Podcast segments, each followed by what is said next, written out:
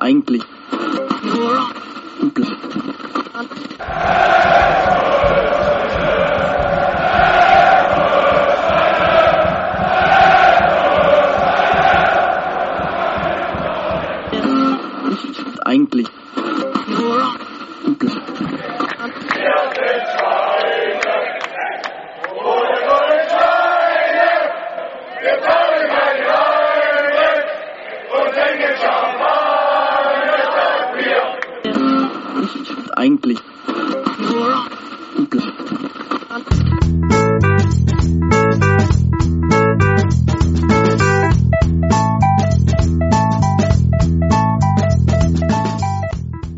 Champagner statt Bier, der Football Podcast.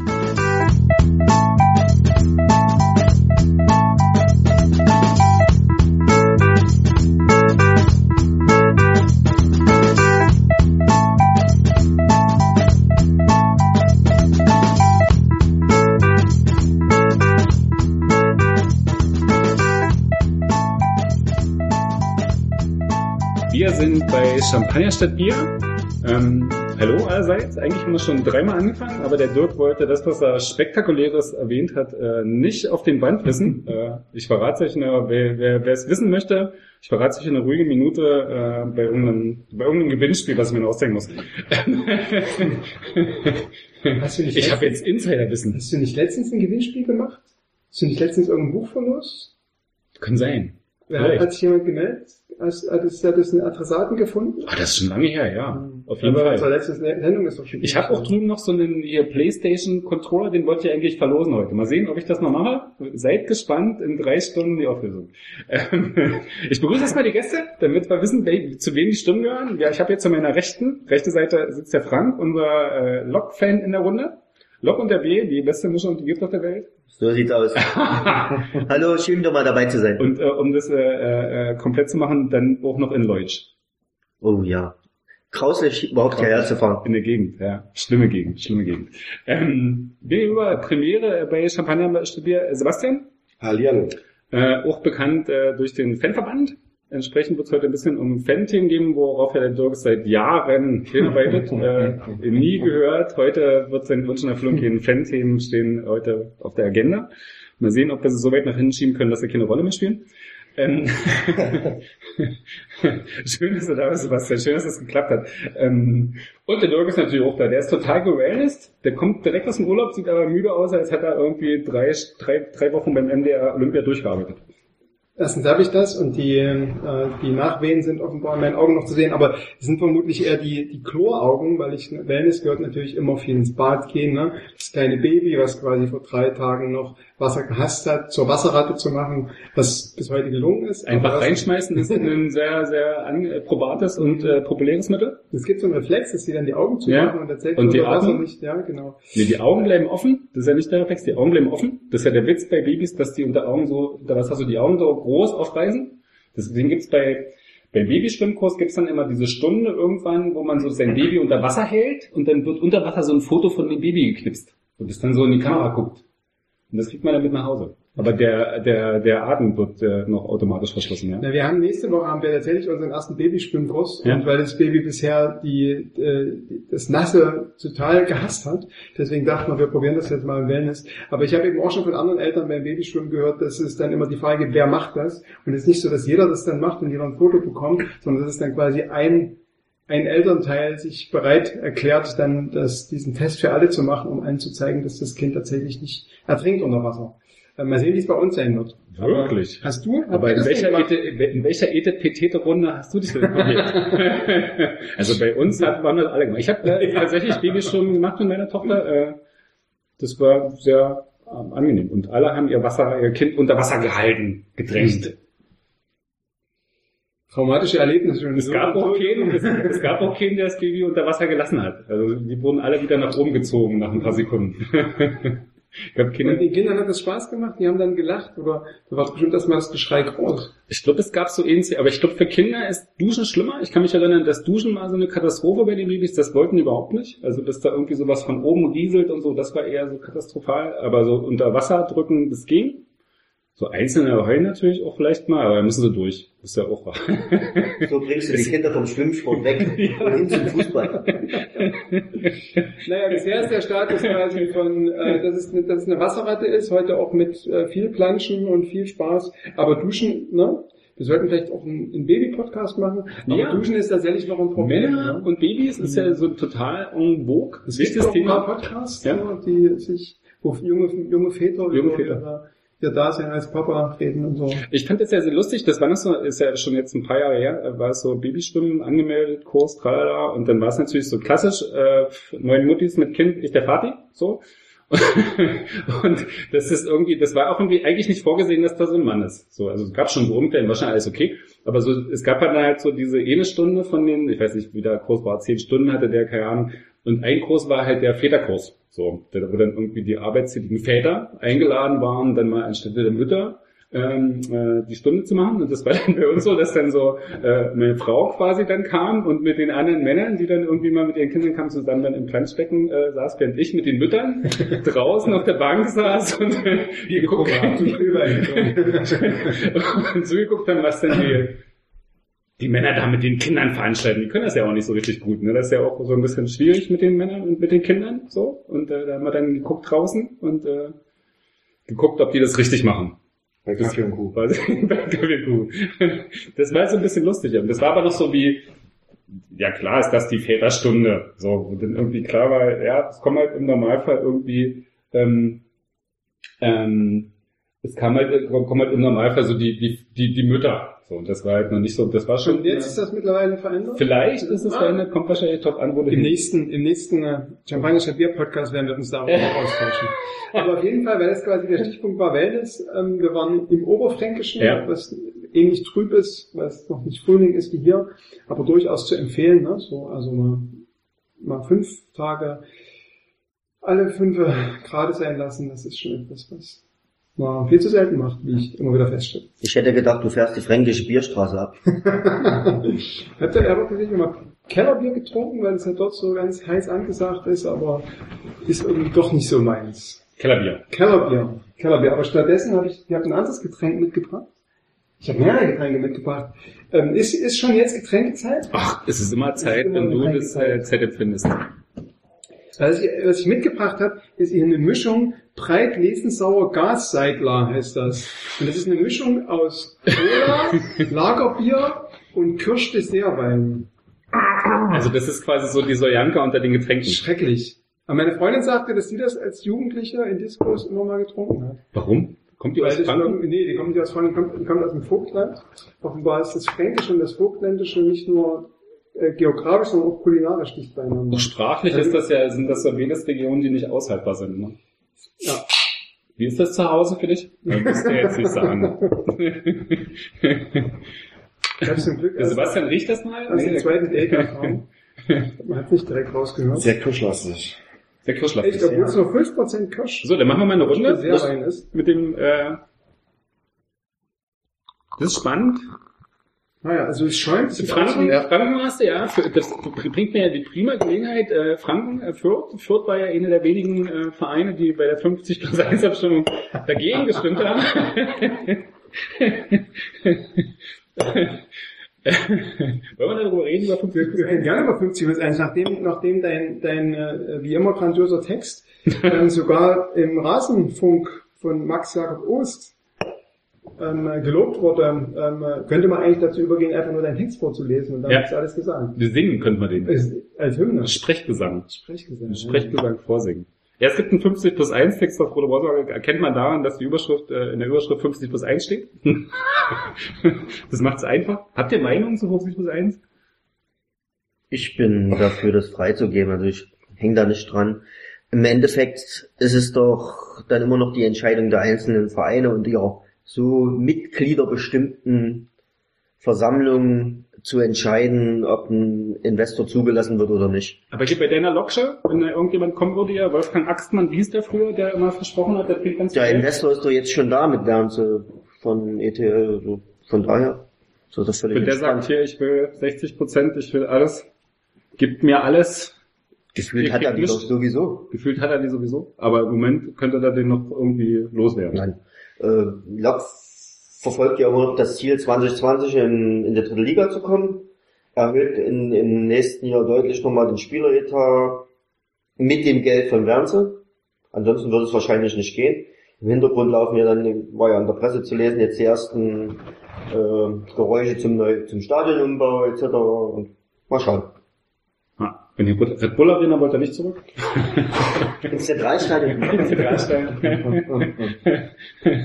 Vielleicht, wenn Bernze sich die Namensrechte am Stadion kauft, dann heißt es so wieder für einzelne Spiele Zentralstadion. Ich glaube, Matteschitz lässt damit sich reden für den entsprechenden Preis, nennt das auch mal gerne eine Woche lang Zentralstadion. Und, und baut dann aber das Stadion in Grimma, wie wir das letzte Mal schon ausgeführt haben. Grimma, ja. Stadt Grimma. An der Stelle von Grimma. Prost. Also, ähm, wenn man dran riecht, das riecht tatsächlich so ein bisschen wie Sherry Cola, die zu, die zu DDR-Zeiten in den 80er Jahren mal irgendwie Mode war. Zumindest ist es der Geruch. Aber der Geschmack, was, wie ist der Geschmack? Also ein Kumpel von mir hatte mal früher immer, immer eine ganz verwegene Idee, Kirschlikör und Bier. In die Richtung geht's gerade. Ja. Ah, ja. so ein bisschen mit leichter Verwesung drin. Mhm. Aber so sehr nach Kirsch schmeckt das doch gar nicht. Ich finde auch, es riecht mehr nach Kirsch, als dass es nach Kirsch sch schmeckt. Sag nochmal, was das ist. Ich hab's vergessen. Drauf steht Gasseidler. Ja? Irgendwie Breitling, Breitlingslauer Gas. Breitenlesauer. Irgendwie sowas. Ja, das ist ähm, Cola, Lagerbier und Kirschwein. Koffeinhaltiges Erfrischungsgetränk. Ja, damit- Lagerbier. Kirsch, Dessertwein. Dessertwein. Dessertwein, damit auch Doch, Dessertwein. Sag mal auf Sächsisch Dessertwein. Dessertwein. Ja, herrlich. Da gab's früher immer so einen geilen Sketch mit Dessertwein. Import Dessertwein.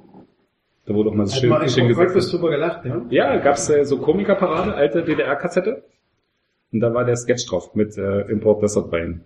Soll ich ihn erzählen? Okay, los, komm. 50 plus 1 war mal. Sebastian. Oh. so weiter. ich habe auch was mitgebracht. Der über 50 plus 1 wollte offensichtlich nicht reden. Naja, also ähm, in, in meinem, in meinem Wellnessurlaub habe ich nur das Interview im Deutschlandfunk mit dem St. Pauli-Präsidenten gehört, ähm, wo er äh, davon sprach, dass sie sich darauf vereinigt haben, dass 50 plus 1 äh, ja, bleibt, wo ich mir dachte, wieso? Also de facto ist es ja, gibt es die 50 plus 1 ja nicht mehr wirklich, ist schon viel zu aufgeweicht. Und die Lebenssens, er aber sagte, war, dass sie sich darauf verständigt haben, zu schauen, ob das, was eben schon aufgeweicht ist, ob das eventuell wieder zurückgeholt werden könnte. So. Und ähm, die letzten drei Tage nicht damit beschäftigt, vielleicht kannst du das auch beantworten. Aber was, welche Gefahr in Anführungsstrichen gibt es denn für Vereine wie RB, äh, Hannover und andere oder Wolfsburg, ne, wo das quasi aufgeweicht ist, dass quasi 50 bis 1 wieder so zurückgefahren ist, wie es vielleicht mal im ursprünglichen Sinne des Erfinders war. Du, das kann ich dir auch nicht beantworten. Das können wahrscheinlich nur Juristen. Wie, inwieweit du das Aber irgendwie... dein Gefühl so als da habe ich kein Gefühl. Es gibt sehr, sehr unterschiedliche Positionen zur Rechtslage 50 plus 1 Regel. Ich glaube, wenn man sie haben will, dann muss man sie wahrscheinlich schon so formulieren, dass sie gilt und nicht gilt. Äh, also das jetzige Modell ist ja, wenn du 20 Jahre lang einen Verein unterstützt, kannst du eine Ausnahmeregel beantragen. So, das heißt aber, es steht aber in der Regel nicht drin, also in der Regel steht sowas drin wie wesentliche Unterstützung in der Zeit, da ist aber nicht formuliert, was das heißt. In den, in Durchführung ist es so, dass äh, die DFL sagt, okay, wesentlich heißt, es muss auf dem Niveau des Hauptsponsors sein. Aber das ist in den Regeln ja nicht definiert. Das ist einfach quasi wie eine Durchführungsbestimmung, die man so intern sich überlegt hat. Also schon das wür- würde ich sagen, ist irgendwie angreifbar, wo du sagst, ja, wenn das nicht formuliert ist, dann äh, ist das schon schwierig. Und dann generell, wenn du Ausnahmen in so einer Regel formulierst, also ich glaube, wenn man sie irgendwie sicher gestalten will, dann muss es eine Regel sein, die auch gilt. Und irgendwie gilt, wenn man irgendwie sagt, jetzt stimmen alle zu, dass sie gilt, weil dann ist es keine Regel mehr, sondern dann ist es irgendwie ein Mehrheitsbeschluss sowieso. Also das wäre dann irgendwie Quatsch. Aber ich Genau. bin da, wie gesagt, zu wenig Jurist, um Ja. das beurteilen zu können. Also Ach so, okay, das ist quasi nicht irgendwie medial mal also diskutiert worden, weil das ist ja das Spannende. Unterschiedliche Positionen dafür, weil hat ja noch keiner einen Rechtsweg. Es kann ja keiner, keiner vor, vor dem Beschreiten des Rechtswegs kann ja keiner sagen, wie rechtssicher das wirklich ist. Also es gibt halt Meinungen, du kannst sie rechtssicher machen, es gibt Meinungen, das funktioniert nach Oberbericht nicht. Also das, Die Gefahr bei RB wäre am Ende ja eigentlich auch nur in Anführungsstrichen, dass, wenn die Regelung wieder zurückgedreht wird, dass RB am Ende nur Sponsor bleibt und nie die Möglichkeit haben könnte, die Ausnahmegenehmigung zu beantragen. Mehr Gefahr sehe ich nicht, wenn man jetzt in irgendeiner Form die 50 plus 1 Regel wieder komplett zurückdrehen würde. Genau, aber das ist ja die Frage. Entweder du, du sagst, es gibt so eine, so eine Urspr eine Ursprungsidee von Vereine müssen Mitglieder geführt sein, 50 plus 1. Und es darf quasi ein Geldgeber von extern darf nicht so viel Macht haben, dass er quasi den Verein ganz übernimmt. Dann gibt es viele Sachen, die aufgeweicht sind, weswegen es ja auch Initiativen gab oder gibt, ne? also ähm, Hannover oder äh, wenn man sich auch anguckt, die, die ähm, Finanzgebaren beim, beim Hamburger SV, dass da auch an Geld reingesteckt wird, wo dann eben Anteile an die Kühne auch übergeben wurden, wo du sagst, okay, wir sind quasi de facto in der Realpolitik sind wir so weit, dass es eigentlich nur noch ein Feigenblatt ist, die 50 plus 1 Regel, 50 plus 1 Regel und wir geben das ganz auf, so wie es ja zum Beispiel in anderen Ländern wie zum Beispiel Frankreich oder so ja schon längst gegeben ist oder England. ne? Eigentlich So. in allen Ländern. Äh, ja, okay, genau. Also eigentlich gibt es das Modell so nirgends. Ist 50 plus 1 eigentlich nur das Gefühl für die Fans. Und dann ist halt die Frage, okay, wenn du dann halt so einen Beschluss machst, okay, wir lassen 50 plus 1 stehen und wir beschließen auch noch, dass wir mal prüfen, dass diese Auswüchse, wie wir sie nicht wollen, also, ne, dass wir die quasi wieder zurückfahren. Was heißt denn das quasi dann praktisch? Heißt es dann, dass zum Beispiel dieses nach 20 Jahren oder dass du quasi, wie das eben auch bei 1860 ist, dass du bestimmte Anteile, die du dann hast, dass du die dann, also dass du quasi Investitionen, die du den Verein gibst, dass du, dass du nach einer gewissen Zeit, wenn der Verein sagt, wir können das nicht zurückgeben, dass du dann quasi Stimmanteile bekommst. Ne? Das ist ja auch so ein Aufweichen dieses 50 plus 1 ist. Wird das quasi, wird das, wird sowas dann zurückgefahren? Also wie könnte dann so ein Szenario aussehen? Ist das mal diskutiert worden? Im Moment, bis jetzt wurde noch nicht diskutiert. Man hat 2018 festgestellt, dass man mal darüber diskutieren konnte. Okay. Also das ist der Status. Aber es ist ja letztlich sowieso, du hast ja, hast ja immer, letztlich passiert ja jenseits von so einer Regel sowieso auf so einem informellen Weg extrem viel. Das heißt, ähm, du kannst da irgendwie sagen, okay, die Mehrheit in einem Verein soll immer die Mitgliederversammlung haben, aber in der Praxis hast du ja immer Sponsoren, du hast immer irgendwie Leute, die irgendwas mitreden, du hast immer Leute im Hintergrund, die irgendwie sagen, naja, sorry, aber äh, das und das will ich eigentlich nicht, wenn ich euch Geld gebe. Du hast ja immer auf so, einem, auf so einer informellen Ebene Mitbestimmungen, die du eigentlich von 50 plus 1 her vielleicht nicht haben möchtest oder eigentlich gerne ausschließen wolltest. Mhm. Aber was du ja immer hörst von den sogenannten Traditionalisten, ist doch, dass nicht so eine Geschichten passieren wie in England, dass ein malaiischer Investor kommt und schnell mal die, die Vereinsfarben von blau-weiß auf, auf rot dreht, weil rot nun mal die Glücksfarbe in Malaysia ist. Sowas kann man ja in, in der Satzung des jeweiligen Vereins ohnehin festschreiben, dass das unveränderlich ist. Das hat grundsätzlich mit einer Mehrheitsbeteiligung vielleicht von einem Investor nichts zu tun. Naja, wenn er die Mehrheit dann erstmal hat an der ausgelagerten Kapitalgesellschaft, dann kannst du sowas dann wahrscheinlich nur noch über die Marketingrechte am Logo irgendwie machen, dass der Verein die an die verkauft und sagt, so und so, das dürfte nicht verändern. Aber klar, Ich glaube schon, dass man das im Vorfeld aber juristisch klar regeln Ja. könnte.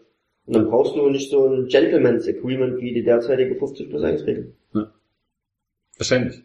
Aber wahrscheinlich heißt auch, also ich glaube auch, dass das eher so ein, so ein äh, das ist letztlich ja keine, keine, keine Wirkung im Mehrheitsregelung, aber es bleibt ja trotzdem der Punkt, dass du, wenn du sie komplett streichst, hast du natürlich so einen sofortigen Anpassungsdruck, wo alle dann irgendwie sagen, wo kriege ich jetzt irgendwie Geld her, Investor her? Und du hast natürlich, und da, ich glaube, das hatte der Rettich mal irgendwo bei Sky gesagt oder so, dass du dann natürlich auch Druck auf die, die Vereine erhöhst, die das eigentlich ablehnen, so wie St. Pauli, Union etc. Also du hast natürlich einen Effekt durch eine Abschaffung der 50 plus 1 Regel, der irgendwie für, für Vereine spürbar ist. Also ich glaube Aber es nicht, steht dass doch das so keiner ist. Schlange, um bei Arminia Bielefeld zig Millionen zu investieren. Ja, In- Interessant sind doch dann maximal noch Vereine in, in großen Ballungszentren, vielleicht wie Köln, Frankfurt, der HSV sowieso, na klar. So eine Geschichte. Die Bayern haben, haben ihre Investoren ja de facto jetzt schon mit der Allianz, mit Adidas. Es wird aber definitiv bei Teilen von manchen Vereinen so einen Effekt geben, erstmal wie damals, als ähm, Dortmund an die Börse gegangen ist. Sie hatten damals ihre 100, 200 Millionen über die Börse erlöst gehabt, haben damals Amoroso, wie sie alle hießen, eben halt geschossen. Und das wird jetzt bei deinen anderen Vereinen natürlich dann je nach Höhe oder Tiefe eben halt ähnlich funktionieren. Aber sportlich verändert sich nichts.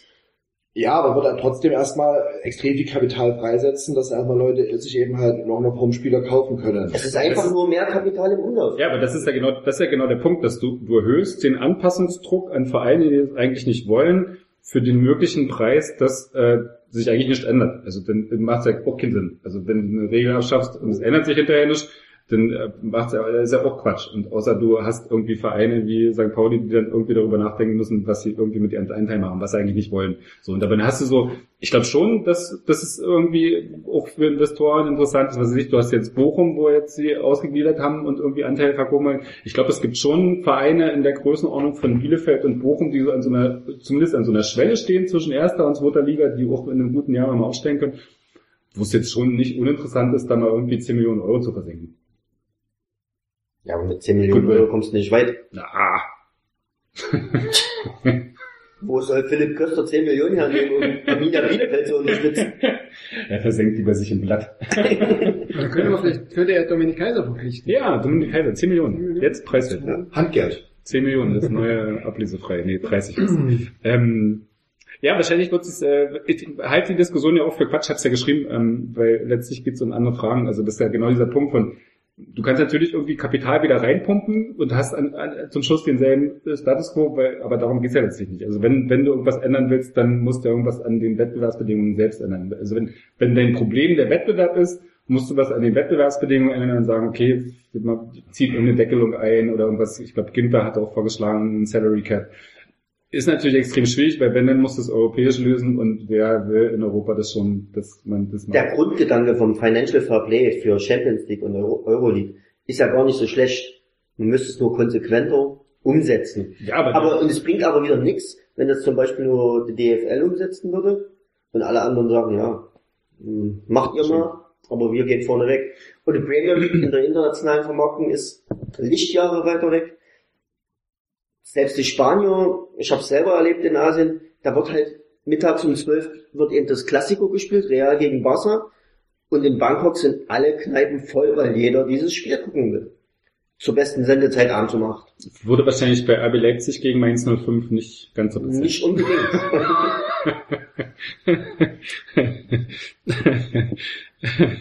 ja. Wird das demnächst, warte mal, wie war denn das, das Hinspiel in Leipzig? Wann war denn das? Steht das Mainz, spielt das Spiel in Mainz noch aus? Ja, in Mainz ist Naja, ist demnächst, ja. Müsste auch ein Sonntagsspiel sein, wenn mich nicht alles täuscht. Warum? Nee, weil ich mir gerade so, äh, tatsächlich, ähm, die Frage ist, ob es vielleicht das letzte Mal ist, dass Mainz und Leipzig vorerst aufeinandertreffen. Weil Mainz ja schon auch arg struggled, ne? So, und möglicherweise, unter, ne, wenn man jetzt so sieht, Kölner Aufwind, möglicherweise von den Vereinen, die da mit drinne stecken, HSV ist eh weg, dann vielleicht Mainz da noch reinrutscht. Ja. Aber okay, das ist, Aber ich wollte noch was zu diesem Financial Fairplay sagen. Das Problem an diesem Financial Fairplay ist ja, dass du halt durch diese, das, das ist ja das Grundproblem an diesem ganzen Wettbewerb. Dass dadurch, dass die, die, die Vereine in der Champions League so zuschütten mit Geld, kannst du einen Financial Fairplay in der Art, wie es jetzt ist, selbst wenn du es konsequent durchsetzt, ist ja so diese Einnahmen in der Champions League gelten ja dann als natürliche, gute Einnahmen, weil nachhaltige Einnahmen. Und das bevorteilt natürlich diese, diese Champions League Vereine per se extrem, weil wenn du irgendwie jedes Jahr Champions League spielst und jeder deine 50, 60 Millionen daraus ziehst, dann bist du natürlich in Deutschland per se irgendwie dem, den äh, 14, mindestens 14 Mitkonkurrenten völlig voraus. Also das ist ja, das, deswegen gibt's ja diese Diskussion um, um, um Freigabe von Investoren in Europa oder um diese Financial Fairplay-Regel, weil Leute sagen, das verhindert den Wettbewerb. Du kannst einfach die Leute, die die Vereine in der, die in der Champions League mitspielen, nicht mehr angreifen, weil du von Financial Fairplay so gemaßregelt wirst, dass du keine Investorengelder einsetzen darfst, sondern nur bis zu einem bestimmten, ich glaube 30 Millionen über drei Jahre oder so oder irgendwas in der Drehe. Also mehr darfst du ja an Geld, was nicht durch einen Werbegegenwert äh, ähm, äh, finanziert ist oder, oder gegengerechnet wird, darfst du ja nicht einnehmen. Und äh, natürlich hast du dann keine Chance mehr in den Vereinen wie Bayern München, Barcelona etc. oder irgendwas. Selbst einen durchschnittlichen, regelmäßigen Champions League Verein kannst du nicht mehr angreifen, weil du einfach die finanziellen Mittel nicht in den Verein kriegst. Du willst jetzt der kriegen. Und das ist natürlich so, Financial Fairplay ist eine gute Idee, irgendwie grundsätzlich, wo du sagst, okay, wir deckeln um, um eine Stelle die Einnahmen, aber letztlich führt die Regel auch dazu, dass du diesen Closed Shop von, es sind jedes Jahr dieselben zwölf Vereine, die sich um die Champions League Pool oder acht am Ende, ähm, die, den, den, den tust du dadurch eher bestärken. Also das ist ja, das ist ja auch so ein Problem, ne? dass du diese, diese Zusatzeinnahmen, Champions League, die machen dir ja letztlich irgendwie diesen ganzen Wettbewerb. Also in meiner Sicht ist wahrscheinlich die Einzellösung, du hast irgendwann die europäische Superliga, wo du die 20 Vereine in Europa, die darauf Bock haben, reinsteckst und dann hast du in den nationalen Ligen die Möglichkeit, einen Wettbewerb aufzuziehen, der halt nicht durch so diese europäischen Einnahmen so verzerrt wird, dass, dass es da keinen Wettbewerb mehr geben kann. Obwohl ich nicht weiß, ob das so funktioniert in Europa. Das, das funktioniert mit geschlossenen Ligen halt im US-Sport, das ist klar. Ja. Aber da ist es ja schon aus der Tradition her egal ob das nur Handball, Fußball, Basketball ist, das in den europäischen Ligen, das ist so sehr verankert, auch mit Auf- und Abstieg und alles, was dazugehört, dass ich glaube, das nicht so funktionieren würde. Eishockey versucht es ja immer mal wieder, zum Beispiel mit der Champions League Hockey, die aber eigentlich auch nur Völlige Katastrophe. völlige Katastrophe ist und nur am Rande läuft und gar nicht so, selbst in den Medien nicht so publik ist. Ja. Und nicht, auch nicht ernst genommen wird von den, von den teilnehmenden Vereinen, außer vielleicht von, von den äh, Schweden und Finnen zum Beispiel. Ich bin, glaube ich, von so einer europäischen Superliga auch sportlich oder so von so einem Reiz von, fürs Publikum nicht überzeugt, grundsätzlich. Ich, ist eher so dieser wirtschaftlich, also wirtschaftlich finde ich, läuft alles darauf hinaus, dass die Vereine sich irgendwann zusammenschmeißen. Und ich weiß halt nicht, ob du nicht, wenn du so eine europäische Superliga hast und dann, was ist sich nach amerikanischem Modell, du hast Conferences und spielst halt irgendwie gegen regionale Gegner öfters als gegen, gegen äh, weit entfernte Gegner, ob das nicht irgendwie tatsächlich dann auf Dauer funktionieren würde, wenn du, was weiß ich, Bayern, Dortmund, Ajax, Amsterdam, äh, und noch irgendjemand Inter Mailand äh, dann irgendwie in so einer Conference hast und äh, dann tatsächlich Duelle hast, die ja auch eine gewisse Historie haben oder zumindest Gegner hast, die einen gewissen Reiz mit sich bringen. Also ich weiß nicht, ob das nicht auf Dauer funktionieren würde. Nee, ich glaube, das, das siehst du ja jetzt schon, wenn du mal bei Twitter gerade schaust, dann, was die Bayern-Fans sagen, was Dortmunder sagen, oh, schon wieder gegen Real bei Dortmund und in Bayern, oh, schon wieder Arsenal. Das irgendwie nimmt, nimmt das den Reiz weg dann von diesen Duellen. Das ist halt nichts mehr Besonderes, Hm. wenn du in drei Jahren zweimal gegeneinander spielst. Und Aber du werden es ja dann. Du spielst ja auch jetzt jedes, jedes Jahr zweimal gegen Dortmund und es ist trotzdem jedes Mal voll und äh, ist der Zuschauerknüller bei Sky schlechthin. Egal, ob die Dortmunder 30 Punkte dran sind oder 5. Also äh, funktioniert ja trotzdem, gerade als Wettbewerbssituation. Ist ja nicht, nicht so, dass äh, Bayern gegen Dortmund ein sehr spezielles Spiel wäre. Also von der, von, von der Häufigkeit der Ansetzung her, für die Beteiligten ist es offensichtlich sehr speziell. Am Ende ist es einfach nicht gewachsen. Also wenn wir jetzt theoretisch mal wirklich dieses amerikanische System auf den europäischen Markt rüber transferieren würde wollen, Abstieg musst du komplett abschaffen. Du hast dann, müsstest theoretisch auch das komplette Draftsystem und das komplette Nachwuchssystem komplett integrieren, Mhm. weil, um auch da wieder Chancengleichheit zu bringen, dass, dass die schlechtesten Mannschaften auch wieder die Nachwuchsspieler rankommen, was aber den Umkehrschluss hätte, dass ja alle Jugendakademien dieser Zeit für teuer Geld hochgezogen werden, auf für den Garten sind.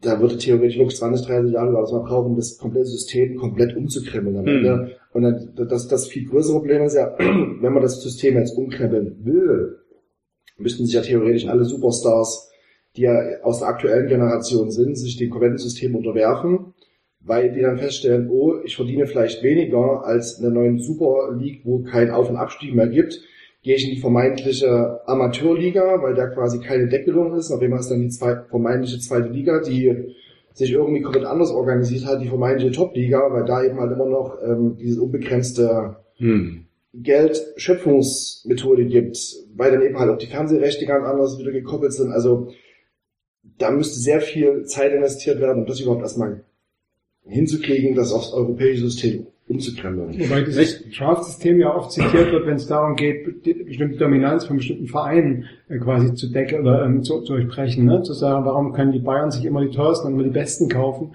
Dann wird dieses amerikanische Draft-System ja immer als Argument geliefert, dass eben auch in dem, ne, dass dann ein anderer Algorithmus ist, wie sich Leute Spieler kaufen, wie die Vereine Spieler kaufen können, dass dann eben auch die Gehälter entsprechend gedeckelt sind, dass du eben dann eben auch dem 16. der Vorsaison dann eine gewisse Möglichkeit gibst, an den guten Spieler ranzukommen. Ne? So. Aber ich gebe dir natürlich recht, das ist nicht gewachsen, die Strukturen gibt's nicht und das wäre schon eine immense Umwälzung, die es da am europäischen, weil es würde ja nur am europäischen Fußball auf dieser europäischen Ebene funktionieren Ich- und nicht nationalstaatlich. Ich glaube, der das Draft-System kannst du sowieso nicht übertragen. So diese Idee von, du draftest einen Spieler, der ist drei Jahre für dich verpflichtet, der muss das Gehalt nehmen, was du irgendwie ihm zahlst, weil das ist festgelegt von der Liga und dann ist er für die nächsten, nach den drei Jahren, muss er, wenn der Verein dich weiter will für einen Preis, dann nochmal für drei Jahre unterschreiben. Kriegst du ja, kriegst du in Europa ja arbeitsrechtlich überhaupt nicht durch. Wie willst du das denn? Willst du denn die Freizügigkeit und irgendwie deine freie Berufswahl irgendwie hier dann dementsprechend einschränken? Das Die würden, sich geht dann, gar die nicht. würden sich dann de facto als äh, Künstler oder in irgendeiner Gewerkschaft organisieren müssen, was jetzt erstmal überhaupt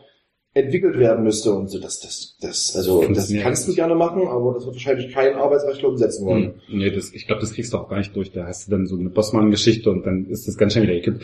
Ähm, aber ich finde es sehr interessant, was äh, ich glaube, was, was so gerade so, ich glaube bei der UEFA oder FIFA, ich glaube die FIFA plant gerade so eine Club-WM. Ähm, die haben ja also mal diese Siemer Club WM da im Winter, die keinen interessiert, weil irgendwie Bayern München gegen irgendeinen saudi-arabischen Vertreter 7-0 gewinnt. Ähm, aber die wollen, glaube ich, so eine 24er Club WM im Sommer statt Confed Cup irgendwie planen die, oder ich weiß nicht, ob die, irgendjemand von den wenigen wir schon gelöst? Das ist, das Nee, nee. ist doch so ein Versuchsballon. Das ist noch, genau, das ist so ein Versuchsballon, wo ich tatsächlich gespannt bin, weil wenn du tatsächlich so eine, so eine Weltliga, wo du sagst, das sind wirklich die 24 besten Teams, die auch zusammenspielen, weil du hast jedes Jahr diese Nationalmannschaften, die treffen sich drei Wochen, die können nicht zusammen spielen, deswegen spielen sie nur defensiv, weil das ist das Erste, was sie irgendwie einüben können. Und wenn du wirklich gewachsene Clubs, Clubs hast, die mit ihren Superstars da anreisen und das die 24 besten Mannschaften der Welt sind, ich kann mir so ein Format tatsächlich gut vorstellen, dass das, und vielleicht ist es wirklich so ein Versuchsballon äh, in Richtung äh, globalerer Ligen. Ich könnte mir sowas tatsächlich gut vorstellen. Dass das funktioniert. Also ich war zumindest früher, ich glaube, ich kann mich mal an eine WM erinnern, wo dann irgendwie Shevchenko, weil die Ukraine sich nicht qualifiziert hatte, irgendwie zu Hause liegt, damals irgendwie der Superstürmer irgendwie in Europa. Und wo ich so dachte, so, so ein Quatsch, was, was für ein sinnloses Turnier, wenn irgendwie die vi- vier Superstars irgendwie zu Hause sitzen und zugucken. Wa- Warum spielt man nicht, warum spielt nicht äh, der AC Mailand gegen Bayern München und hast du nicht gesehen, die WM? Das ist doch viel sinniger, wenn, wenn du sowieso, eine, so, sowieso so eine Organisation hast, wo die Leute zu Clubs gehen. Also warum dann noch so ein sinnloses Turnier einspielen da im Sommer, wo dann irgendwie zehn der besten Fußballer der Welt fehlen? Also, Das ich nie verstanden. das ist Fußball-WM ganz pragmatisch gesagt aus Nationalstolz gewachsen. Ja. Das ist dann ja wieder dieses äh, Nationen-Betteln. Deutschland ist halt total viel schöner und besser, weil sie eben halt mal vor sieben Jahren, einfach vier Jahren eben halt passieren, 7-1 weggezogen haben. Und das wird auf 40, 50 Jahre viel dominanter äh, in irgendeiner deutschen Geschichte hinterlegt sein, als wenn irgendwann mal, äh, keine Ahnung, Bayern München äh. Boca Juniors eben halt immer 7-1 weggezogen haben. Das wird sich definitiv nicht so verfestigen, als wenn eben halt mit Deutschland Ja, gewinnt. ich glaube, den Punkt habe ich verstanden. Klingt nicht unplausibel. ja, 50 plus 1, alles gesagt. Alles Die gesagt. große äh, äh, Zukunft des Fußballs ist äh, unbeschrieben. Ich habe hier auch was, wir haben was, der Frank hat was mitgebracht, ich habe was mit, du willst erstmal noch jemand einspielen. Ich möchte da gerne mal hier, der uns immer regelmäßig hört. Hallo, hier ist Barry Bräutigam. Ihr hört Champagner statt Bier. So ist es. Und weißt du, was er heute, was er hört, wenn er diese Folge hört? Er hört die 25. Die 25. Ja, Folge. ich Wenn er investigativ im Internet Ja. recherchiert. Und der hat gerade seinen, seinen Vertrag verlängert bei RB Leipzig. Darf jetzt, noch, 25 Jahre. darf jetzt, darf jetzt noch länger 50 plus für, 1 Jahre. für RB Leipzig äh, in die Kindergarten gehen und äh, Per Bräutigam sein? Bullenfunk machen. Bullenfunk machen, ja. Da ist große, große, große, große Betroffenheit in der Runde. Es ist ja immerhin eine lokale, eine lokale Identifikationsfigur. Ja, das auch ich finde ich find's ja ein bisschen traurig, weil so, das ist, ist so wie weggelobt. Wie so, das ist so ein bisschen, na, also aufs alten Teil, Teil geschoben, mal, so richtig hat er nicht Bock gehabt, aber ist halt lange Der dabei. Gehaltscheck kommt regelmäßig. Gehaltscheck kommt regelmäßig. Perry Bräutigam muss immer gehen. Der kommt aus meiner Heimatstadt, aus Altenburg. Sein Vater war mein äh, ESP-Lehrer sogar. Uh, Ja. das spricht sehr für ihn. ja. Für die Jüngeren, ESP. Einführung in die sozialistische Produktion. Ja. So ist es. Dankeschön. Das Äqui- Äquivalent zur produktiven Arbeit. In der einen Woche gab es produktive Arbeit, da musste man arbeiten gehen in irgendeinem Betrieb, feilen und was machen. Und in der anderen Woche gab es äh, quasi die Theorie dazu, Einführung in die sozialistische Produktion. Ich bin jetzt zwei Jahre zu spät eingeschult worden für den Spaß. Das waren auch immer die Tage, wo man sich, so, ein bisschen gefreut, so ein bisschen gefreut hat, weil passierte nicht viel. Es war so, man musste nicht in die Schule gehen, ist irgendwo hingegangen. Bei ESP? Ja, beides. ESP und PA. Wir haben bei PA irgendwelche Gewinde gesch geschnitten. Also das war tatsächlich sehr stupide. Also allen, die das intellektuell halbwegs drauf hatten, war nach PA in einem Jahr klar, nicht in die Produktion gehen. Nicht in die Produktion. Irgendwas anderes machen, aber nicht in die Produktion. Weil in der Produktion ist es langweilig. Siehst du, für mich war es ganz anders. Ich war nach zehn, nach zehn Jahren, also nach den neun, als es dann die Entscheidung, für mich war klar, in die Produktion, weil da fehlt mir Geld. Echt, du hast als in der Schule schon bei PA? Ich habe in der Schule schon an Geld gedacht. Deswegen bin ich jetzt bei Genau, Leipzig. genau. Da war die Karriere früh vorbei. Äh, 20 Jahre hat er die Cottbus eingelegt. Das war so ein Fehler, aber Kindheits, Kindheitstrauma. War noch keine 20 Jahre. Ich habe dich bei deiner Überleitung zum kulinarischen. Ähm, zum kulinarischen. Ich habe auch was mitgebracht äh, und der Frank auch. Was, was hattest du hier? Was ist, was liegt hier oben an Gemüse? Frittier, frittierter Bambus aus Laos. Uh, direkt aus Laos. Beiß mal rein. So ein Snack für zwischendurch. Was, Mhm. was, Interessant. was macht Laos reizvoll für eine, für eine Reise dahin? Laos ist total vielfältig. Du hast Berge, du Die hast spanische Liga läuft zur besten Sendezeit. spanische Liga läuft zur besten Sendezeit. Auch die Premier League. Nicht? Und Ganz nette Leute, es ist nicht so überlaufen wie, wie Vietnam oder Thailand. Wir waren jetzt das dritte Mal dort, war, war schon toll. Hat mehr Berge und Hat richtig hohe Berge, bis zweieinhalbtausend Meter und noch höher. Hat den Mekong als Lebensader Ah. des Landes. Man kann ganz im Süden gibt's im Mekong-Delta kann man noch äh, gefährdete Iri- Irivati-Flussdelfine in kleiner Population sehen. Also es ist schon sehr, sehr reizvoll. Und gibt's einen RB-Fanclub in Laos? Noch nicht. Noch nicht. Aber du gründest. Ein grünes du Kollege. müsstest ein viertes Mal. Wahrscheinlich beim, beim nächsten Besuch in Laos. Also, Mhm. Wir werden sicherlich wieder hinfahren. Die RB-Fanclubs in internationalen schießen ja aus dem Boden. Was Ähm, haben wir jetzt? Mosambik, Kuba, Ja, noch ein wo? Kuba. Ähm, na, noch irgendwo. der Geist von Fidel weht mit uns. Hm. Ähm, Nämlich nur, dass da dieser eine extreme RB-Twitter-Fan von England nicht Aus Liverpool. aus Liverpool nicht auch mal einen Fanclub gründet. mhm. Der ist ja extrem aktiv, hat immer seine Kostitzer-Becher irgendwie am Posten. Wir kennen Ja. wer die den nicht alle schickt, aber der ist ja top ausgerüstet, aber irgendwie Privatunternehmen. Leipzig Ja. international. Ja. Leipzig only me international. ähm, ja, wird kommunikativ gerne ausgeschlachtet, äh, dass irgendwie in Mosambik RB-Fans wohnen. Ja, Mosambik, das kriegt man ja auch über Twitter mit. Mhm. Kuba im Port des. Ist nicht, dass Christoph Daum zuletzt den RB-Fanclub in Kuba besucht hat? Ja. Hast du nicht mitgekriegt? Nee. Da war ich wahrscheinlich schon im Wurde sich, glaube ich, sehr lustig gemacht drüber. Wo, klang sowieso platzierte Kommunikationsnews. Aha, ein Fanclub, der von Christoph Daum so gut. Ähm, was sich unter diesen, ähm, was war es, getrockneter, nee, gefrittierter Bambus Ja. äh, äh, versteckt, sind Nüsse. Nüsse? Weil es eine harte Nuss ist, die jetzt zu knacken ist. Nicht schlecht, nicht schlecht. Olympic Hätte ich Marseille selber, oder hätte ich was selber, selber drauf kommen können. So ähnlich. Weil das eine Äh, salzige, weil das eine salzige Aufgabe wird. Sind sehr unterschiedliche Nüsse. Also Okay. sind sehr unterschiedliche Aufgaben, die auf uns warten. Oh. Ähm, Nee, weil man braucht ja für die letzte Saisonphase, wird ja auch viele Spiele in enger Folge und viele wichtige Spiele geben. Braucht man natürlich Nervennahrung. Ja? Nüsse sind Nervennahrung. Ja? Aber du doch eigentlich Gute Nerven. der Leipziger Mensa, wie das frühere RB-Spieler getan haben, Studentenfutter kaufen müssen. Und mich dabei von der Litz Interzeitung filmen lassen. Skandal. Genau. 44-Jähriger kauft in der Mensa, obwohl nicht Kriegt berechtigt. er nicht genug Fangehalt? Na, Das wären die Fragen. Mensa-Skandal. Könnt ihr googeln, Mensa-Skandal, RB Leipzig, gibt's gute Berichte früher im Netz, das war lustig, weil das waren noch die lustigen Zeiten, wo Skandale noch sehr provinziell waren. Und da hast Ähm. du aber schon den, Blog gemacht. Also man kann auch in deiner eine Suchfunktion auf deiner Seite Ja, und dabei gleich Affiliate bei Amazon was bestellen. kann man bei, muss man nebenbei alle Werbebanner wegklicken, und dann bei Affiliate Amazon mindestens für 500 Euro einkaufen und nebenbei kann man was zum Mensa-Skandal erfahren. Wieso mindestens 500 Euro? Was Mhm. hat das für dich für einen Effekt? Je mehr, desto mehr Geld. Ach so, ah, okay. Ist nicht gedeckelt. Es gibt kein Salary Cap bei dir. Äh, Doch, bei Einzelprodukten gibt's einen, gibt's einen Cap. Ich glaube, so mehr als 10 Euro pro Produkt schütten sie nicht aus. Okay. Und man kann ja mehrmals eingucken, mehrere Produkte. Machen wir. Also den 10.000 HD, 10.000 Euro HD-Fernseher, der bringt mir jetzt nicht so viel. Das sind so, Es sei denn, er wird dir angeliefert. es sei denn, der wird mir angeliefert, ja.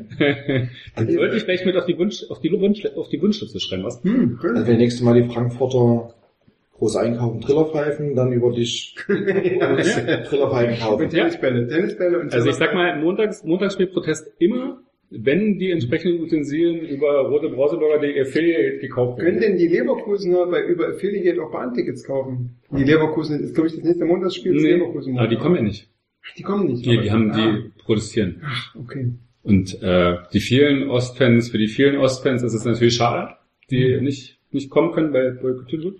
Die dürfen dann nicht. Aber das wird man wird man wird trotzdem boykottieren. Okay.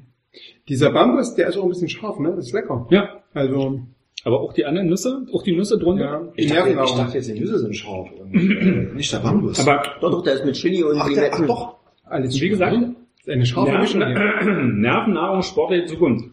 Ähm, Okay. fahren wir nach Lyon? Sebastian, hast du, glaube ich, schon getwittert, dass du nach Lyon, dass das die, die Reiseplanung quasi schon steht? Musste ja schon absagen, weil jetzt, ich muss ja jetzt zu Dominik Kaiser gehen. Ja, aber wird der verschoben, Dominik, Dominik Kaiser Abschiedsspiel soll am 13.05. sein, für die, die es noch nicht mitgekriegt haben. Ähm, das ist drei Tage vor dem Endspiel in der Europa League in Lyon, einen Tag nach dem letzten Bundesligaspiel äh, bei Hertha. Ähm, soll doch aber verschoben werden, falls äh, der, der, der Termin in Lyon steht. So habe ich es verstanden. Stimmt, ja, stimmt, genau, ja. Na dann kann ich ja doch Sonntag äh, schon nach. Deine Reiseplanung steht, du bist Ja. optimistisch. Na, sie ist zumindest schon mal angeplant. Also, es, ist, es ist wie immer so, Stornierung geht ja immer. Hm. Aber, Aber Lyon ist auch so eine Gegend, wo man eigentlich auch immer hinkommt, ohne was groß zu planen vorher. ja, aber mittlerweile irgendwie der geneigte RB-Fan bucht ja mittlerweile äh, sehr schnell und sehr intensiv, wenn es um Flugreisen geht. Und Nein. dementsprechend kann man da vielleicht auch mal den einen oder anderen Euro sparen, den man dann vielleicht eher für die After Hour in Lyon dann planen kann, wenn man dann irgendwas begießen muss. Na, na, begießen müsste man auf jeden Fall irgendwas. In, in, welche, Richt- in welche Richtung auch immer. Sie, ja, aber dann lieber den Euro in den Kneipen in Lyon gelassen, als in der äh, Flugzentrale deines Vertrauens. Aber jetzt mal im Ernst, äh, wie, wie schätzt ihr die, die Chancen gegen Marseille ein? Jetzt ernst. Jetzt, Oh. ja. Na, es wurde ja bei Twitter, wurde ja, als es los war, haben ähm, einige geschrieben, traumlos, weil es quasi von der Spielweise ähm, RB durchaus entgegenkommt und im Gegensatz zu Atletico oder Arsenal auch durchaus ein, ein schlagbarer Gegner ist. Ähm, der Rasenfunk hat irgendwie letztens einen, ähm, äh, einen Kurzpass zur französischen Liga gemacht, da haben sich auch ein bisschen mit Olympique Marseille beschäftigt. Ich würde den Optimismus jetzt nicht mehr ganz so teilen. Ähm, spielerisch weiß ich das gar nicht so sehr einzuschätzen. Ähm, das kann man, kann man vielleicht noch drüber sprechen. Aber da muss wohl Rambazamba sein im Stadion dort. Also die, äh, das Stadion sollen wohl durchaus Zustände sein, wie sie im Besiktas schon dem äh, RB Leipzig, also nicht, vielleicht nicht mit dem Pfeifen und so, aber es soll schon sehr, äh, wie sagt man, euphemistisch südländisch sein. Ähm, Ja, Stadion soll ist sehr, noch eines laut sein. überhaupt. Soll, Ich- Ich sag mal, wenn es 1-2 steht, sind die auch nicht ganz so laut. also ich habe letztens das Spiel gesehen, da war das Stadion zwischendurch auch mal relativ ruhig. Also die können schon, das kann schon gut werden dort. Naja, aber so ein, so ein äh, Jahresdurchschnitt von 45.000 ist durchaus, Ja, Beachtlich. sagt ja noch nichts, was im Stadion los ist. das stimmt. In Hinzu München, sind, in München sind 75.000 im Schnitt. Das, Genau, also ich, ich kann es nicht richtig einschätzen, weil ich mich jetzt auch fünf Tage Wellness befunden habe und deswegen keine Olympic hast du nicht die, die, nicht die Spiele angeguckt Also, habe. Aber das, was ich gelesen habe, ähm, also ich freue mich viel mehr, ich freue mich viel mehr auf beide Spiele, sowohl das in Leipzig als auch das in Marseille. Jetzt, jetzt mal ganz unabhängig davon, wie das ausgeht, aber ich glaube, das wird, in, das wird, es können beide Spiele sehr sehenswerten und sehr ansprechenden Fußball bieten. Also das ist, glaube ich, die maximale Einschätzung, die ich machen kann. Also ich glaube, man wollte das 50-50 los, man hat das 50-50 Mhm. los bekommen, man hätte ja auch mal Dritte irgendwie ziehen können oder Lande. Die wären, die wären weiß Gott unangenehmer geworden und jetzt kann man sagen, okay, wenn du irgendwie einigermaßen dein Spielstil runtersti äh, runterspielen kannst, dann haben wir Chancen. Und Mhm. das wollte man haben, das kriegt man jetzt. Und ob man es dann äh, wie, wieder klassisch, wie es eben halt RP manchmal gerne macht, eben halt auswärts vergeigt, wird man dann eben halt ja schon äh, dann im Rückspiel halt sehen. Ja, das Problem ist ja, dass wir das erste Heimspiel, das erste Heimspiel gibt und dass man dann auswärts, sodass man quasi zu Hause eigentlich ein bisschen vorlegen müsste und dann äh, gucken müsste, wie es dann, wie es dann dort ist. Also ähm, na, das Spiel gegen die Bayern, ne, was ja auch taktisch, äh, wo Hasenmittel auch gezeigt hat, dass er taktisch, also immer wieder gezeigt hat, dass er taktisch drauf hat, ähm, das lässt ihn dann noch ein bisschen optimistisch stimmen. Ähm, aber ja, 50-50, wie Sebastian gesagt hat. Also meine Runde war jetzt Bayern wirklich taktische Finesse at its best oder war das eher planbar, Weltplanbar. dass die Dreierkette kommt? Ach so. Es wurde ja quasi als super taktischer Meistergriff äh, propagiert. Und wenn man sich dann eher so noch mal kurz dann doch nochmal mit der RB-Thematik beschäftigt hat, hat man ja festgestellt gehabt, naja, Moment, ähm, so ganz neu war es ja dann doch nicht. Bisher war es nicht so erfolgreich, oder? Die drei Naja, so oft haben sie es nicht probiert. Das war, ich fand, also was ich an der, an der Taktik überraschend fand, war nicht, dass es, nicht unbedingt, dass es eine Dreierkette war, sondern was sie daraus gespielt haben. Also als als ich die Aufstellung gesehen habe, war ich, dachte ich, okay, spielen Fünferkette, mauern sich hinein, so wie er es vorher gesagt hat, die Null halten. Irgendwann wechseln sie halt Forsberg und Werner noch dazu ein und dann versuchen sie halt vielleicht noch das Tor zu schießen. So. Und dann, was sie dann ja gespielt haben, war ja nicht, okay, wir spielen Fünferkette und verteidigen nach hinten, sondern wir spielen irgendwie mit Dreierkette, die Außenverteidiger stehen in der gegnerischen Hälfte und wir pressen irgendwie wahnsinnig über das ganze Feld. Und das fand ich dann schon in der Art und Weise, wie sie das dann, also wie sie das gespielt haben, nicht, dass sie Dreierkette gespielt haben, sondern wie sie sie interpretiert haben. Das fand ich schon überraschend, weil das hatte ich tatsächlich nicht erwartet. Bis jetzt hatte ich immer so eine Idee von, das Dreierkette war ja schon mal im Gespräch, letzte Saison haben sie es mal gespielt, aber für mich war das immer ein System, um mehr Ballsicherheit zu haben, um irgendwie die Möglichkeit zu haben, im Ballbesitz so zu spielen, dass man, auch wenn man ihn verliert, hinter dem Ball immer noch genug Leute hat, um es zu verteidigen. Also, dass man es eher aus den Gesichtspunkten spielt, aber nicht, dass man die Dreierkette deswegen spielt, weil man irgendwie, zack, wir rennen jetzt irgendwie den Gegner über den Haufen. Weil das war schon, fand ich schon erstaunlich. Auch dann Na. irgendwie mit dem Rückstand 0-1, dann irgendwie das weiter so durchzuziehen und da, was er dann auch, was ja auch Hasel gesagt hat, also, dadurch, dass ja dass, dass Leimer und Bruma ja tatsächlich permanent an der Mittellinie standen, auch wenn der Gegner den Ball hatte, so hattest du ja immer die Situation, dass hinten Upamecano und Konate immer raus an die Seitenlinie mussten, um das um das mitzuverteidigen. Und das ist schon das ging die Bayern zu machen. Okay, da hat Thiago gefehlt und äh, Lewandowski saß auf der Bank. Da fehlten schon ein paar, die dir wahrscheinlich ansonsten die Bälle um die Ohren hauen. Aber das fand ich schon extrem mutig gespielt. Und vor allen Dingen dann konsequent weiter mutig gespielt nach dem 1-0. Ja, Das war schon stark. Also das für so, von daher war das schon überraschend, fand ich. Also so wie sie es gemacht Und, und haben. selbst gerade, was gerade schon gesagt, von Upamecano ist sich ja gewohnt, dass er das mittlerweile mit einer stoischen Ruhe hinten abräumt. Aber Konate stand ja gerade jetzt gegen Bayern da gar nicht nach. Das war, war Ja, klasse. Wahnsinn, wie, wie eiskalt. Also Ja, das ist dazu noch Ilse, also das war, das war richtig, richtig geil. Also genau, ehrlich gesagt muss ich sagen, dass das mit der Taktik mir auch erst retrospektiv stärker aufgefallen ist, weil mir dann nämlich in der ersten Aufstellung dachte ich mir, oh, Konate und Ilse. Also das war für mich so, dass wir, ei, ei, ei. Und dann im Nachhinein, als äh, Asel das nochmal mit der Dreierkette gesagt hat und auch mit dem, er sagte ja, ich wusste nicht, ob ich die verunsichere oder ob ich ihm Sicherheit geben kann oder so, da ist mir das quasi alles nochmal klar geworden. Ja, genau, das war super geplant und das war auch in dieser, in dem, nach dem Rückstand so weiter zu spielen. Also da dachte ich mir, ja, das war mir jetzt im Spiel, so ist mir das nicht so bewusst geworden, aber im Nachhinein muss ich sagen, das kann noch schief gehen, ne? so wie, ich glaube, Dreierkette war ja gegen Bremen oder so, wo sie verloren haben letztes Jahr. Ähm, äh, da haben sie natürlich auch einen anderen Gegner gehabt, ne? so. Oder dass ich mit den vielen Rotationen in Augsburg äh, diese Saison, was eben auch schief geht, wo Hasenhüttl auch vielleicht denkt, ähm, okay, der hat eine Idee, und wenn die nicht aufgeht, dann geht es total vom Baum. Aber wenn es funktioniert, dann kann es eben sowas, dann kannst du sogar die Bayern 2-1 besiegen, obwohl du im Rückstand gelegen Aber hast. ist das nicht genau die RB-DNA, die sogenannte, die die Leute sehen wollen, die auch die Chefetage sehen will? Dass du einfach was riskierst, dass du probierst und das einfach auch mal durchziehst und irgendwann hast du eben das Glück. Der Glück war es ja nicht. Also muss ja teilweise sagen, man hat ja wirklich RB, also andersrum hat ja Bayern mit seinen Mitteln besiegt und nicht, weil er Bayern einen schlechten Tag hatte. Klar, vielleicht mit der 1B-Mannschaft. Aber Ja, aber 1B-Mannschaft bei Bayern man ist immer noch- richtig, aber man hat man hat's ja quasi mit seinen eigenen Mitteln geschafft, RB in irgendeiner, äh, Bayern in irgendeiner Form in die Bedrängnis zu bringen, was ja sonst irgendwie sehr wenig Mhm. Mannschaften schaffen. Deswegen ja auch Hut ab, aber letztendlich, ich habe mich jetzt bloß im immer ein bisschen irritiert gehabt, dass ja immer das so als äh, super Lösung präsentiert worden ist. Also am Ende war es eher, die Mannschaft war ein Jahr älter, bei Bremen haben sie es gespielt. Ich glaube, Uwe Mikano hatte sogar damals den, den Passus gehabt, äh, dass er den vermeintlichen Libero spielen durfte und da gab es eben halt vogelwilde Pässe, wo man sich dachte, das um Gottes Willen. Ich finde, das ist immer das, bei diesem, ich muss gleich falsch bei diesem Bremen-Spiel ist immer so der Punkt, dass das so hinterher so, Ich fand es nicht negativ. diesen Versuch, nee, der, dieser Versuch, der, das Ergebnis wird immer so mit diesem Versuch Dreierkette zusammengebracht. Und ich fand, dieses Ergebnis hatte mit der Dreierkette nichts zu tun, weil die, die Tore, die sie gefangen hatten, die hatten mit der, mit der Art und Weise, wie sie das taktisch aufgestellt haben, gar nichts zu tun. Da hat das Anrufen vorne vielleicht nicht so funktioniert wie sonst, weil es irgendwie neu war mit der Ausrichtung. Aber so das, warum sie da verloren haben, war nicht, weil sie den Dreierkette gespielt haben. Also das war, hat der andere, da haben sie ja irgendwie den Fernschuss, dann gab es irgendwie einen Standard und dann haben sie irgendwie eine, zum Schluss einen Konter kassiert. Aber das hat ja nichts damit zu tun, dass sie dann eine Dreierkette versucht haben.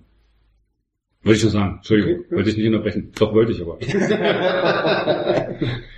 Wobei, wenn ich mich nicht ganz so erinnere, ich glaube sogar das Bremen-Spiel schon so war, dass allgemein die Unsicherheit auch seit Supermecano ganz äh, ein bisschen größer war als gegen Bayern. Das, das war wirklich, wie, wie Frank schon gesagt hat, eine stoische Ruhe, wo du immer gedacht hast, ach so, der ist Anfang 20, Ende 19. Das ist eigentlich völlig unnormal, was da gespielt hat. Aber Ja, also theoretisch, es war immer das RB-DNA-Spiel, zu sagen, wir pressen, was das Zeug hält und egal wer da jetzt da irgendwie als Gegner da steht, ob da jetzt Real Madrid, äh, Augsburg oder eben halt Bayern steht, es, es war das Press, es war der Pressing-Fußball und es war halt auch in extremer Konsequenz gespielt und normalerweise geht sowas schief gegen Spitzenmannschaft, aber irgendwie hat es eben halt einfach an dem Tag funktioniert.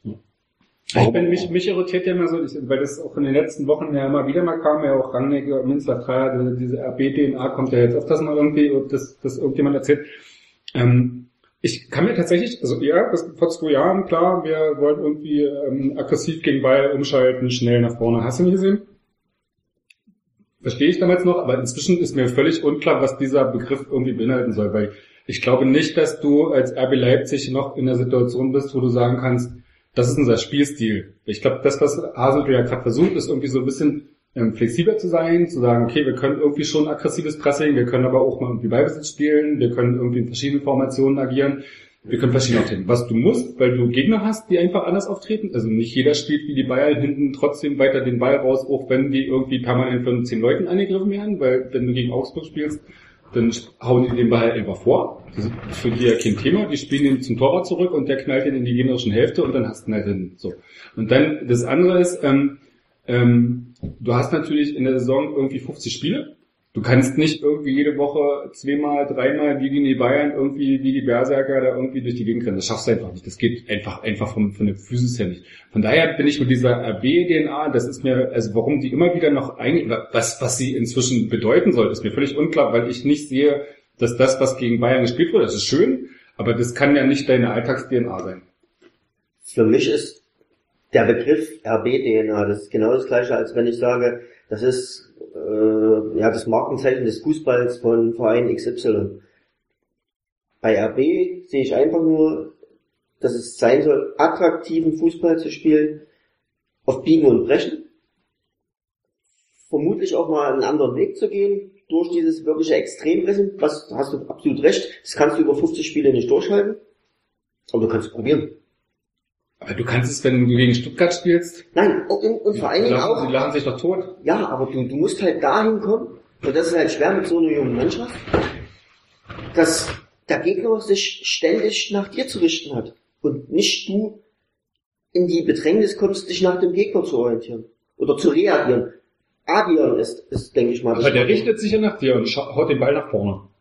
Also ich glaube, der Vergleich hinkt das, was mit der RB-DNA gemeint ist, aber ich glaube 2009 oder 2010 hat eben halt mal ein Lahm ein sehr prägendes Interview für Bayern geführt, wofür er eigentlich Bayern perspektivisch stehen soll. Und was eben halt, äh, dass man eben halt sagt, okay, man möchte eben halt mal irgendeinen Spielstil etablieren, wofür eben halt Bayern steht oder womit eben halt Bayern erfolgreich wird. In dem Fall von Real Ballbesitz Fußball, was ja quasi, worauf ja Bayern sich heute eigentlich immer noch bezieht. Und dass man eben halt sagt, okay, dass man eigentlich irgendwo bei RB Fußball etablieren will, wofür es sich eben halt RB definiert, wofür eben halt am Ende auch Spieler verpflichtet werden sollen oder wollen, die eben sagen, okay, die spielen halt den Spielstil, der hat in meiner Jugend funktioniert, da will ich auch perspektivisch zu RB hin, weil da kann ich mich am besten entwickeln, weil auch Rangnick wird auch in den nächsten fünf, sechs Jahren weiterhin die Leute holen wollen, die sich eben halt perspektivisch äh, entwickeln, also 1920, und dann eben halt die Leute eben halt zu ziehen über die Argumentation, unsere DNA, dein Spielstil, kannst zwar zu Bayern gehen, aber du zu uns besser hin. Ich halte ja Rangnick wirklich für so extrem ehrgeizig, dass der, dass der wirklich das Gegenteil beweisen will, dass man mit, nur mit Ballbesitz Fußball erfolgreich sein kann. Champions League Viertelfinale, schau dir die Mannschaften an. Sechs Stück, sieben. Nur über Ballbesitz Fußball und seit Jahren erfolgreich damit. Naja, Ja, aber ja, Deutschland, Deutschland spielt seit Jahren Umschaltfußball und alle fliegen so frühzeitig raus, weil sie gegen ein Team spielen, die Ballbesitz können. Also das ist halt Das ist ja letztlich auch die Frage, die ja in der Bundesliga geführt wird, ob du quasi weiterhin mit diesem, es gibt einen englischsprachigen Fußball-Podcast, German Football, der nennt sich Gegenpressing seit fünf Jahren oder so, weil es tatsächlich so dieses, halt das quasi beschreibe, Bundesliga in einem, in einem Wort, dann ist es Gegenpressing. Ne? So. Und das, was quasi von Spitzenmannschaften und auch von RB in Zukunft, was sie ja in dieser Saison schon versucht haben, mehr und mehr einzuführen, gefordert wird, dass sie eben auch mehr mit, Ball, mit mehr Ballbesitzanteilen was zu, was zu, äh, was reißen können. Deswegen kann man das jetzt zum Beispiel nicht als ähm, RB-DNA schreiben.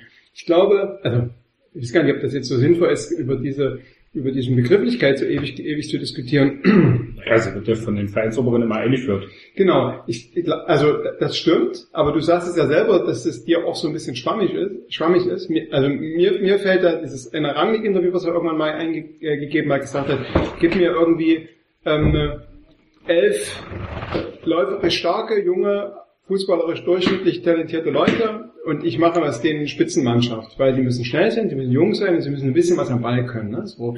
Das ist für mich das, was da am ehesten irgendwie zu greifen ist. Und wir werden ja vielleicht heute auch noch über die, äh, darüber sprechen, ob Hasenhüttel weiter bei RB Trainer ist, ähm, wo die Diskussion ja auch war, vielleicht möchte sich Hasenhüttel auch weiterentwickeln und möchte nicht nur permanent diese U23-Spieler haben, die jünger sind als 23, die schnell laufen können, sondern er möchte vielleicht auch mal Leute haben, die älter sind und die vielleicht ein bisschen mehr Ruhe ins Spiel bringen können und sich damit vielleicht auch dieser RB-DNA zu entziehen. So, also Ach, ich meine, das weiß ich gar nicht, ob das was mit dem Alter zu tun hat, weil das ist ja die Argumentation von alt werden, die schon alleine, das, das, das verstehe ich schon. Wenn du irgendwie das schaffst, Spieler zu halten, das ist ja eher das Problem, dass du permanent Spieler holst, die nach Leipzig kommen und sagen, das ist mein nächster Schritt, ich will mich hier entwickeln, dann will ich weg. So ungefähr. Also wenn diese ganzen Augustins, äh, Brumas, Upameccanos etc., für die ist ja alles klar, okay, das ist jetzt irgendwie so ein zwei, drei Jahresabschnitt und dann will ich irgendwie nächsten Schritt machen. So. Das ist ja eher das Problem. Das hat mit Jugendlichkeit gar nicht so viel zu tun. Und ich glaube aber schon, dass Hasenhüttl schon, das hat er ja auch vor der Saison schon formuliert, dass er schon die Idee hat, irgendwie diesen Ballbesitz, also ohne diese Gegenpressing-Pressing-Geschichten zu verlieren, aber diesen Ballbesitz zu kultivieren. Und für mich ist ja immer noch so dieses, dieses, diese Neapel-Spieler sind ja für mich immer noch so diese, dieses wahnsinnige, augenöffnende Erlebnis, wo eine Mannschaft tatsächlich ein saugutes Ballbesitzspiel hat, wirklich eine großartige Ideen für das gegnerische, für das vordere Drittel, wie sie da irgendwie selbst gegen tiefstehende Mannschaften agieren.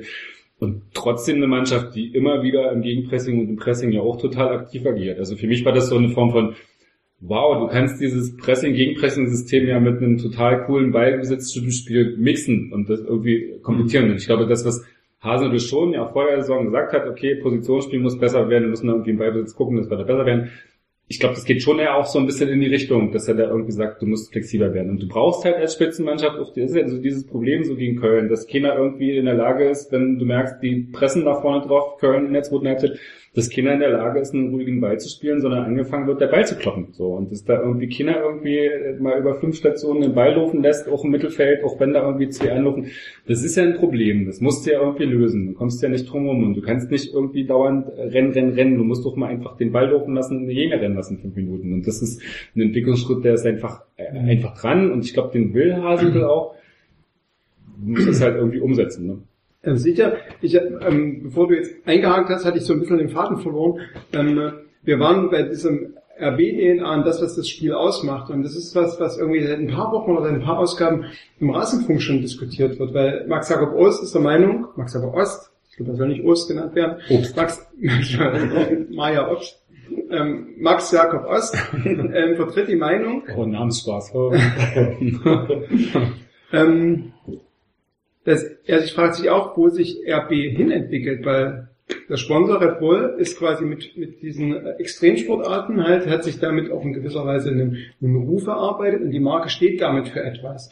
Und ich würde das jetzt mal zur Diskussion stellen, ich habe da keine direkte Antwort darauf, aber er sagt, ähm, das wollte er halt in den Fußball implementieren und das hat quasi lange auch mit diesem Fußballstil funktioniert. Momentan ist RB aber auch auf einem Level, wo es eben nicht mehr dieses Hurra, Harakiri-Fußball nach vorne rennen und immer ganz schnell, immer, ne, sondern es muss quasi, ähm, das hat letztes Jahr auch Ingolstadt und so, in Mannschaft gibt es bestimmte Beispiele, wo, die gesagt haben, nee, wir spielen das nicht mit, das was du sagst, Stuttgart sagt, nee, wir wollen den Ball nicht, mach mal selber, ne, so. Und ähm, äh, im Rasenpunkt wird halt das, wird das, das ein bisschen in diese Richtung diskutiert, dass damit auch die Idee von dem, wofür RB Leipzig steht, weil sie nämlich die Marke Red Bull vertreten, damit irgendwann ähm, ad absurdum geführt wird und muss sich entweder und entweder die Gefahr, dass Red Bull sich rausnimmt aus dem aus dem Verein, aus dem Club oder ähm, dass es quasi immer weiter in diesem Stil versucht wird, weil eben da eine gewisse Marke dafür steht. Ich glaube, ich halte diese, Ist vielleicht ein bisschen diese absurd, Analogie, das, ja. so die Analogie, die kannst du so, also diese Verbindung, die kannst du so lange machen, wie das irgendwie funktioniert. Der Herr Rangnick auch schon gemacht, ja, wie unser Sponsor, jung, jugendlich, so unser Spielstil. Aber ich glaube, ich glaube, die, die, die, die, das, das Kernmarketing-Element von Red Bull ist Erfolg. Und äh, ich glaube, es ist völlig wurscht, ob die da irgendwie 120 Kilometer rennen oder 115 und der Ball läuft. Also in der Formel 1 muss das Auto auch nicht permanent gegen die Wand fahren, damit das Event funktioniert. Also das ist, ja Quatsch. So.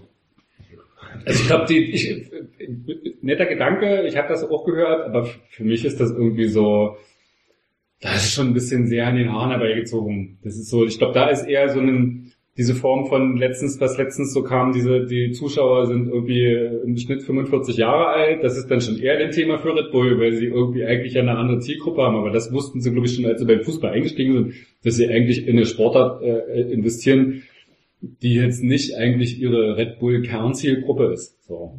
Das ist jetzt schon eher ein konservatives, älteres Publikum im, im Fußball, mal abgesehen von den Ultras, aber die sind nicht so Red Bull-affin, glaube ich. Habe ich mal gehört, gelesen. irgendwo. Hast du gehört? Ja, ja, habe ich mal irgendwo. Ich muss einen Zeitungsartikel dazu gelesen haben. Aber gibt's nicht viel davon. Aber guck mal, was es hier gibt. Wir haben noch überhaupt nicht über, wir haben noch gar nicht heute über Olympia gesprochen. Nee, aber du hast mal deinen Computer jetzt über das Mikrofon gehalten. Ja. Das sah auch gut aus. Ist ja mal so ein bisschen ein Schockeffekt für die, äh, für die Zuschauer, die hier auch mit den Kanal finden, noch mitmachen können. Ich habe noch ein Getränk mitgebracht, weil wir bei Olympia waren. Weil wir gerade bei Zuschauern waren. Und Getränke.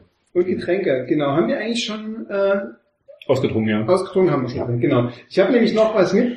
Äh, ein Sekt, äh, ein Henkel trocken und Gold Edition, weil die Wegen äh, Olympia. grandiosen Biathleten Gold gewonnen haben bei Olympia. Also unsere Biathleten. Unsere Deine, deine Biathleten. Und unser Arndt, meine Biathleten, jetzt nochmal?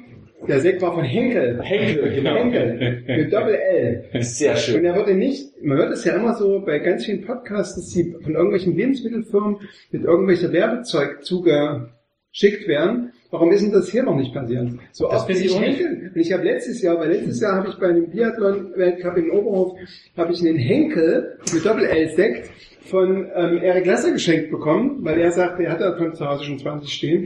Willst du den nicht haben? Der podcastet der nicht mehr. Wie bitte? Dabei podcastet der nicht mal. Aber der hört auch, ich hab, der hört auch Champagner statt Bier, hat er mir zumindest ja. gesagt, obwohl er Erzgebirger auch findet. Ähm, genau, und dieses Jahr war ich auch beim Biathlon in Oberhof, da gab es ein Tippspiel von Journalisten. Und ich war der Verwegene, der in den Verfolgungsrennen jeweils die äh, Weltcup-Spitzenreiter, nämlich ähm, Anastasia Kusmina und Martin Foucault als, als Tagessieger getippt hat. Und ich war Wow. ja, Extravagant. ja, ich war super verwegen. Und ich war der Einzige unter den anwesenden Journalisten, Ja. der die Kombination gewählt Haben hat. die anderen, haben die anderen Fußball getippt? Oder haben die Die Sportart anderen gemacht? haben 3-0 getippt. Biathlon. ähm, äh, genau, nee, das war tatsächlich bei den Verfolgungsrennen so, dass beide Weltcup-Spitzenreiter gewonnen haben und dadurch habe ich dieses, Und die hatten aber vier Minuten Rückstand am Anfang. Oder warum hast du die gewählt und die anderen nicht? na, ich glaube so unter, so wie das ja auch bei Fußballjournalisten, also wie das glaube ich bei allen Sportjournalisten ist, man möchte sich halt durch irgendeine besondere äh, Kenntnis irgendwie hervortun. Und dann sagt man, ja, hier der Lette, ähm, äh, ähm, Rastorgujevs, den habe ich irgendwie die letzten Saison habe ich so gut gesehen, der ist jetzt besser geworden. Ich glaube, der macht das heute. Oder Jakob Fack aus Slowenien, der ist zwar irgendwie die Saison, aber der war schon fünfmal in Top 5. Der kann sein, dass der das diesmal schafft und so. Und dann macht man halt, in der Regel macht man dann so eine verwegene Sache, um sich halt als der große oder die große ne, Auskennerin dann darzustellen. Wenn man dann gewinnt, dass man dann auch sagen kann, hier, ich hab's Genau. gewusst. Ich hab's gewusst. Aber als genau. du dann gekommen bist, hm, ich bin der Also, ja, Loser-Tipp. Ja, dann haben alle gesagt, ja, das hätte ja jeder tippen Ja. können. Ich gesagt, ja, hättest du mal gemacht. Dann du lieber vielleicht. in einem Jahr zwei, äh, einmal richtig als immer gewonnen, ist auch blöd. Ne? Jörg, was trinken wir denn jetzt? Wir trinken jetzt einen Sekt, einen Trockensektekt von Hen Henkel. Henkel. Und es macht sogar Flupp. So, Aber der Gastgeber darf eingießen. No, nee. Ne? Bei, bei einem Sendungstitel Champagner statt Bier Ja. müssten sich doch zwei Sponsoren finden lassen. Herr Minzler, Herr Rangnick, Oberspitzer vermitteln, bitte, jetzt. zwei, zwei Champagner-Sponsoren. Das, das fährst du. Ich bin mit Ähm, Frankreich, also da wäre eigentlich irgendwann, irgendein Champagner da eigentlich Pflichtsponsor. Ja. Pflichtsponsor. Ja, wir spielen dauernd in Frankreich, ne? Ja. Erst äh, Monaco, Ach so, zählt ja ja. irgendwie hoch zu Frankreich. Jetzt Viertelfinale, dann Finale, Finale. Wahnsinn. Genau, und weil wir ja letztes Jahr bei der Biathlon-WM in Hochfilzen haben wir danach den berühmten Schlumberger Sekt getrunken. Der Schlumberger Sekt ist quasi eine, eine, äh, aus der Umgebung von Hochfilzen und wird quasi nach Champagner, äh, äh, nach Champagner-Richtlinien wird gebraut. Und, ähm, äh, nee, wie heißt das, gebraut, gekeltert, hergestellt? Gepanscht. Gepanscht, genau. Und Henkel ist quasi das Äquivalent für einen Thüringer Wald.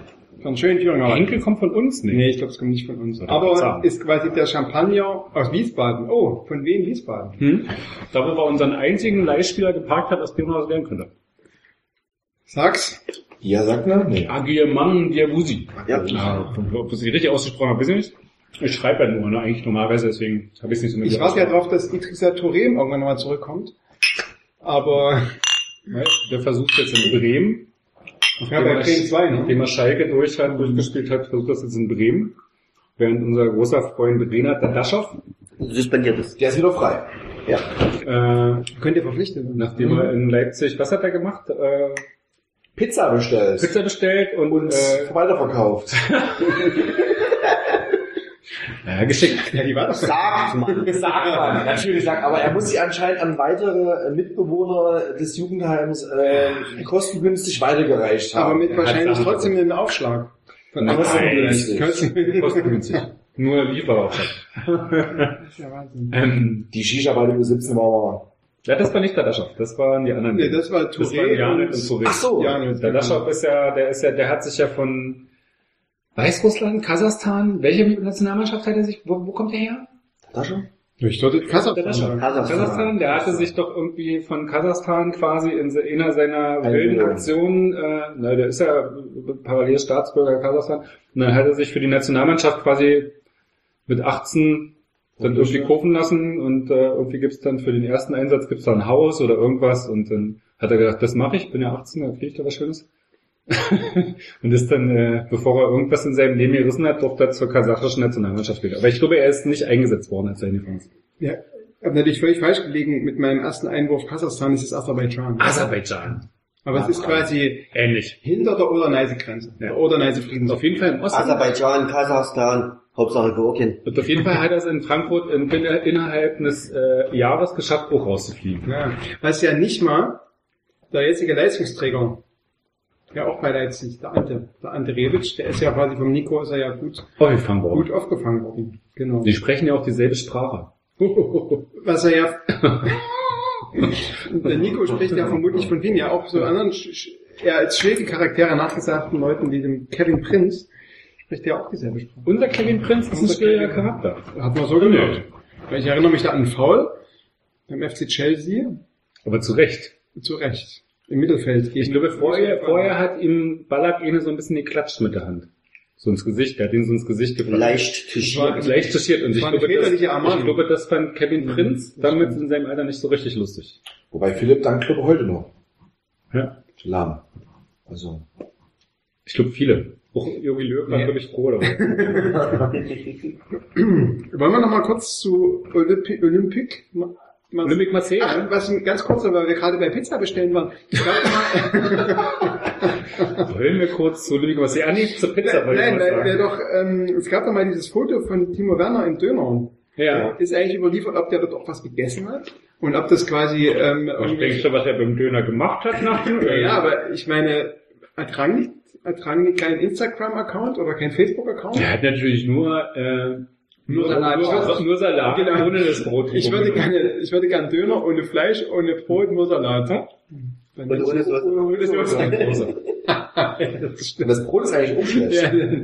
Aber er hat einen richtigen Dönerladen ausgesucht. Also ich esse dort mittags auch, aber Auf der Prager Straße ist der, ne? Nee, auf der Jana nicht. Ja, ja, ja. Ah, okay. Vielleicht kann ich ihn als Sponsor gewinnen für den Podcast. Hm. Ähm, Alibaba Döner. Dönercast. Ähm, genau, wie auch immer, aber das hat quasi keine, äh, äh, na, keine Konsequenzen nach sich gezogen. Dass man nach dem Spiel um 11 noch Kohlenhydrate zu sich nimmt, das dürfte doch eigentlich in der Rangnick-Welt nicht. Ich glaube, er war auslaufen. Ich glaube, direkt nach dem Spiel wird auch nachts um 11 noch gespeist, weil du musst ja deine Energiereserve. Kohlenhydrate? Ja, Nudeln. Nudeln? Wie bei einem Radfahrer. why not? Hm. Also das finde ich jetzt Okay. nicht so ganz. Das ist ein Döner. Vielleicht hat er die Soße wirklich weggelassen und das Brot, dann passt er auch wieder. Aber finde ich jetzt nicht ganz. Ah ja. Na, mich hat das überrascht. Dass- finde ich es ungewöhnlich, dass Timo Werner abends um 11 aus der Red Bull Arena spaziert und erstmal die Janali runtergeht und den ersten Döner abgibt. Also da, ich versuche mir das so vorzustellen, wie so sein Weg dann nach dem Spiel ist. Und das, da bin ich irgendwie, ja auch noch nach, so- das war ein Champions League Spiel, ne? Das war jetzt nicht irgendwie war so. irgendwie nachts und dann Genau, das war nicht. Janallee ist ja auch nicht so, dass du da irgendwie gut parken kannst. Wahrscheinlich muss das schon irgendwo. Gut, vielleicht auf dem Weg in sein Penthouse. Ja. In, äh, Zu Fuß. Zu Fuß? Macht, ist er ja, ist ja, ist ja Tschüss Jürgen, noch draußen gesagt bei der Security. Ich gehe da mal hier. Ah, gut, Timo. Gehst du noch rüber zum Döner? Ja, ja. ja dreh noch eine Runde. Weißt du doch. Könnte, könnte sein. Zehnerkarte muss voll werden. Ja, vermutlich haben die Kumpels, die, die mir das jetzt abfotografieren lassen, haben ihn quasi motorisiert abgeholt. Ja. Abgeholt. Oh, ja. Gut, dass man, dass das äh, ein Podcast und kein Podcast ist. Ähm, ist du wolltest noch was zu Marseille sagen? Nein, ich wollte gerne, ich weiß nicht, ob wir das, ähm, ob wir das abschließend diskutiert haben, was die Chancen sind und äh, von RB, also und we- welche, welche, weil wir gerade über die taktischen Finessen von äh, Ralf Hasenhüttl gesprochen haben, was es vielleicht für eine Taktik wäre, mit der man gegen Marseille Erfolg haben könnte. Ich glaube, Lyon hat es ganz gut gezeigt beim Spiel in Marseille vor zwei Wochen. Oh, war das ein übles Geholter. Da Ja. ging's, da ging's ja 50 Minuten lang haben die sich wirklich die Füße weggehalten ohne Ende und der Schiedsrichter hat immer so ein bisschen, hatte mal voll, mal nicht. Ja, aber du hast, du hast schon gesehen, dass Lyon extrem in, in, doch zwischen die Linien gespielt hat. Und das wäre natürlich das Spiel für Rammer zum Beispiel. Ne? Muss halt, die Außen müssen halt mitmachen. Keter muss einen guten Tag erwischen. Also Ja, aber es spielt doch- rot gefährdet. Aber es spielt auch in der Mitte, spielt auch Luis Gustavo, ne? Der hat inzwischen auch so einen Bewegungsradius von ungefähr 10 Ja, Metern. der, ja. Der Und- Luis Gustavo? Luis Gustavo, Ja, klar. Und ähm, das ist schon, da, da, da gerade in der Zentrale tun sich schon gut ein paar Lücken auf bei Marseille. Irgendein Nationalspieler ist auch noch verletzt jetzt. Ja, da ist er rechts außen vorne, ja. Ja. Aber ich glaube, der ist noch, Dimitri Payet ist ein super Fußballer, auf den musst du natürlich achten, aber ja, solltest du Normal dem solltest du Level. nicht schießen lassen aus 20 Metern. das wäre wahrscheinlich ungünstig. Aber der ist jetzt auch nicht, also der wirkte so ein bisschen wie, keine Ahnung, wie so eine 80er-Jahre-Version von Diego Maradona, der späte ein bisschen dickliche Maradona. So ein bisschen un, unausturniert und macht jetzt seine gute Pässe. Dimitri Payet ist auch ein bisschen eine Diva, der hat sich ja Künstler, quasi ne? von West Ham weggestreikt zu OM wieder zurück. Uh, das mag man ja in Deutschland gar nicht. Nee, Nee, du willst gleich mal zeigen, was eine Hacke ist. Natürlich Okay. ist nur, wenn eine Million stimmt.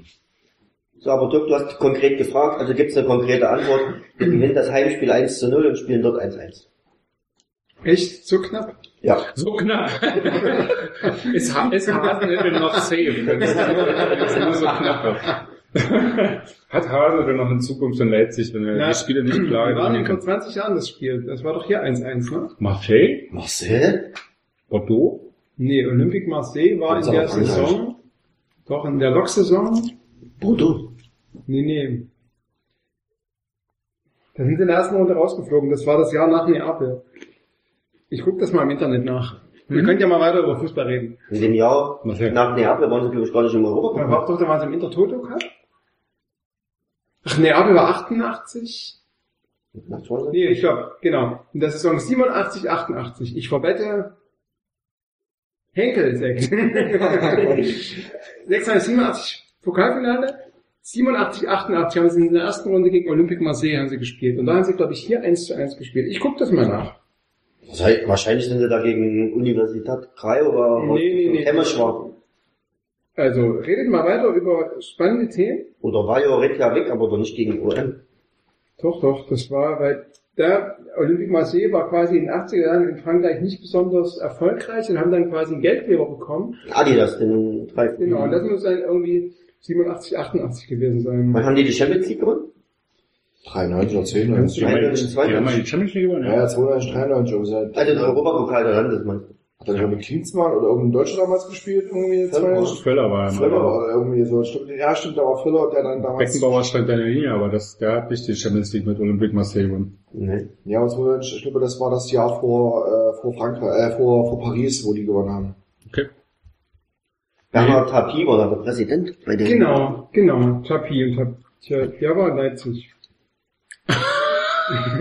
Zur Mustermesse im Kipp. Weißt- liest es noch wie gestern. Ja, ich habe ihn gesehen. Unter die 100.000 im Zentralstadion. Ja, So, was gibt's denn noch so Spannendes zu erzählen? Na, was, hier machen wir noch eine Saisonprognose zu Ende. Ähm, ähm, was muss es denn werden? Sechster Platz ist jetzt? 0 zu 0. Hier 0 zu 0 und dort haben sie 1 0 gewonnen. Am 16. September 1987 Pokal der Pokalsieger Lok Leipzig und am 30. September 87 das Rückspiel. Tor beim Topsch. Olympic Mars Tor, nee, nein, nein, nein, Olympic Marseille hat gewonnen. So. Und hier gab es nur, es gab kein Leipziger Tor.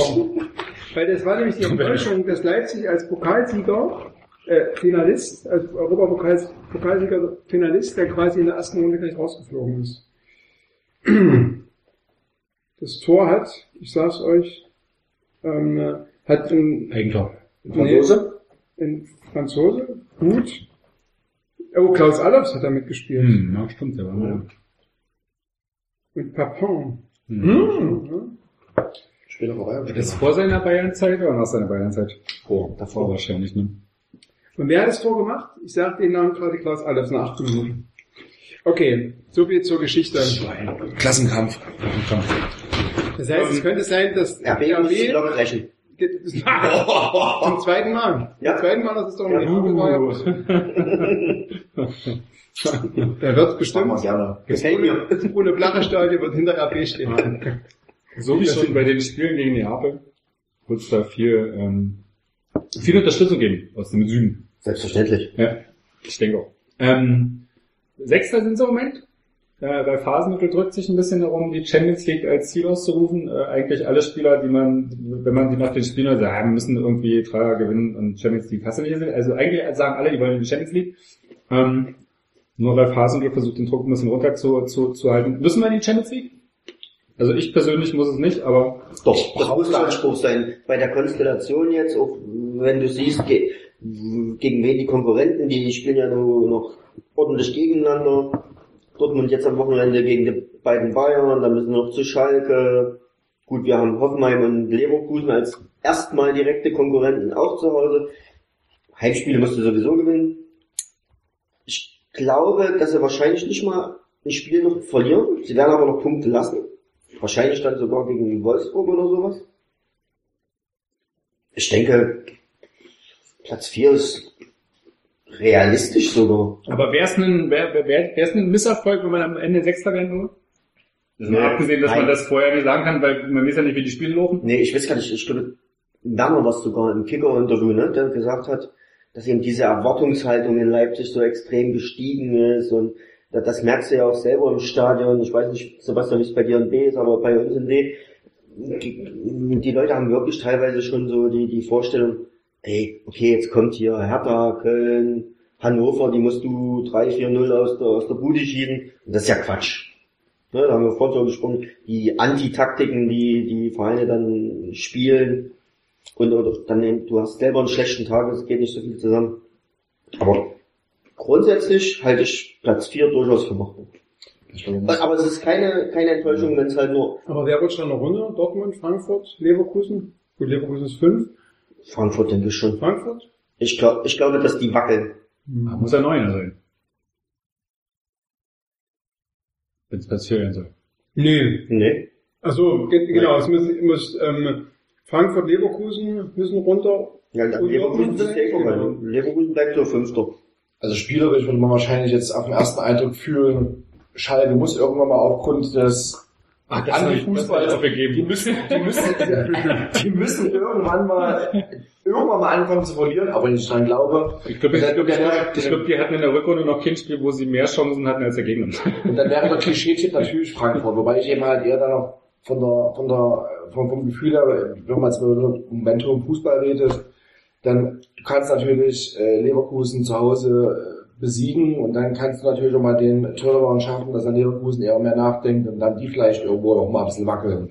Aber rein jetzt von der, von der, von der blanken Theorie her sagst du natürlich am Ende Schalke, so schlecht. Das muss irgendwann mal schief gehen.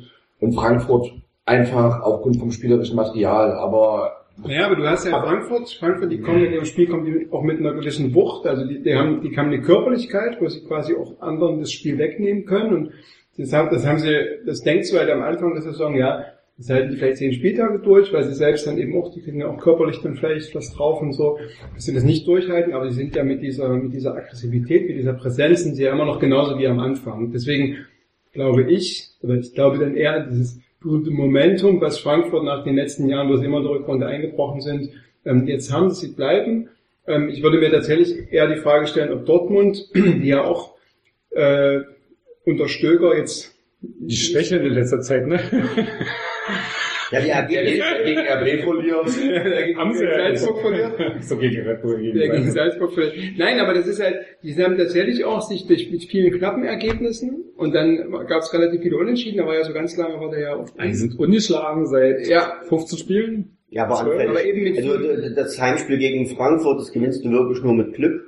Noch in der Nachspielzeit. Aber Ist ja wurscht. Du hast noch das, du hast noch das Revierderby gegen Schalke, wo du halt auch den Menschen dann nochmal gegenseitig. Oh, das wird schwierig, wenn es zwei Teams sind, Ja. irgendwie normalerweise mit Grauping, Grauping gespielt Genau. werden. Dann Also Und bei- wird nicht nochmal. äh, Und bei, und bei, bei ähm, Schalke ist es halt so, die haben oft das Glück des 1 zu 0, weil wenn du, wenn du ein, wenn die 1 0 führen, dann haben sie, dann machen sie einfach so ein, also machen sie so dicht und dann hilft halt im, im schlimmsten, oder im besten Fall für sie macht Nalde dann irgendwie in der 89. Minute noch so ein blödes Tor. Also, ja, aber eigentlich vom Antifußball her müsste es quasi Schalke sein, die noch runterrutschen, aber so richtig glaube ich auch nicht dran, weil sich das quasi im, also das, manchmal hat man ja so eine Freak-Saison, wo du halt mit so schlechtem Fußball dann Es wird ein Streckenrennen bleiben. Und Ja. äh, am Ende wird übertrieben gesagt, die Mannschaft äh, Zweiter, Dritter, Vierter werden, der irgendwie kurioserweise irgendwie nochmal am 31., 32., 34. Spieltag nochmal neun Punkte hinlegt.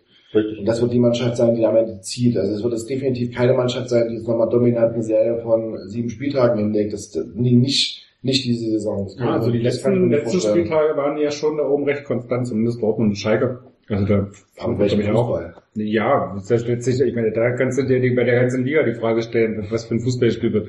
Aber so ist es zurzeit. Ergebnissport. Ja. Sport. Ich bin dafür zukünftig auch noch hier im Champagner statt Bier Podcast. Das, das würde funktionieren hier.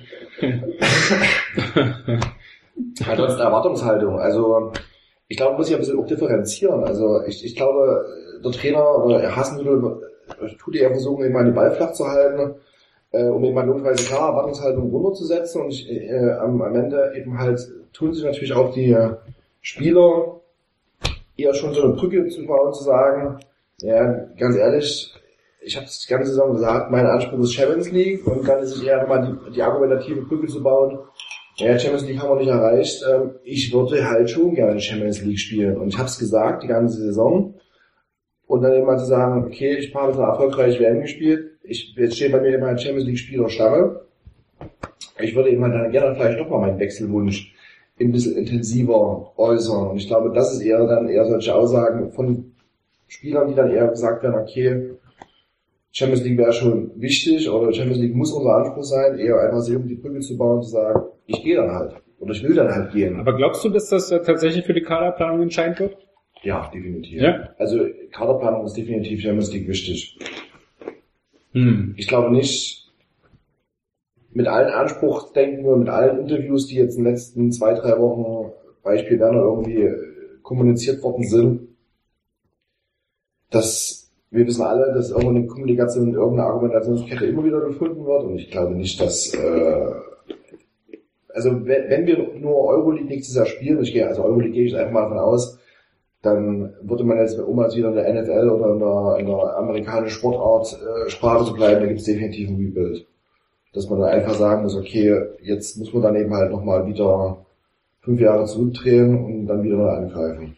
Du hast aber natürlich, du hast Verträge, das ist ja das, was Rangnick auch immer wieder sagt, oder was auch andere immer wieder sagen. Also Leute wie Werner, auch wie Forsberg, die haben noch Verträge und du kannst darauf beharren, dass die, äh, die dass sie die erfüllen. Ne? So kann es natürlich sein, dass die so ein wie Julian Draxler, Julian Draxler dann einfach in, in Antifußball spielen und sich dann quasi auch eine, wie eine Bahn wegstreiken.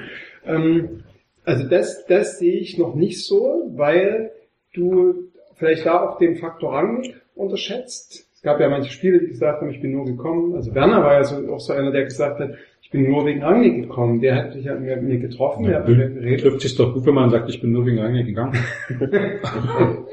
Also, kann ich Karla Bock. kleiner Ergänzung. Also kleine Ergänzung. Ich glaube nicht, dass es das, dass es das Prinzip Wegstreiken bei RB geben wird. Es werden vorher vermeintlich saubere Lösungen gefunden, aber ich, ich bin durchaus der festen Meinung, dass wenn RB nicht Champions League spielen wird, dass die Strahlkraft fehlen wird zu sagen, ich gehe nochmal ein Jahr den Schritt RB, um mich karrieretechnisch in irgendeiner Form zu entwickeln.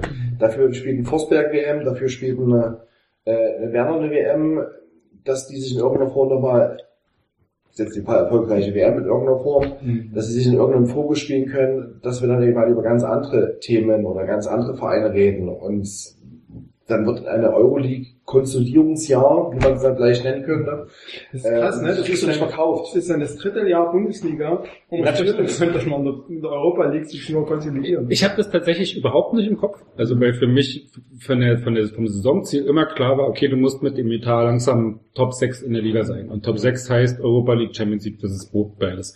Und ich sehe es tatsächlich im Moment nicht, dass ähm, äh, eine eine Qualifikation für die Europa League, für die Champions League bedeuten würde, dass der Kader zusammenbricht. Grundsätzlich. Weil ich glaube nicht, dass Rangnick äh, bereit wäre, diesen Schritt im Sommer zu gehen. Du hast natürlich, und da gebe ich dir recht, aber ich glaube, dieser Schritt fängt erst an, wenn sie sich gar nicht für Europa qualifizieren. Aber du hast natürlich das Problem, dass ähm, dir dieses, dieses Gebilde mit den vielen Spielern irgendwann zusammenbricht, wenn der Erste es irgendwie schafft, aus seinem Vertrag irgendwie rauszukommen. Also das heißt, Werner, die qualifizieren sich nicht für Europa. Werner sagt, Mensch, super, wir haben gespielt hier, äh, Arsenal hat angeklopft, irgendjemand, würde ich gerne machen, die spielen Champions League, ist für mich eine Chance, äh, wollte ich schon mal hin, hast du nicht gesehen. So. In dem Moment, wo du das anfängst, hast du natürlich hinten auf der Matte Forsberg stehen, was ist ich, äh, Sabitzer, ja, Sabitzer vielleicht, Boomer. Ähm, du hast dann natürlich mehrere Spieler hinten dran, die dann sagen, äh, was die Ansage war doch keine Wechsel. So, warum, warum darf der gehen, warum darf ich nicht gehen? Und das kannst du dir halt nicht leisten. Deswegen tun sie ja irgendwie so ihre harte Linie irgendwie so öffentlich äh, präsentieren, weil sie immer nach außen das Signal sind, es geht niemand. So, Ich glaube, deswegen war die Aussage von Werner in dem Interview, äh, dass ja Rangnick gesagt hat, es geht keiner Ja. und, und er davon ausgeht, dass zwei, drei sehr, sehr gute dazukommen. mhm. Ich glaube, das ist nicht nur so dahergesagt, ich glaube, die haben das kapiert mittlerweile. Ja. Genau wie die Ansage nach der letzten Saison war, es geht jetzt keiner. Aber das heißt andersrum auch, wenn Forsberg irgendwie es schafft, aus seinem Vertrag rauszukommen, dann geht Werner zu Rangnick äh, und der Tabelle, also das ist nicht die Champions League rausgesprungen, dann geht Werner auch zu Rangnick und sagt, äh, sorry, aber das war der, der mir mal die Bälle zugespielt hat, warum, warum darf der nicht gehen und ich bin, Aber dann- warum dann- der darf, darf, darf der Wenn einer hier die Revolution proben würde, bin ich voll bei, bei Sebastian, dann setzen sie ihn halt auf der Tribüne. Ach, das finde ich, ich glaube, diese Ansagen finde ich Quatsch. Die kannst du im Profifußball nicht machen. Das ist das letzte Mal, dass das gab, war bei Thomas Berthold bei den Bayern, dass der auf der, auf der Tribüne saß und sein Geld eingefahren hat. Ich glaube, das Thema ist durch. Als, du kannst es dir als RB Leipzig, Ich das weiß. ist ja das, was, was ist das, was Rangnick bei Mané gesagt hat. Du, du kommst einfach, also wo er auch gesagt hat, sie die fahren hier die harte Linie, ist ja super, ist ja ein Vorbild wie Dortmund. Ähm, müssen die das anderen Vereine so wie sie machen? Und er sagt, naja, sorry, es gab bei mir auch Sadio Mané in Salzburg, da hatte ich auch keine Chance, der hat sich auch weggestreikt. Und ähm, ich glaube, es geht für die schon, also das hast du schon gesagt, schon eher darum, in so einer Situation vorher Lösungen zu finden, bevor es zu der Situation kommt, dass die anfangen zu streiken. Also was ich diese Keter-Lösung. Zu sagen, okay, der ist unzufrieden, der will irgendwie weg, der hat ja irgendwie Liverpool-Angebot. Da müssen wir irgendwie eine Lösung finden, dass der das Gefühl hat, wir kümmern uns drum, geben wir den Vertrag nächstes Jahr, da ist die Sache geregelt, der freut sich, macht ja noch ein Jahr, wir haben ihn, super. So. Und ich glaube, das ist eher die Ebene, wo man es bei RB versucht. Aber du weißt nie, in was für eine extreme Situation du kommst, wo irgendjemand dann tatsächlich sagt, sorry, aber ich komme einfach nicht mehr zum Training. Also Bin einzige, einfach was, nicht da. also was definitiv aber auch stimmt, also das ist eher bezogen auf äh, Frank mit, also es kommt an die Hochkaräter, was mir jetzt anhand der Bilanzen und anhand der Geldströme in den letzten Jahren definitiv erkannt hat, RB macht das, was geht. Und RB zahlt, äh, haut auch das an Kohle raus, an Ablösen und an äh, Transfervolumen und Gehaltsvolumen, das, was rechtlich und juristisch und Financial Fairplay mit allen Regeln der Kunst definitiv geht. Ich glaube, die hätten in der Winterpause definitiv viel machen wollen. haben dann aber eiskalt gesagt, okay, wir konzentrieren uns knallhart wieder auf die Sommerpause, wir kriegen das jetzt irgendwie auf der Winterpause gebacken, wir machen jetzt keine wilden Transfers, weil wir konzentrieren uns lieber auf drei, vier ordentliche Transfers im Sommer mit allem Finanzvolumen inklusive Cater-Millionen und was geht und wahrscheinlich auch wieder die klassischen 30 Millionen Darlehen von RB, die es ja quasi jedes Jahr gibt.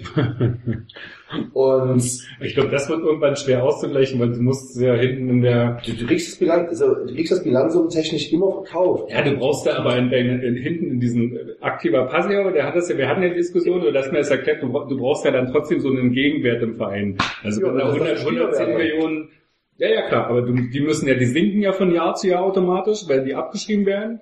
Und du musst ja dann wieder neue Spielerwerte reinpacken. Und das muss sich dann irgendwie aufgehen. Und irgendwann geht's halt nicht mehr auf, weil wenn die Darlehen zu und du keine Gegenwerte, irgendwann, du musst es ja gegenfinanzieren. Also nur als Ja, Exkurs. wir- Bin ich bei dir, aber grundsätzlich geht's. Also solange theoretisch, also die DFL und so, wenn man Chelsea macht's ja auch auch. Lizenz- Lizenzierung betrachtet, am Ende ist aber nur das Wichtige, äh, Gewinn- und Verlustrechnung passt. Das, das ist das Einzige, was an der DFL eigentlich bei Lizenzierung interessiert. Wie jetzt deine, wie jetzt deine äh, Bilanzkonten auf aktiver oder passiver Seite aufgeblitzt sind, ob du jetzt am Ende theoretisch äh, einen Bilanzposten von 500 Millionen hast und keiner, keiner sauber weiß warum. Das ist ja ein ganz anderes Thema. Aber ich, ich gehe schon davon aus, dass eben halt äh, RB das macht, was geht und dass eben halt auch die Spieler wissen, dass das der Plan ist. Aber jetzt ist eben halt, dann, damit steht und fällt aus meiner Sicht durchaus viel. Was schafft RB sportlich? Und ähm, dass sicherlich trotzdem irgendwo Absprachen gibt. Wir gucken uns die Sache an, wie wir sportlich abschneiden. Also ich glaube schon, dass, dass, dass die Spieler, die jetzt gerade hier spielen, schon die Ambition haben, RB nächstes Jahr mit allen Rechten und Pflichten und auch sich dafür jetzt eben halt einen Ausschub reißen, dass es nächstes Jahr Champions League ist und nicht irgendwie vielleicht Euroleague. Aber sich trotzdem natürlich äh, aufgrund der fußballerischen Schnelllebigkeit sich trotzdem die Tür offen lassen und sagen, ist halt doch nur Euroleague geworden. Lag nicht an mir. Aber jetzt mal, jetzt mal im Ernst, wie viele Spieler bei RB gibt's, die wirklich zu einem zu einem fixen Champions League Kandidaten in Europa wechseln können? Also wie viele Spieler hast du, wo du sagst, das ist wirklich ein Stammspieler, der könnte auch Stammspieler bei einem Champions League Verein in Italien, Spanien, na Italien fällt für die meisten eh raus. Doch, also vielleicht außer Forsberg, der ist in Mailand schon für da. ähm, ansonsten bleibt ja bloß noch Spanien und da gibt's nicht mehr als zwei Clubs, wo du irgendwie rechts hingehst, irgendwie von, also wo, wo gehst du von RB aus hin? Du, hast du hast das andere Problem noch nicht. So ein junger Spieler wie Werner, der jetzt hier bei uns perfekt in dieses System passt. Der muss erstmal bei einem besseren, sogenannten höherwertigeren Club auch so ins System passen. Ja, Hier. wo keiner auf ihn guckt vor allem. Wo Ja. keiner, hinkommt und sagt, na Timo, wie war der Das musst du erstmal finden. Ja, Also, ne, du hast natürlich Leute von ihrer, die von ihrer eigenen Anspruchshaltung. Also, ich finde das eine berechtigte, äh, einen berechtigten Einwand, äh, Matthias. Ähm, wer könnte woanders sich bei einem Top-Verein durchsetzen? Ne? Du hast Werner. Ich glaube aber, dass du eben vom Anspruch, also du hast Forsberg, Werner Forsberg, dass vom Anspruch vielleicht auch Augustin Ah, Forsberg ist äh, letzte Ja, Halbjahr, Augustin nicht. niemand holt Forsberg, kein, kein, Champion, kein, kein großer Champions League Verein holt in der aktuellen Sommerpause Forsberg für, sag ich mal, 50 Millionen, wo irgendjemand schwach wird. Ne, du hast quasi, ähm, ich habe gerade nochmal geguckt, Ist da habe ich mich vertippt, aber ich, ich habe bei Transfermarkt den in der in der Top 50 der ähm, der Scorerliste, also äh, wo er ja letztes Jahr ganz weit vorne war, nicht mehr gefunden. Also quasi das, was letztes Jahr funktioniert hat. Aber du hast dann natürlich einen sehr rührigen ähm, äh, Spielerberater, der auch schon überall vorgesprochen hat und der vielleicht dann, also das weiß ich nicht, aber es gibt halt es gibt halt den, den Werner, es gibt den, den Forsberg, der potenziell da vielleicht, dann hast du vielleicht Augustin, der vom eigenen Anspruch eventuell, Mhm. ne? Keine Ahnung, aber dann bist, du, dann bist du vielleicht bei den drei Leuten, die, die da irgendwie angesprochen, angesprochen sind. Aber wenn du zum Beispiel jemanden wie den Werner und, und Forsberg fehlen, dann ist da tatsächlich vorne ganz schön, äh, ganz schön Lücke gerissen. Da musst du erstmal gucken, ob du dann einen, einen 21, 22-Jährigen findest, der dann da vorne da reinpasst. Größte Gefahr sehe ich maximal noch, dass irgendein verrückter Engländer oder ein Spanier wirklich Upamecano mit der Aufstiegsklausel nimmt. Weil Ume- Stimmt, Upa habe ich vergessen, genau. Der hat ist- eine absolute Entwicklung. Die letzten zwölf Ist Monate irre. echt phänomenal. ne? und okay, wenn dann jemand 100 Millionen auf dem Tisch liegt, dann ist es halt so. Mhm. Und gerade Barcelona, die Abwehr ist, la- er hat von Anfang an gesagt, es ist ein Traumverein für ihn. Äh, die Abwehr wird immer älter bei Barcelona in der Innenverteidigung. Der würde mit seinen spielerischen Mitteln mittlerweile top dort reinpassen. Kann ich mir gut vorstellen. Die passen da auch schon langsam für die Zukunft auf. England nicht mal unbedingt, aber 100 Millionen für einen Innenverteidiger? ja? Meinst du, dass das, also ja, ich Liverpool bin- hat Geld bei Ich finde- Barca ist da. ja, Ich finde ja, es ist auch wert auf Dauer. Also wahrscheinlich macht das Sinn, den zu holen, weil in drei Jahren. Innenverteidiger sind doch nicht mehr wie früher Jürgen Kohler, die nur alles umgebolzt haben. Ja, aber ich glaube, der Innenverteidiger war bis jetzt irgendwie 60 Millionen. Nee, 70. Van Dijk, Liverpool, so 84 oder so. 84 schon. Aber noch ein paar Jahre her. Nee, jetzt im Äh, Winter. jetzt dieses Jahr. Ach so. Wunder. Jetzt im Winter, ja. Weil Liverpool bedient sich ja immer in Southampton. Aber zukünftig nicht mehr. Aber die machen nicht so eine krassen Deals, weil Klopp will das nicht, weil er findet das Fußballgeschäft so verrückt.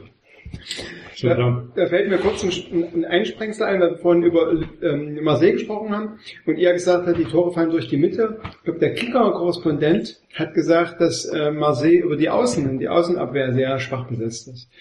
Ähm, das nur als kurzer Einsprenger. Jetzt wieder zurück zum eigentlichen Thema. Ich glaube, das habe ich auch gelesen, aber das fand ich Quatsch. Aber gut. Hm.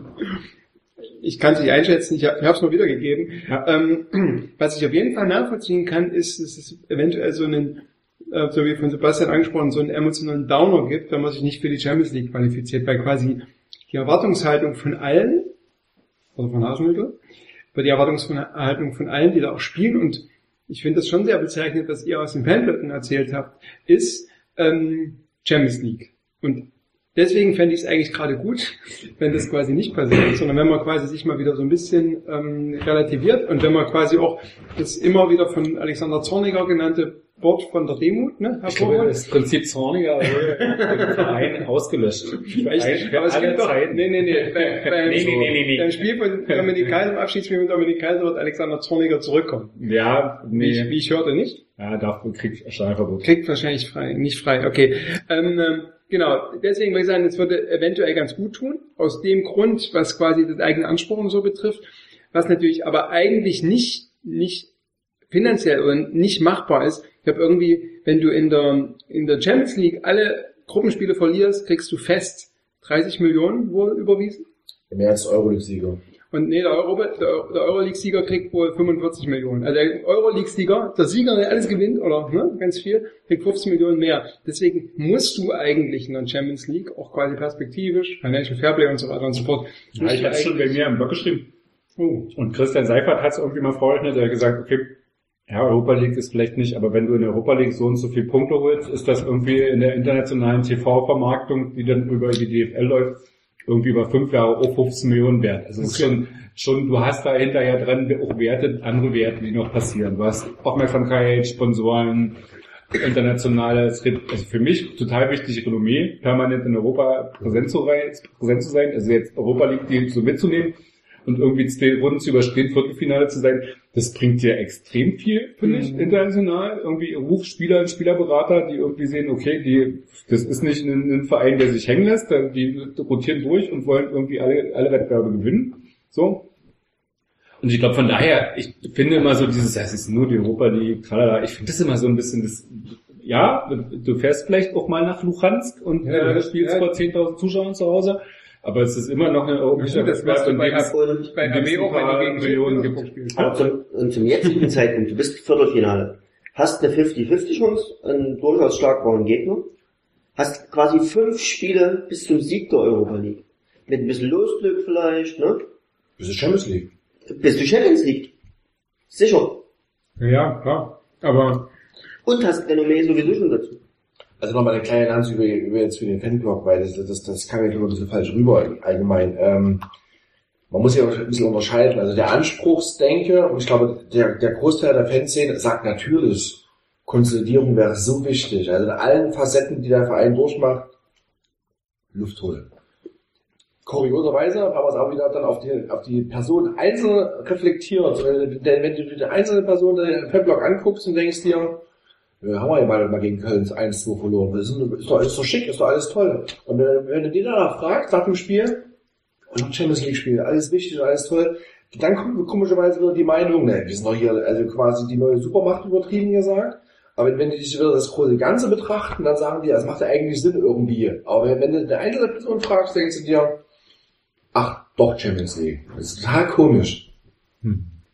also, ja. Ich habe die Faszination, mir ist die, hat sich die nicht, aber wahrscheinlich, weil wir auch letztes Jahr eine Europa League Gruppe hatten. Ich brauche die auch ehrlich gesagt, also Ich brauche die Champions League auch nicht. Ich finde, so wie du Spielen ja nächstes wenn Jahr du- auch zu Europa League Wenn Zeiten. du? Das ist ja- wenn du Östersund zu Hause gegen Östersund spielst, dann kann es nämlich auch sein, dass du hier in Leipzig plus 10.000 hast. Ja, ja, sag ich ja, aber bezog sich Also, ja du an, meinst bezog auch sich, auswärts, okay. Aber doch, bezog das, sich auf hier zu Hause. das kann ein Journalist vielleicht nicht verstehen. Aber als Sportler, Der hat der Journalist zu dir gesagt. Ich bin Psychologe. Ich kann das schon verstehen. an, an dem Punkt der Saison, Der kann zumindest, wo dir alle Möglichkeiten in, in zwei Wettbewerben noch Ja, stehen, natürlich. dann willst du das Maximale erreichen. Und natürlich wärst du enttäuscht, wenn es nur Europa liegt. Ohne Frage. Und das ist ja auch so knapp, ne? Du bist quasi drei Punkte oder so. Du bist gar, du bist nicht weit weg davon, ne? So von der Champions League Quali, ne? So, also von daher, alles andere wäre absurd. Die Frage ist nur, was die Anspruchshaltung Meistertitel für- gibt nicht mehr, ne? Ja. Ja, wenn, theoretisch, aber nee, eigentlich. Das ist durch. aber Vizemeister geht nicht. Ja. Aber Es gibt ja so eine Geschichte, dass es, letztes Jahr war doch diese, Hat jemand mit Pizza zu tun? Letzte, letztes Jahr war doch die, ähm, äh, die Feier nach, die Saisonabschlussfeier nach dem Bayern-Spiel, was verloren ging, weil alle wieder getrübt waren.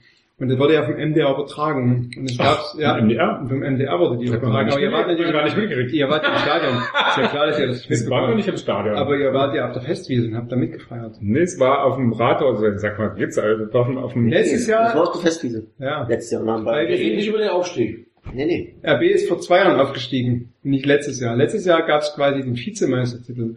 Ach, das war vor zwei, wo, die Silly ist schon wieder zwei Jahre alt. Ja, Willis- ja. Trikot geht, ist schon wieder zwei Jahre her. Aber letztes Jahr, das war doch so eine ganz langweilige, da ist ja nichts passiert. Genau, Da das ist nichts 500 passiert, ja, Leute. weil, weil, weil die 4 zu Da war 0 ja keiner verloren da. wurde. Wenn die 4 zu 2 Das war ja als Abschlussparty. Das galt so ein bisschen als, natürlich, die haben es alle mal präsentiert, so, ne, so. Und da gab es quasi so einen, so einen Ach, Wunsch stimmt, da von RB, hoch. dass man im MDR nicht Vizemeister sei. Wie? Na, weil quasi, Zweiter Platz, oder weil, naja, man wurde quasi, es wurde nicht gesagt, dass man Vize geworden ist, sondern man gewinnt etwas, man wird Meister oder man, man erreicht den zweiten Platz und man sagt nicht Vizemeister.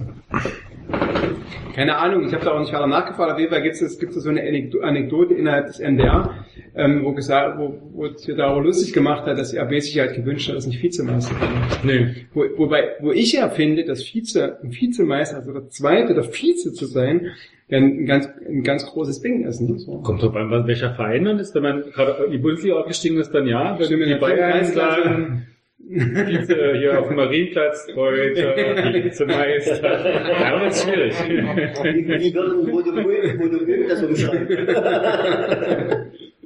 Ja. Der VEB, Getränkekombinat.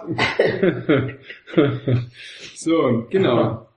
Ähm, ja, also, Vizemeister. wie also? Vizemeister könnte Ja. dieses Jahr auch noch Vizemeister. drin sein. Du sagst, sie werden Vizemeister? Nee. Ich glaube vierter Platz. Vierter Platz? Mhm. Ne? Aber pff, ja. Und Prognose. Ach, komm, äh, man möchte ja mal seinen Werten gemessen Zweiter. Zweiter. Ja, ach komm. Mit neun Punkten Vorsprung auf Platz fünf. Dritter. Und du? Fünfter. Meister, Meister geht nicht mehr. Aber schon dritter, dritter, vierter weg, dann bin ich Fünfter. Europa League also. Vor Dortmund. Also siebter dann wohl nicht mehr. Sechs Punkte. So, und der Europa League gewinnen wir dafür? Ich bin ja für Europa League Sieg. Ich wollte letztes Jahr aber auch schon Pokalsieger werden, von daher bin ich in der, in der Also wenn sie Europa League Sieger wären, dann unterschreibe ich deinen fünften Platz. Ne, Und dann ist es ja auch, es ist ja auch gemein, weil ich glaube, wenn du Vierter wirst und die Europa League gewinnst, dann geht der, der qualifiziert sich ja über über Europa League für die Champions League, aber dann geht der vierte Platz, den du in der Liga hast, Doch, nicht an den fünften, nein, eben Nee, nicht, eben nicht. sondern nur, wenn du Fünfter wirst, ist es ein Zusatzplatz für dein Land. Genau. Das heißt, dann nimmst du als Vierter noch jemanden, einem armen anderen, unterdrückten Verein, der vielleicht noch über Mitgliedermitbestimmung Ja, versucht, sein Gutes zu versuchen zu tun, nimmst du quasi den Champions League Platz. Ja. Okay. Also auch Vierter werden wir. Also doch Fünfter werden und die Europa League gewinnen. Nee, Vierter werden. Um quasi Fünfter. den, äh, nee, um den Vierter werden, um quasi, ähm, jemanden Platz wegnehmen. Ach so, weil wir gemein sind. Richtig. Schrecklich, feige und gemein. Wie es die böse Seite da macht. Ja. Alles klar. Die dunkle Macht. Wir gehen in die Europa League oder nicht? Also, wir würde ich nicht sagen, ich bin ja Journalist und kein Fan. Ich, ich bin nicht RB. Du und ich gewinnen die Europa League. Im, Im Billard. Billard. Hm, könnte sein. Ähm, ich glaube nicht Vielleicht eine daran, Kugel über die Bande schießen, ja, aber. ich glaube nicht daran, dass RB die Europa League gewinnt. Nee. Aber was, was glaubst du? Ähm, Atheismus, ja. ich habe nichts. Ja, aus dem, was ich bisher über Marseille weiß, glaube ich, dass ähm, in, in Marseille Schluss an. Also Auch wenn das quasi so 50-50 Chancen gut ist. haben Monaco haben wir äh, 5-2 geschlagen in, in Summe. Hm. Marseille steht hinter Monaco, einfache Aber- Rechnung und äh, Noch deutlich. Stück ja, Vergleich ist es eigentlich immer schon sehr gut. Sie- Beim Boxen, wir können ja gerne mal über Boxen reden. Beim Boxen ist das auch gut. Wenn Gut, der gegen wir den drüber gewonnen hat, der gegen den, dann muss der gegen den gewinnen. Ja. Funktioniert aber nicht. nee, Ja, ja. Ausleger, rechts, links. Egal, Sebastian, Ja, Viertelfinale, Ausscheiden, Halbfinale, Finale, Ich sag Halbfinale. Halbfinale. ich finde so, eine- ich finde so eine Fahrt nach Salzburg charmant. Bleibt nur noch das Halbfinale. Halbfinale.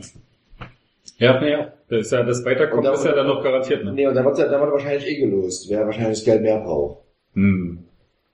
Naja, wir, Wahrscheinlich wir. nee, nee, nee, die, aber wir gewinnen, wir, Wir kaufen dann jemanden und ab. kaufen dann Mhm. Aber hat jemand Lazio Samaseko für 40 Weiß jemand, Millionen. wie gut Lazio der wird dort zum Essen eingeladen, nicht wie in Dortmund. Da fühlt er sich wohl, da trifft er am Ach so, Fließband. okay. Da gibt's Pizza. Vielleicht wäre das jemand für Da, da, Tadashi. da, da. Nee, Lazio, Lazio spielt eine gute Saison, also das ist, aber wenn, wenn, wenn Salzburg, sage ich mal, die Leistung von den beiden Dortmund-Spielen nochmal auf den Platz bringt, haben sie auch da eine Chance. Also, ja, wir müssen erstmal die Runde noch weitermachen. Das ist fertig. Ihr seid fertig? Ich habe gesagt, gewinnen. Du, ach stimmt. Ich will, ich will die Europa League gewinnen. Kim Frank hat Halbfinale gesagt. Mhm. Okay. Nächstes Thema. Stand Ach, du wolltest was sagen? Ja, ich wollte, ich wollte mal über Fans reden. Über Fans? Das ist ja eine super Überlegung. Ich hab ja, die, die Frage war ja zwischendurch schon mal, wir standen ja schon mal mit Zuschauerzahlen im Raum. Ist ja dieses Jahr total enttäuschend. Ähm, was macht der Fanverband eigentlich dagegen? Genau, wir, wir Freikarten. Wir müssen, wir müssen, wir müssen das Fangehalt erhöht werden, dass die Fans ins Stadion kommen. Nee, aber es passt ja mit dieser Erwartungshaltung vielleicht ganz gut zusammen, dass äh, ja auch die Zuschauerzahlen schon, mh, naja, wo man zwischendurch, also gerade das Spiel gegen Köln, wo keine 32.000 im Stadion waren, niedrigste Kulisse in der gesamten Bundesliga-Zeit, wo man schon so dachte, so, wow, In der, in der langen Bundesliga. lange Bundesliga-Zeit, ähm, ähm, wo man schon so ein bisschen dachte, so, äh, also anders gesagt, bevor die in die Bundesliga aufgestiegen sind, nach dem Aufstieg habe ich gesagt, okay, ein kalter Novembertag äh, gegen Augsburg, hast du nicht gesehen, schlechter Tabellenplatz. Da werden auch mal unter 30.000 im Stadion sein, weil das ist einfach so. Also diese großen Utopien von das Stadion ist permanent ausverkauft, die habe ich damals nicht geglaubt. Das war in der ersten Saison natürlich dann mit so ein bisschen Selbstläufer, dadurch, dass der sportliche Erfolg so war.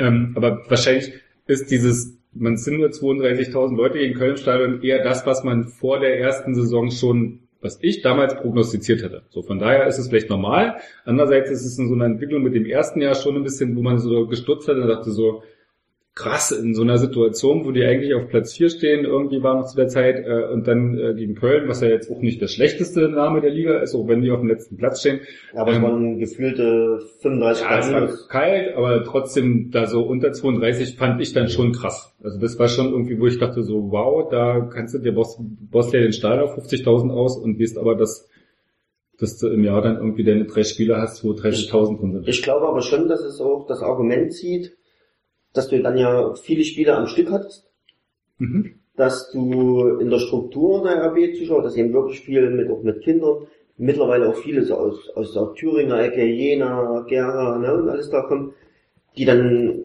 auch nicht immer kommen können, auch weil sie sich teilweise nicht leisten können, weil, weil eben die Einkommen doch nicht so stark sind wie in anderen Regionen. Das spielt schon alles eine Rolle. Deswegen hast du auch zum Beispiel beim Europacup-Spiel gegen Petersburg dann eben zu wenig Zuschauer. Mit den Kindern kannst du abends nicht gehen, musst du vielleicht früh schon um sechs auf Arbeit sein, Kommt, auch super kommt im Free TV. und musst, kommt im Free TV und musst aber noch 100 Kilometer fahren, bleibst du halt zu Hause, es ist kalt, Ja, aber die, die Gegenthese war ja, dasselbe Spiel an demselben oder an dem Tag vorher, am, statt am Donnerstag, am Mittwoch um 20.45 Uhr, selber Gegner meinetwegen, St. Petersburg, Champions League, hättest du auf jeden Fall 10.000 Leute mehr im Stadion gehabt, oder 15. ja, das kann schon gut sein. So. Also liegt ja nicht nur daran, dass irgendwie das zu weit ist, der Termin, TV, Also es, gesehen. es wäre ja auch so, äh, wenn das Donnerstag das Spiel erst 23 Uhr wäre und es wäre aber gegen Bayern oder Barcelona, das wahrscheinlich auch voll. dann wäre es wahrscheinlich auch voll gewesen. Aber das ist dann wieder eine Geschichte, wo, wo die Leute sagen, das geht schon mal, das mache ich jetzt einfach mal, wo halt einfach der Name des Griffs halt auch so zieht. Wo Zenit halt nicht so, Aber kann man das so ein bisschen, ja. so attraktiv. Ich Kann man das- verstehe das nicht, warum geht man, also wirklich mal ganz, ganz auf den Boden. Warum gehe ich ins Stadion? Man kann, okay, es gibt die Position, absolut Ultra, ich gehe zu jedem Spiel, egal wer, gegen wen, ich gehe dahin, ich muss mein Verein. da hat gefällt. Wenn ich mir die, wenn ich mir die äh, Schnürsenkel nicht zuerst links anbinde, sondern rechts, dann verlieren die heute. Ne? Also wenn ich nicht die Unterhose mit einem grünen Streifen anziehe, also ne, gibt diese Idee gibt's, ne? So, deswegen gehe ich dahin. Oder es gibt halt Leute, die sagen, okay, Fußball gehört für mich zum Leben, ist eine Art Unterhaltung. Ich gehe dahin, weil ich den Verein sympathi- sympathisch finde, aber ich gehe dahin, wenn es irgendwie reinpasst. Ne? Theaterpublikum, Operettenpublikum, was, was man auch immer mal sagen. Aber quasi Fußball ist ein Teil der Lebens Vielleicht so eher so ein normales Publikum, das wieder entscheidet, wie es passt. Hm? Genau, oder dann, dann gibt's halt was, die sagen, okay, gucken wir mal raus, wie heute das Wetter ist, muss ich irgendwie zwei lange Unterhosen anziehen und drei Paar Socken, weil minus 10 Grad sind. Ach nee, dann lass mich mal, lass mich mal lieber zu Hause bleiben oder ich habe eine andere. Also, ne, es gibt halt quasi gewisse Ideen, wie ich ins Stadion gehe. Und ich würde mich da auch da, also ich kann mit diesem, ähm, das ist ein Verein, ich muss dahin, das muss immer ausverkauft sein. Damit kann ich tatsächlich ziemlich wenig anfangen, weil ich Fußball, auch gerade in der aktuellen Form, wie es halt gespielt wird und Ma- Marketing und so weiter, wo ich es halt wahrnehmen kann, ich, das ist ein Angebot und ob das wahrgenommen wird oder nicht, das kann doch jeder frei entscheiden. Und wenn dann nur 30.000 Leute das Angebot annehmen, dann finde ich das jetzt nicht so problematisch. Nee, es geht gar nicht darum, dass also für mich ist es ja so dieses, oh Gottes Willen, das ist so wie äh, der, der Eventverein, man hat keine Leute mehr, man sieht doch, dass das nicht funktioniert. Für mich geht es auch gar nicht darum, das zu problematisieren. Für mich ist es eher so eine Form von, ich mache das ja schon seit Jahren, zu gucken, also schon am Anfang, wo dann jeder gesagt hat, interessiert doch keine Sau, geht hier keiner hin, wo der, also das erste, als RB entstanden war, war, Steffen Kubert stellt sich hin, äh, hier zusammen mit irgendeinem Chemiker damals, äh, keine Chance, bevor die nicht in der Bundesliga sind, weil hier Lok und Chemie ist. So. Und dann hast du irgendwie Regionalliga gespielt, hast gesehen, sehr wohl, funktioniert total super, bester Regionalliga-Shit, irgendwie äh, aller fünf Regionalligen. Ähm, wo irgendwie klar war, wo, wo du ja immer so ein bisschen guckst auf die Zuschauerzahlen. Die zeigen dir ja schon auch immer irgendwas, ohne das zu problematisieren oder zu irgendwie, irgendwie ganz groß zu machen. Aber es zeigt dir irgendwas. Hat ja früher gezeigt, dass es einen sehr früh ein recht großes Interesse in der Stadt gab. Und das hat ja gezeigt, dass es eine gewisse Euphorie gab. Und das hat ja in der zweiten Liga gezeigt, dass es irgendwie einen sehr großen Unterschied gab zwischen den Spielen, wo dann ausverkauft ist, und dem Spiel im Dezember gegen Frankfurt, wo da 18.000 Leute kommen. Wo du ja auch was siehst, dass also diese Extreme gab es ja bei RB schon immer, dass du diese großen Spieler hast, die ausverkauft sind und dann irgendwie die kleinen Spiele sind, wo extrem wenig Zuschauer kommen. Und du siehst, okay, die, die wirkliche Fanbasis ist halt nicht so groß, wie das vielleicht bei anderen Vereinen ist. Aber das war zum Beispiel, um dich kurz zu unterbrechen, das war ja bei der Bundesliga-Saison von VfB Leipzig nicht anders. Ja, nee, es geht doch gar nicht darum zu sagen, dass das bei anderen, dass das ein Spezifikum für RB wäre. Es geht einfach nur darum. Für mich ist immer diese Debatte von, Nein, weil, weil, ja immer- weil es wird ja immer gesagt, Ja. Leipzig, Sportstadt, Fußball verrückt, bla bla bla. Aber äh, so ein bisschen so selektieren, was das Publikum ja, es war auch vor RB Leipzig beim FC Ja. Sachsen war das ja, ja, so. total. Wenn du was Gutes angeboten hast, hast du die Hütte voll gehabt und wenn irgendwie Eilenburg kam, waren 1300 im Stadion. Also das, ich, das ist, das ist halt auch Leipzig typisch ein Stück weit so. Und trotzdem hast du ja eine Situation von, du hast eine erste Saison, das Stadion ist irgendwie, keine Ahnung, 12, 13 Mal ausverkauft gewesen, selbst gegen irgendwie die knalligsten Gegner war das Stadion voll. Und dann hast du eine Situation, zweites Jahr, und du kommst aus der Winterpause und kommst irgendwie mit 32.000 aus. Du überlegst irgendwie, das Stadion größer machen, weil es immer ausverkauft, und du hast jetzt irgendwie, ich glaube, vier ausverkaufte Spiele bis jetzt. ähm, und halt so ein 30.000 Spiel. Ja, du hast, also ich, habe das tatsächlich äh, in der letzten Woche mal rausgesucht, weil ich äh, ein bisschen in der Geschichte von RB rumvorwerken musste. Ähm, du hast, Du hast die Geschichte Jahr- von RB ja. Ja. Du hast quasi, im letzten Jahr hast du einen Zuschau Zuschauerschnitt von sowas wie 41 oder 42.000 gehabt. Und dieses Jahr hast du einen Zuschauerschnitt von 39 ungefähr, 39, 700 oder Ja gut, aber das kannst du bei so, also du kannst ja den, du kannst den Zuschauerschnitt ja recht wenig vergleichen, wenn du ein gedeckeltes Stadion hast. Wenn du letztes Jahr irgendwie einen, also ein hypothetisches 300.000 Leute Stadion gehabt hättest und das Spiel gegen Dortmund am ersten Spieltag oder erst am zweiten Spieltag hättest du irgendwie 150.000 Tickets verkauft und dies Jahr wahrscheinlich nur noch 70.000. So, also das, deswegen macht ja die, diese, diese, diese Durchschnittswert macht so wenig Sinn, weil dazu ist das Stadion zu kleben, um daraus irgendwas ablesen, so Klassendifferenz kleben, weil das Stadion einfach nicht groß genug ist so. Ja, aber wie das heißt hattest ja- du bei, wie viel hattest du, hattest du das nicht geschrieben, die, äh, diese Show-Up-Rate gegen, gegen Köln, also wie viele Leute wirklich im Stadion waren. existieren in Köln waren 26.000. So, und dann hast du ja immer noch diese riesen Differenz zwischen wie viele Leute sind im Stadion und wie viele Leute haben ein Ticket gekauft. So, also Dauerkarten etc., die dann nicht kommen. Und ich glaube, da hast du zu, im Unterschied zum letzten Jahr auch nochmal eine ganz andere, obwohl das sich natürlich gebessert hat, weil du irgendwie diese Ticketbörse jetzt hast. Aber das Spiel gegen Köln, das Stadion war einfach halb, halb leer. Und das hat zuletzt ja, Jahr nicht. genau. Und auch, also ich fand ja eigentlich Petersburg fand ich äh, fand ich fast noch so ein bisschen ähm, schlimmer in Anführungsstrichen, so weil es Europa League war, weil es um, ne, es ist quasi ein K.O.-Spiel, da geht's um was gegen Köln. Natürlich geht's auch um Punkte, es geht um drei Punkte und Köln ist auch kein No-Name und die werden wahrscheinlich absteigen und alles, ne? So, aber äh, St. Petersburg fand ich fast noch schlimmer in Anführungsstrichen. Aber das, was mein eigentlicher Punkt ist, du hast halt in Leipzig hast du 500.000 Zuschauer, äh, 500.000 Einwohner und du hast quasi im Umland hast du vielleicht ein Einzugsgebiet von 2 bis 3 Millionen. Und du hast quasi permanent ein, einmal alle 14 Tage bis dreimal alle 14 Tage, je nachdem, was du für, für Spiele hast, hast du halt 40.000 Leute, also ungefähr 10%, oder weniger als 10% von den Einwohnern von Leipzig hast du in diesem Stadion. Und das finde ich, ich kenne jetzt quasi die Zahlen von den anderen Städten nicht, so, aber das finde ich so ganz Und grundsätzlich. Sandhausen ist die Zahl noch viel besser. Mit Sicherheit, Hoffenheim auch. Aber gut, da ist natürlich Mannheim als großes, das da noch in der Nähe ist. Aber so ganz grundsätzlich finde ich dieses ungefähr 10% in der Bevölkerung einer Stadt sind regelmäßig im Stadion, finde ich als Zahl durchaus beachtlich, weil es, glaube ich, kein anderes Großevent, also quasi äh, dauerhaft das hinbekommt, so viele Zuschauer zu zu locken, aufzustehen, ins Auto zu steigen, aufs Fahrrad zu steigen, auch ich drei Unterhosen anzuziehen und ins Stadion Man zu gehen. fährt nicht mit dem Auto zum Stadion, nur Man fährt mit der Eisenbahn oder man nimmt der Eisenbahn morgen, man fährt mit dem, Fahr mit dem Fahrrad oder mit der Straßenbahn, aber ne, du hast quasi Leute, die den Arsch hochkriegen und sich dahin bewegen und dann eben den Samstag oder Sonntagnachmittag, den man auch für Familie, für einen Ausflug, alles andere, geht mal ins Stadion. Das finde ich durchaus und man gibt auch viel Geld aus, also eine Dauerkarte mit 800 Euro oder was, ne, also das, ja, egal, aber ne, Oder sehr 160 Euro für OFC-Mitglied. Und dafür muss er hinter der Uli Bulls Fahne stehen. und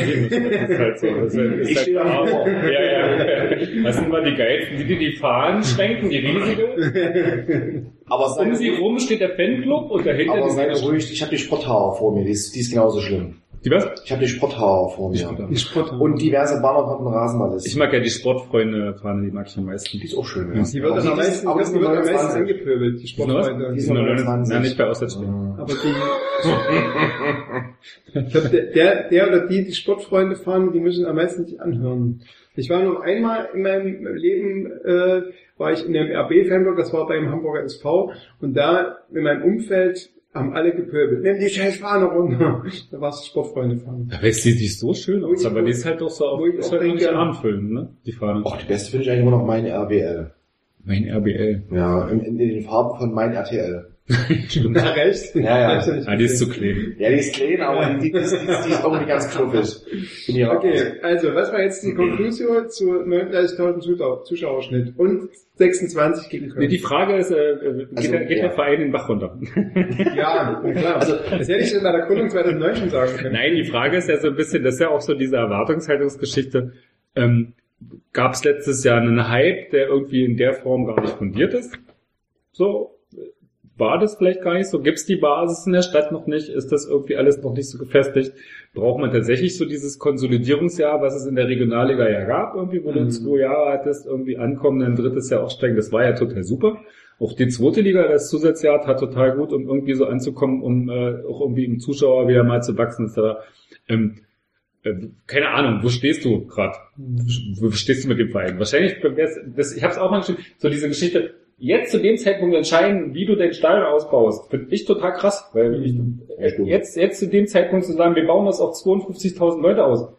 Also, da, auf welcher Basis willst du denn die Entscheidung treffen? Also, das macht ja, das ist ja irgendwie total crazy. Also, vielleicht kostet es einfach nicht viel, weil ist das, der Hauptkostenpunkt ist eh irgendwie das Catering drum zu bauen und da irgendwie die Ränge runterzuziehen, kostet dann irgendwie 10.000 Euro extra, das machen wir nicht mit. Vielleicht ist es gar nicht so kostenintensiv, aber ich glaube schon, dass das ein paar Euro kostet, von daher will ich da... Ich muss jetzt sagen, dass ich mich, auch wenn ich gerade so eine Spiele wie gegen Köln sehe oder St. Petersburg, dann, dann erwische ich mich, wie ich dann immer so ein bisschen inner, innerlich lächele, weil ich dann denke, und ihr wolltet aufs Land ziehen und ihr wolltet irgendwie ans Schkeuditzer Kreuz, also es gab ja diese Diskussion, das Stadion vielleicht außerhalb, ne? Gab es ja diese Pläne Da, und so. da hätten wir noch die ne? von außerhalb abgeholt. Naja, aber ob dies, bei minus, aber ob dies bei minus 10 Grad einsetzen, Also ich glaube, man muss gerade bei der Also- Geschichte ein bisschen unterscheiden. Also natürlich, die Fanszene ist klein, erstmal grundsätzlich, also als, als reine Basis-Fanszene. Ähm, die Köln-St. Petersburg-Nummer war natürlich auch eine undankbare Nummer. Es waren eigentlich die drei Wochen beschissensten Wetterkapriolen, die quasi das Jahr zu bieten hatte, beziehungsweise der Winter. Und in den äh, 14 Tagen waren drei Heimspiele hintereinander gefühlt. Und das, das, das kann erstmal grundsätzlich die RB-Fanbasis de facto gar nicht stemmen. Das ist erstmal Punkt eins. Es werden ja auch viele Punkte genannt, RB-auswärtige Fans und äh, dass ja irgendwo die Leute, die vielleicht auch RB-Interesse haben, dann zu sagen, ganz ehrlich, 200 Kilometer hinjetten und 200 Kilometer zurückjetten, fällt aus wegen ist nicht. Das, das machen die einfach nicht. Und so blöd das Ding uns fehlt, ist logisch, wir wir gehen nächstes Jahr ins zehnte Jahr. Ähm, es fehlt die zweite Generation RB, die, es klingt blöd, Karten auch selber bezahlt. Die kommen bald, die eben mal sagen, es ja mal Studenten, Lehrlinge oder weiß der Geier was sind, die dann sagen können, okay, ich zahle auch meine Karten selber oder was auch immer. Ja, es gibt eben halt noch sehr viele, die eben halt von ihrer ersten Generation RB-Fans, Eltern, oder wir eben halt, die haben okay, Nähe zum Fußball, halt abhängig sind, die sagen, okay, ich, ich, ich kriege irgendwie noch extern meine Karten finanziert. Und wenn eben halt äh, sagen, nee, du gehst nicht, weil es ist spät, es ist kalt, es ist blöd, du hast Schnupfen, weiß der Geier was. Und das sind eben halt solche, zurzeit solche banalen RB-Probleme, die einfach noch ins Gewicht fallen, weil wenn übertrieben gesagt bei, bei Dortmund 80.000 wegen Grippe ausfallen, dann freuen sich 80.000 andere, ich bin gesund, ich halt. Die, diese, wo, wo soll denn das herkommen bei RB? Und äh, natürlich ist da letztes Jahr auch ein ganz einfacher Hype entstanden. Das siehst du jetzt auch bei dieses Jahr bei Auswärtsspielen. Es gibt dieses Jahr kein, Aus, kein, kein Hype bei Auswärtsspielen. Wir klammern mal Bayern wie immer aus. Und es gibt keinen Hype, dementsprechend ist es wie immer so diese banalen, äh, banalen Auswärtsfahrten, 1000, 2000 Leute. Aber es war ja letztes Jahr auch schon so. Diese, dieser Schnitt für die, in, in, so diese normale Fahrt war ja auch so mit 1200, Ja, wobei 1200 ich, das Leuten. Gefühl, wo ich das Gefühl hatte, zumindest nach Dortmund war irgendwie ein kleiner Bruch da irgendwie. Also, also Ja. äh, schon, schon ein kleiner irgendwo da, aber ähm, wie gesagt, es, es, es kann irgendwie bei Heimspielen eben halt irgendwie dieses, es, es fehlt auch logischerweise der Hype und äh, dieses so nach dem Motto, oh, jetzt schreibt RB jetzt nur 35.000 Karten, da muss ich ja doch mal aktiv werden. Das ist dieses Jahr irgendwie auch nicht gegangen. Du kriegst dann gerade irgendwann mal so die Info, naja, Hoffenheim ist jetzt halt ausverkauft. Das ist irgendwie, dann, weil dann auch RB sich denkt, ne, dann, dann, guckt ihr doch mal Karten für Leverkusen. Dieses, dieses Gehype kann dieses Jahr gar nicht so stattfinden. Bei Karten kriegst du ja gefühlt für irgendein Spiel immer. Hm. Machst, machen sogar noch irgendeine Rabattaktion und du hast Ende die gesättigte Aktion und da hast da, da gibt's dann eben halt auch die Leute, ganz ehrlich, ob ich jetzt nur zu Marseille oder zu Petersburg oder Köln oder ich werde schon irgendwann ein Spiel finden, wo ich mal meine Karte kriege. Das war letztes Jahr ganz anders. Da warst du froh, wenn du drei, vier Leute Mhm. irgendwie auf einmal zu irgendeinem Spiel zusammen verarzten kannst. Da hast du gesagt, Häkchen dran, Geburtstagsgeschenkgrund, alles toll. Und dieses Jahr denkst du dir, naja, mal gucken, wo ich halt hingehe. Also die, die, dieser Hype ist Aber geht dir das auch so ein bisschen, dass du so eine, so eine gewisse Müdigkeit hast? Also ich habe schon, schon, also schreibe natürlich auch viel Quatsch und äh, muss dauernd Sachen lesen, aber ich habe schon so dann irgendwie so, wenn Länderspielpausen dran sind, schon das Gefühl so, endlich äh, irgendwie mal irgendwie eine Pause, irgendwie zwei Wochen kein Spiel. Kennst du das? So ein bisschen so eine Müdigkeit von äh, Kenn ich. irgendwie zehn Spiele in sechs Wochen äh, Match war mir jetzt gerade zu ich, viel. ich sehe meine Müdigkeit ist eher gerade im anderen Bereich, aber das, das ist dann eher auch so äh, aufgrund der Kartenthematik. Ich ertappe mich eher zur Zeit dieses, äh, gerade dieses Jahr jetzt irgendwie wieder, wenn irgendwie diese, diese Kartenkauf-Thematik kommt, Karte, Kauf Karte für da, Kauf Karte für da. Letztes Jahr musste man wirklich auf Krampf eben halt die Deadlines irgendwie einhalten, sagen, will ich ja für irgend, also eben halt für den B-Block, äh, die Karten kriege. Jetzt kannst du auch mal sagen, Mut zur Lücke, ach verdammt, da war ja Kartenkauf, oder kannst du eben halt auch noch mal zu irgendeiner äh, äh, Phase später einsteigen oder eben halt noch länger warten, weil du einfach das gar nicht mehr auf dem Schirm hast. Bist du brauchst es auch gar nicht mehr auf dem Schirm zu haben teilweise. Ist da nicht so heblich hinterher wie letztes Jahr noch, wo du sagtest, oh, wann geht der Vorverkauf los? Brauchst du auch nicht. Also es gibt Leute, die dann sagen, scheiße, ich habe jetzt, hab jetzt den Kartenverkauf verpasst. Äh, ja, dann kauf doch einfach deine Karte. äh, das wäre letztes Jahr aber mal ganz gehörig in die, äh, in die Hose gegangen, sofern du nicht irgendwelche eBay Kleinanzeigen Anbieter eben halt irgendwie doch irgendwo Mhm. äh, sympathisch ja auch die. Ticketbörsen noch nicht, ne, letztes Jahr. Richtig. Also das ist dieses Jahr irgendwie, also das, das, geht nicht nur mir so, das geht vielen so, dass da, also eine Sättigung würde ich jetzt nicht mal zwingend sagen, aber einfach dieses, du siehst auch die Dringlichkeit nicht mehr irgendwie hinter Karten hinterher zu rennen, weil du eh immer das Gefühl hast, also wenn du wirklich auf Krampf zu diesem Spiel gehen möchtest und wenn du vielleicht dann auch nicht die 10 Euro Karte bekommst, sondern das heißt eben mal 30 oder 40, du wirst definitiv in das Stadion kommen. Das geht sehr vielen so, dass Mhm. die dann sagen, okay, komm, dann kaufe ich halt später und planst halt was anderes. Letztes Jahr war es so, du musst ja gefühlt drei Wochen voraus, äh, drei Monate vorausplanen mit deinem Kumpel zu sagen, äh, das Spiel müssen wir jetzt mal nehmen, weil wir müssen Ballett machen, um irgendwie Karten zu bekommen. Dieses Jahr brauchst du als auf To-Do-Liste ganz oben gar nicht zu stellen. Na, das wird dann mit 50.000 Stadien noch viel einfacher. Nicht? Wie gesagt, die Fanszene wächst. Also ich mache mir da keine Sorgen, dass das funktioniert. Also ich sehe das ziemlich entspannt und also Ja, Ich fand der bei, Erfolg nutzt da irgendwie, gibt da immer auf, auf der größten Plattform nur die Fans. fand das bei Hoffenheim ja ganz interessant, weil die hatten ja auch so eine, so eine erste Saison, wo sie quasi jedes Spiel ausverkauft waren und seitdem ist eigentlich so dieser Zuschauerschnitt, klar, die hatten irgendwie auch eine seltsame sportliche Entwicklung, eigentlich so von Jahr zu Jahr mal zurückgegangen, bis es irgendwie diese Saison jetzt wieder so wieder angestiegen ist. Also, weil wir hatten ja auch ein ausverkauftes Spiel gegen RB gespielt, relativ viel Spieler ausverkauft dieses Jahr. Ähm, das war ja eigentlich ganz, ganz spannend, weil man, weil ich schon gedacht hätte, okay, die liegen in so einer, bis schon ein bisschen in der Metropolregion, die sind jetzt in der Bundesliga angekommen, erstes gutes Jahr gespielt, Stadion ausgebaut, ähm, ziehen vielleicht irgendwie mehr Publikum noch äh, dadurch, dass sie einfach in der Region sind und dann vielleicht etablierter sind. Und das hat sich bei denen halt nicht eingelöst. Das fand ich halt schon so ein bisschen so, so der Entwicklung fand ich schon, so, was so Zuschauerschnitt eigentlich schon interessant, dass das irgendwie sich nicht einlöst, dass sie da in der Region dann über die Jahre eher wachsen, sondern tatsächlich erstmal irgendwie so fünf Jahre lang zusammenschrumpfen, so auf ein, ihr Maß, um dann von da aus jetzt wieder so irgendwie zu wachsen.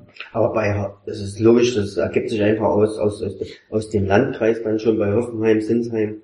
Da ist ja noch weniger Basis, egal wie lange die da schon länger spielen. Und wenn du da drumherum wohnst, dann bist du eigentlich schon lange mit Lauter und mit Frankfurt verwurzelt, vielleicht sogar mit Mannheim noch. Das, wir haben einfach hier eben, Dirk hat's ja gesagt, äh, du hast ein viel, viel größeres Einzugsgebiet Ja, klar. dann automatisch, dass, dass da eben nicht permanent in der Bundesliga nur 15.000 kommen oder so. Aber man könnte natürlich sagen, wenn es quasi dieses Jahr nur in Anführungsstrichen die Quali für die Europa League, äh, für die Euroleague ähm, äh, geschafft wird, dann wird sich der Trend möglicherweise nächstes Jahr for fortsetzen, ne? So, weil du hast natürlich mit, wenn du quasi so Peaks setzt, ne, wenn du vielleicht nochmal eine Champions League Gruppe hast, die jetzt nicht, wie du sie vorhin Europa League Gruppe genannt hast, sondern wo dann noch Knaller dabei sind, hast du vielleicht nochmal Herausreißer und so, wo du quasi dann nochmal ein größeres Interesse oder so ähm, zeigst. Hinzu kommt, dass es dieses Jahr sportlich fand ich auch, es gab immer mal so eine, also so eine Downer, wo du Spiele nicht gewonnen hast, die dann quasi im nächsten Spiel, also es gab ja diese, diese Serie, schieß mich tot, fünf Spiele in Folge äh, in der Bundesliga nicht gewonnen, ne? so wo, wo man irgendwie das Gefühl hat, da, da ist gerade ein Schneckenrennen und quasi ein, ein Sieg würde dazu führen, dass sie wieder auf Platz zwei sind oder ne? und ganz vorne dran und dann wäre, wäre das nächste Spiel quasi nochmal wie so ein euphor, euphor, euphorisierend oder so. Keine Ahnung, ob das auch eine Rolle spielt, dass du denkst, ja komm, die haben jetzt vier Spiele fünf Folge nicht gewonnen, ach, du bleibst jetzt zu Hause, weil ja, ist ja nur Köln oder ne, ist der Geier. Ja, auch diese Meinung wird es geben. klar. Warum denn nicht? Du ziehst noch sehr viele aus der Umgebung aufgrund von Eventisierung. Finde ich total ein normal. Highlight-Spiel und das, das, Ja. das, das wirst du auch auf Jahre nicht ändern kriegen. Das ist einfach so. Du wirst auch definitiv, jetzt übertrieben, wenn sie jetzt am 34. Spieltag gegen gut, Augsburg macht ja fast schon mittlerweile einen gewissen Spaß aus, aber wenn, wenn sie wirklich gegen eine totale Anti-Mannschaft gehen würde, wo du null Ambitionen hast, Mainz, und es wird um eine Meisterschaft gehen, das Stadion wäre aber innerhalb von zwei Stunden ausverkauft. Das- ist einfach so. Weil dann irgendwann die sagen, oh, wir könnten ja irgendeine Meisterfeier mitkriegen. Da muss ich unbedingt dabei sein. Warum auch immer. Und dann, dann werden dann auch wieder vermeintliche RB-Fans wieder hinten anstehen. Das, das, das ist dann einfach wieder dieser sinnlose Hype, der einfach ganz komisch ist, den, den du auch einfach auch nicht steuern kannst. Und dann, dann musst du das dann auch, äh, dann wird sich die Fernsehen auch nur darüber entwickeln, so Leute, eben halt, dass du wieder Leute ziehst, die im letzten, dann eben halt am 34. Spieltag Meisterfeier gehen. So in zehn Jahren. Aber noch ein Fan-Themen. Aber ist nicht so, noch so als letztes zu den Zuschauern, ist ja, ist ja auch ein Fan-Thema? Ist Mit kompetenten Gesprächspartner Ja, ja. quasi. ich frage mich ja manchmal, ob nicht so diese, also du hast ja gesagt, hm, da kommen nur 30.000 Leute, das ist ja klar, ist RB und Europa League, klar. Und ähm, du hast ja auch so einen generellen Effekt in der Bundesliga, dass schon die, die äh, Anzahl der ausverkauften Spiele zurückgeht, dass so der Zuschauerschnitt bei vielen Vereinen so ein bisschen zurückgeht.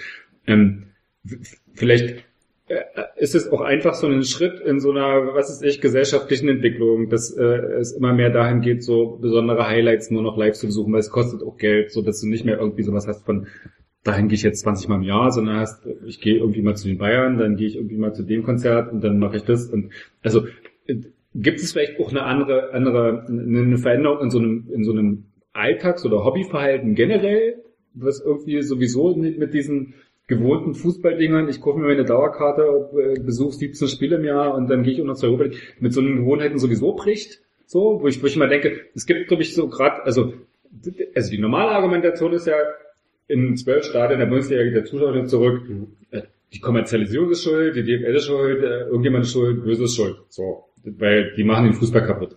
Und kann ja genauso gut sein, und das wäre irgendwie ein Effekt, wo ich sage, der, der passiert gerade parallel, dass es sowieso eine Veränderung im Freizeitverhalten gibt, wo es diese Treue permanent irgendwie zum selben Verein ins Stadion zu rennen, in der breiten Masse sowieso nicht mehr gibt, weil man irgendwie äh, sich Events gezielter aussucht und weil es auch einfach viel Geld kostet und man irgendwie sagt, okay, mir reicht es irgendwie dreimal ins Stadion zu gehen, da gehe ich lieber nochmal irgendwie zum Konzert um die Ecke. So.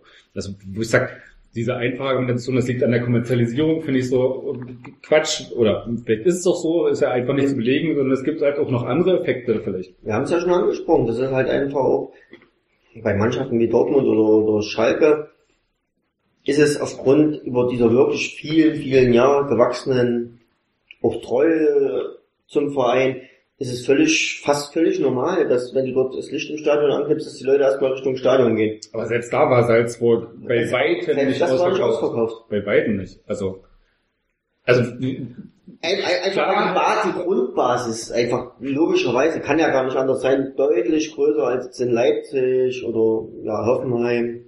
Klar ziehen die mehr, aber selbst du hast ein, ein Bayern-Spiel dieses Jahr gehabt, was nicht ausverkauft ist, was seit zehn Jahren ein, also ein Auswärtsspiel, ein Spiel sind ja ausverkauft, ähm, Ja, äh, das normal. was seit zehn, ne, seit zehn Jahren nicht normal war, weil die, seit- das war, glaube ich, das erste Spiel, Bayern-Spiel seit zehn Jahren, was nicht ausverkauft war in der Bundesliga. Ja.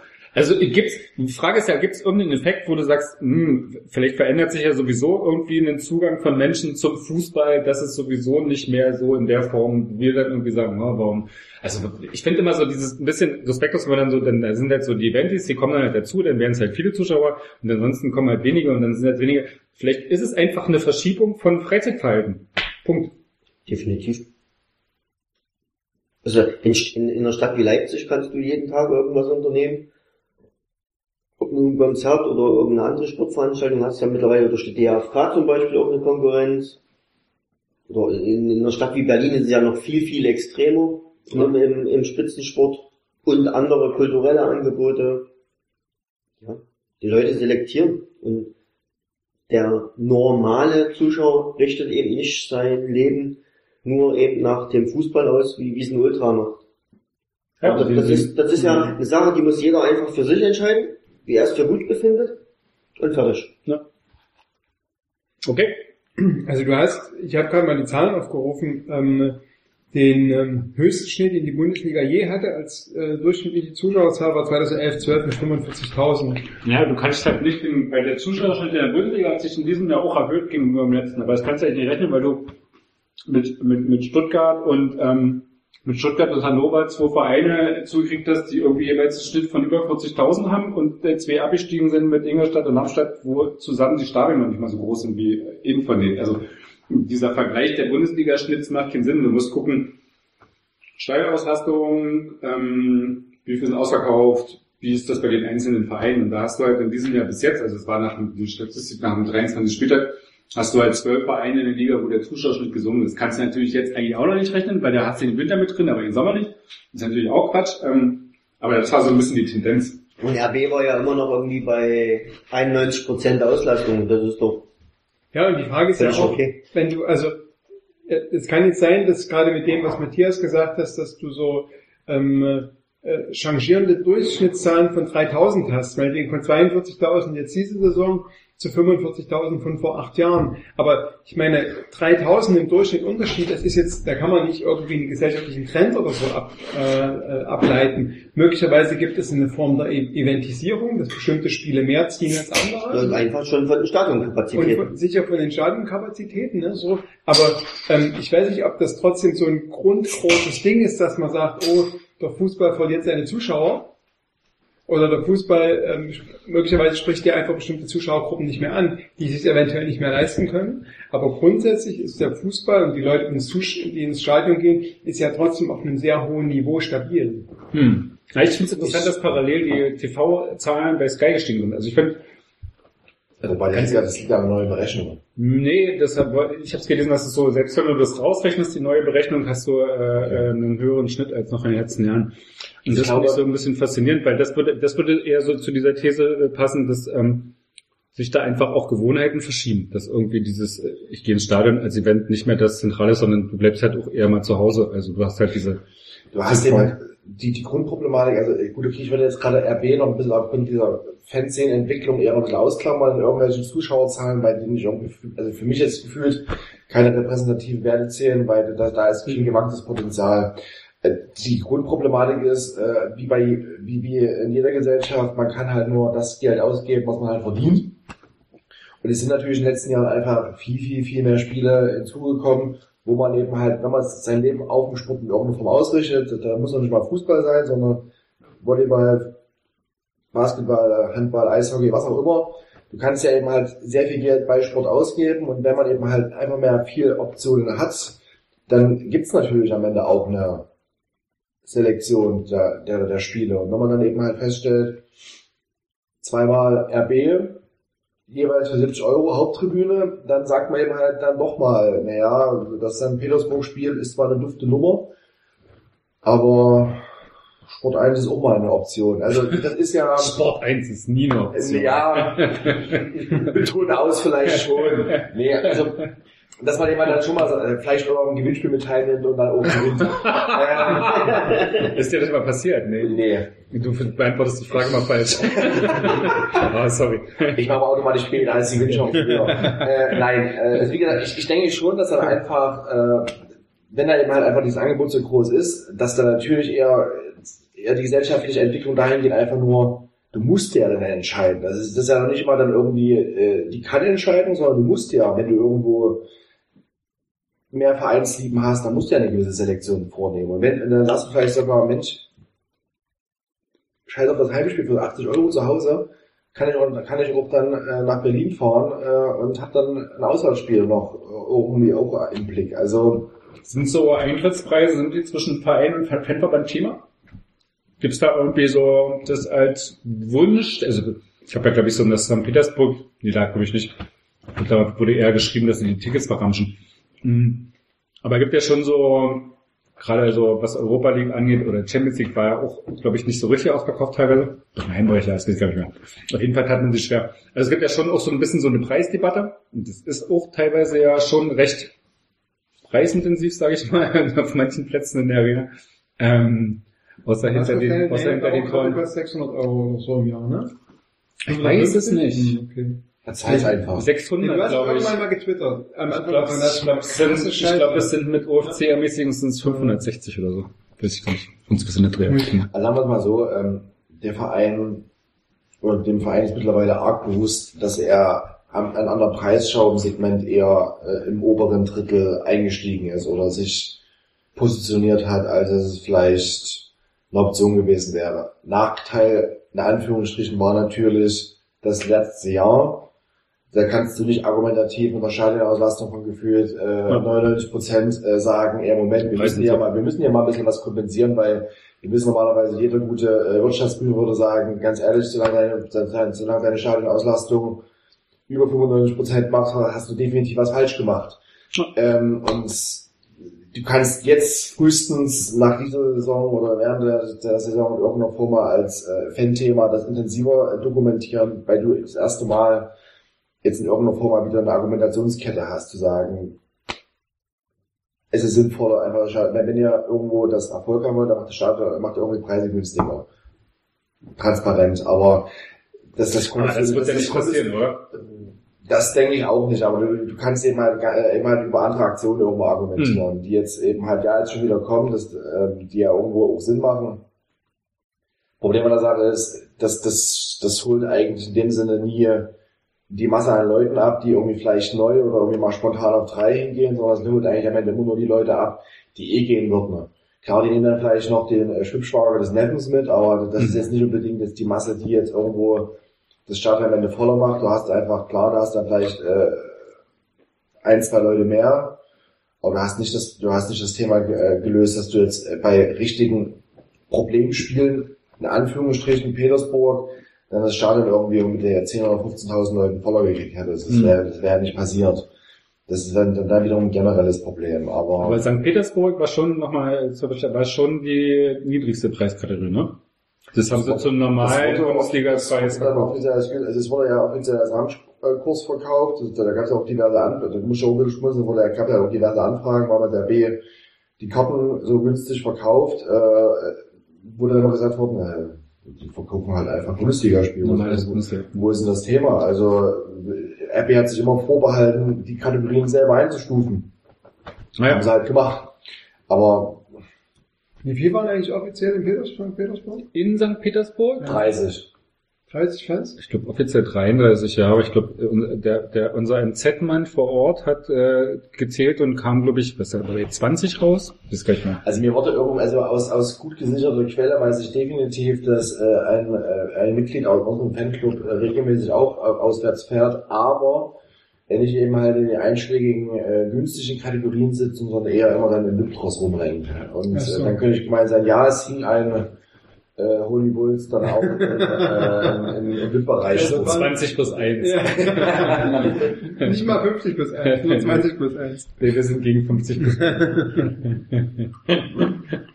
Ja. Äh, war ja bloß eine witzige Nummer. Also, ich ich, also es gab ja die, also ich vielleicht, es werden, werden ja viele die Anfrage bekommen haben, es gab ja eben halt von der von der Nachrichtenagentur TASS eben halt die Anfrage. Ja, die tat mir leid. Ja, also ich habe ich habe ich habe ein sehr spannendes 20-minütiges Telefonat mit ihr geführt und habe zum ersten Mal festgestellt, äh, dass, dass, dass äh, Telefonplätze schön sind, aber nicht für Russland. Ähm, aber egal. Ähm. Die Anfrage war, dass die wollten Wollte ich- den ja. Fan begleiten von RB. Auf, die, auf der Reise nach St. Petersburg. Ach so, die, die Ja. russische, sag ich Die machen das Ja, mit, das den- Nachrichtenagentur mit den TASS. anderen Fans auch mal gemacht. Okay. so Filmchen. und die wollten haben Sie halt- haben Sie denn Ja. einen gefunden? Na, also ich, ich hatte, ich hatte ja am Ende sogar zwei oder drei sogar noch äh, intensivere Kontakte gehabt und hatte nur am Ende die Bitte geäußert, dass die sich die Gutsten äh, sich eben halt bei der melden. Ich glaube, die haben es sogar gemacht, aber das war mir noch zu kurzfristig. Das war ja das, das Hauptproblem. Also das war immer wirklich ein Krampf, Leute zu finden. Also ich hatte, ich hatte sogar am Ende von den 20 oder 30 sogar zwei an der Hand gehabt, aber das war einfach. Äh, Naja, ich schreibe mir das mal auf, so als journalistische Idee. Vielleicht zahlt mir das ja der MDR, dass ich mal einen RB-Fan begleite und dann darüber berichte. Also Ja. die, war, die waren sogar, die, die Gutste waren mir sogar recht verzweifelt. Also ich hatte ja, ich hatte ja auch ein bisschen so gerungen, ich hatte ja sogar mal geschaut gehabt, was da für Verbindungen gehen. Ich fand die sogar eigentlich am Ende fast knuffischer als sämtliche äh, Neapel oder äh, damals sogar Monaco-Verbindungen. Also du wärst ja sogar recht günstig hingekommen. Und das, das, ist, äh, äh, um die Verzweiflung von ihr zu dokumentieren, sie hatte mir dann Ende sogar gesagt gehabt, weil, warum wir auch nicht mehr RB-Fans mehr noch planen, weil ja quasi wir dann schon über der Frist von normalen Visa raus waren dass sie mir dann gesagt hat, ganz ehrlich, äh, wenn es am Express-Visa scheitern sollte, zahle ich dir. Echt? Aber ja, ja, Ah, ja. Also die waren schon ein bisschen verzweifelt an der ganzen Geschichte, weil es eigentlich eine geile Aktion gewesen Also wäre. wenn sie den Flug noch mitgezahlt hätte, wäre ich dabei gewesen. Ja, ich hatte das sogar kurz an dich gedacht, aber So viel dadurch, zu- dass sie wirklich nur das Express wieder dachte ich mir, nee, dann brauche ich dich nicht anzusprechen. So viel zur Glaubwürdigkeit Ich hatte den auch gleich am Anfang abgesagt. Den habe ich dir, die, die, die habe ich dann nämlich an euch weitergeschickt. Ah, nee, ich hatte ich hatte es dann schon beim Express-Visa so weit gehabt, Ja. aber Ja, zu meiner Zeit war es noch weit vor Express-Visa. ja. Hättest du nochmal zurück, dann wäre vielleicht noch nochmal Ja. ein Flug drin gewesen. Wie ist denn so die Stimmung im Fanverband? Es gab da ja im, ich meine jetzt mal einen Cut. Wir müssen jetzt, aber vorher muss, wenn, wenn Cut musste, wie hat das angefangen mit dem Fünfverband? Wie hat es, nee, nee, das, das, das kann man, wir Zeit? das kann man ja nachlesen. Nee, kann man eben nicht. Ich habe nochmal auf der Seite geguckt, steht nichts zu Entstehungsgeschichte. steht nur hier, wir haben, sind eh voll geworden. Punkt. Na Vorher gab es auch. Feuerfrei. Wenn er jetzt Nee, äh, sag ich dir, alles gut, mach. Du, dein, dein, dein Blog. Mein, Wie ist Ja, die ich Stimmung? habe ehrlich gesagt gedacht, dass ähm, äh, das angekündigte Fan-Thema, angekündigte Fan-Thema Ja. heute sowieso wieder gecancelt wird. Deswegen habe ich mich überhaupt nicht vorbereitet. Oh. Äh, deswegen, ähm, da, ich dachte mir, du lockst mich nur her, damit ich überhaupt komme, damit endlich, dass endlich mal über Fans gesprochen wird. Ja, bei mir ist noch dunkel in Erinnerung. Nee, da hätte ich was von Tattoos gesagt. dass du dir ein Tattoo hast stechen lassen. Ja. Ähm, ja. Damit kannst du mir Von Tim Tölke. Von Tim Tölke. Wir sind die Crew, oder? Wir sind die Crew ähm, und im Arsch. Nee, sorry, Entschuldigung. Aber wir sind ja spät in der Zeit, da hören die Kinder nicht mehr zu. Meinst du, jetzt darf man anfangen zu fluchen? Mhm. Okay. Also wie hat das mit diesem verfickten Fan von Also Flug und Fanverband passt das gut zusammen. ja. Nein, Ich wollte gerade sagen, die, die Wortwahl passt, passt, passt schon mal ganz gut. Nein, ähm, äh, ich wollte natürlich gleich nicht ganz so seicht anfangen, sondern ähm, in meiner Erinnerung ist es quasi, der Fanverband, der ist nicht nur mal alles kuschelig, sondern da ist es schon so, dass es da bestimmte Auseinandersetzungen von Gruppen gab, äh, Gruppen, die rausgegangen sind. Ne? Also so, wie ist denn so gerade die Stimmung im Fanverband? Wie würdest du das so, der Fanverband als Sprachrohr für die Fans, wie ist denn da, ja, kann man, kann, also Hast du das Gefühl, dass das eine komplette Legitimation ist? Weil es gibt ja, gab ja Fanclubs, die sich auch öffentlich ähm, gegen den Fanverband gestellt haben. Ist jetzt vielleicht journalistisch nicht ganz gut so. Hier wird ja wirklich direkt, hier wird ja wirklich Ja. direkt Ja, wir haben jetzt eigentlich. drei Stunden. über. Wir haben jetzt drei Stunden. Ich muss glaube ich mal ganz kurz auf Toilette. Ja.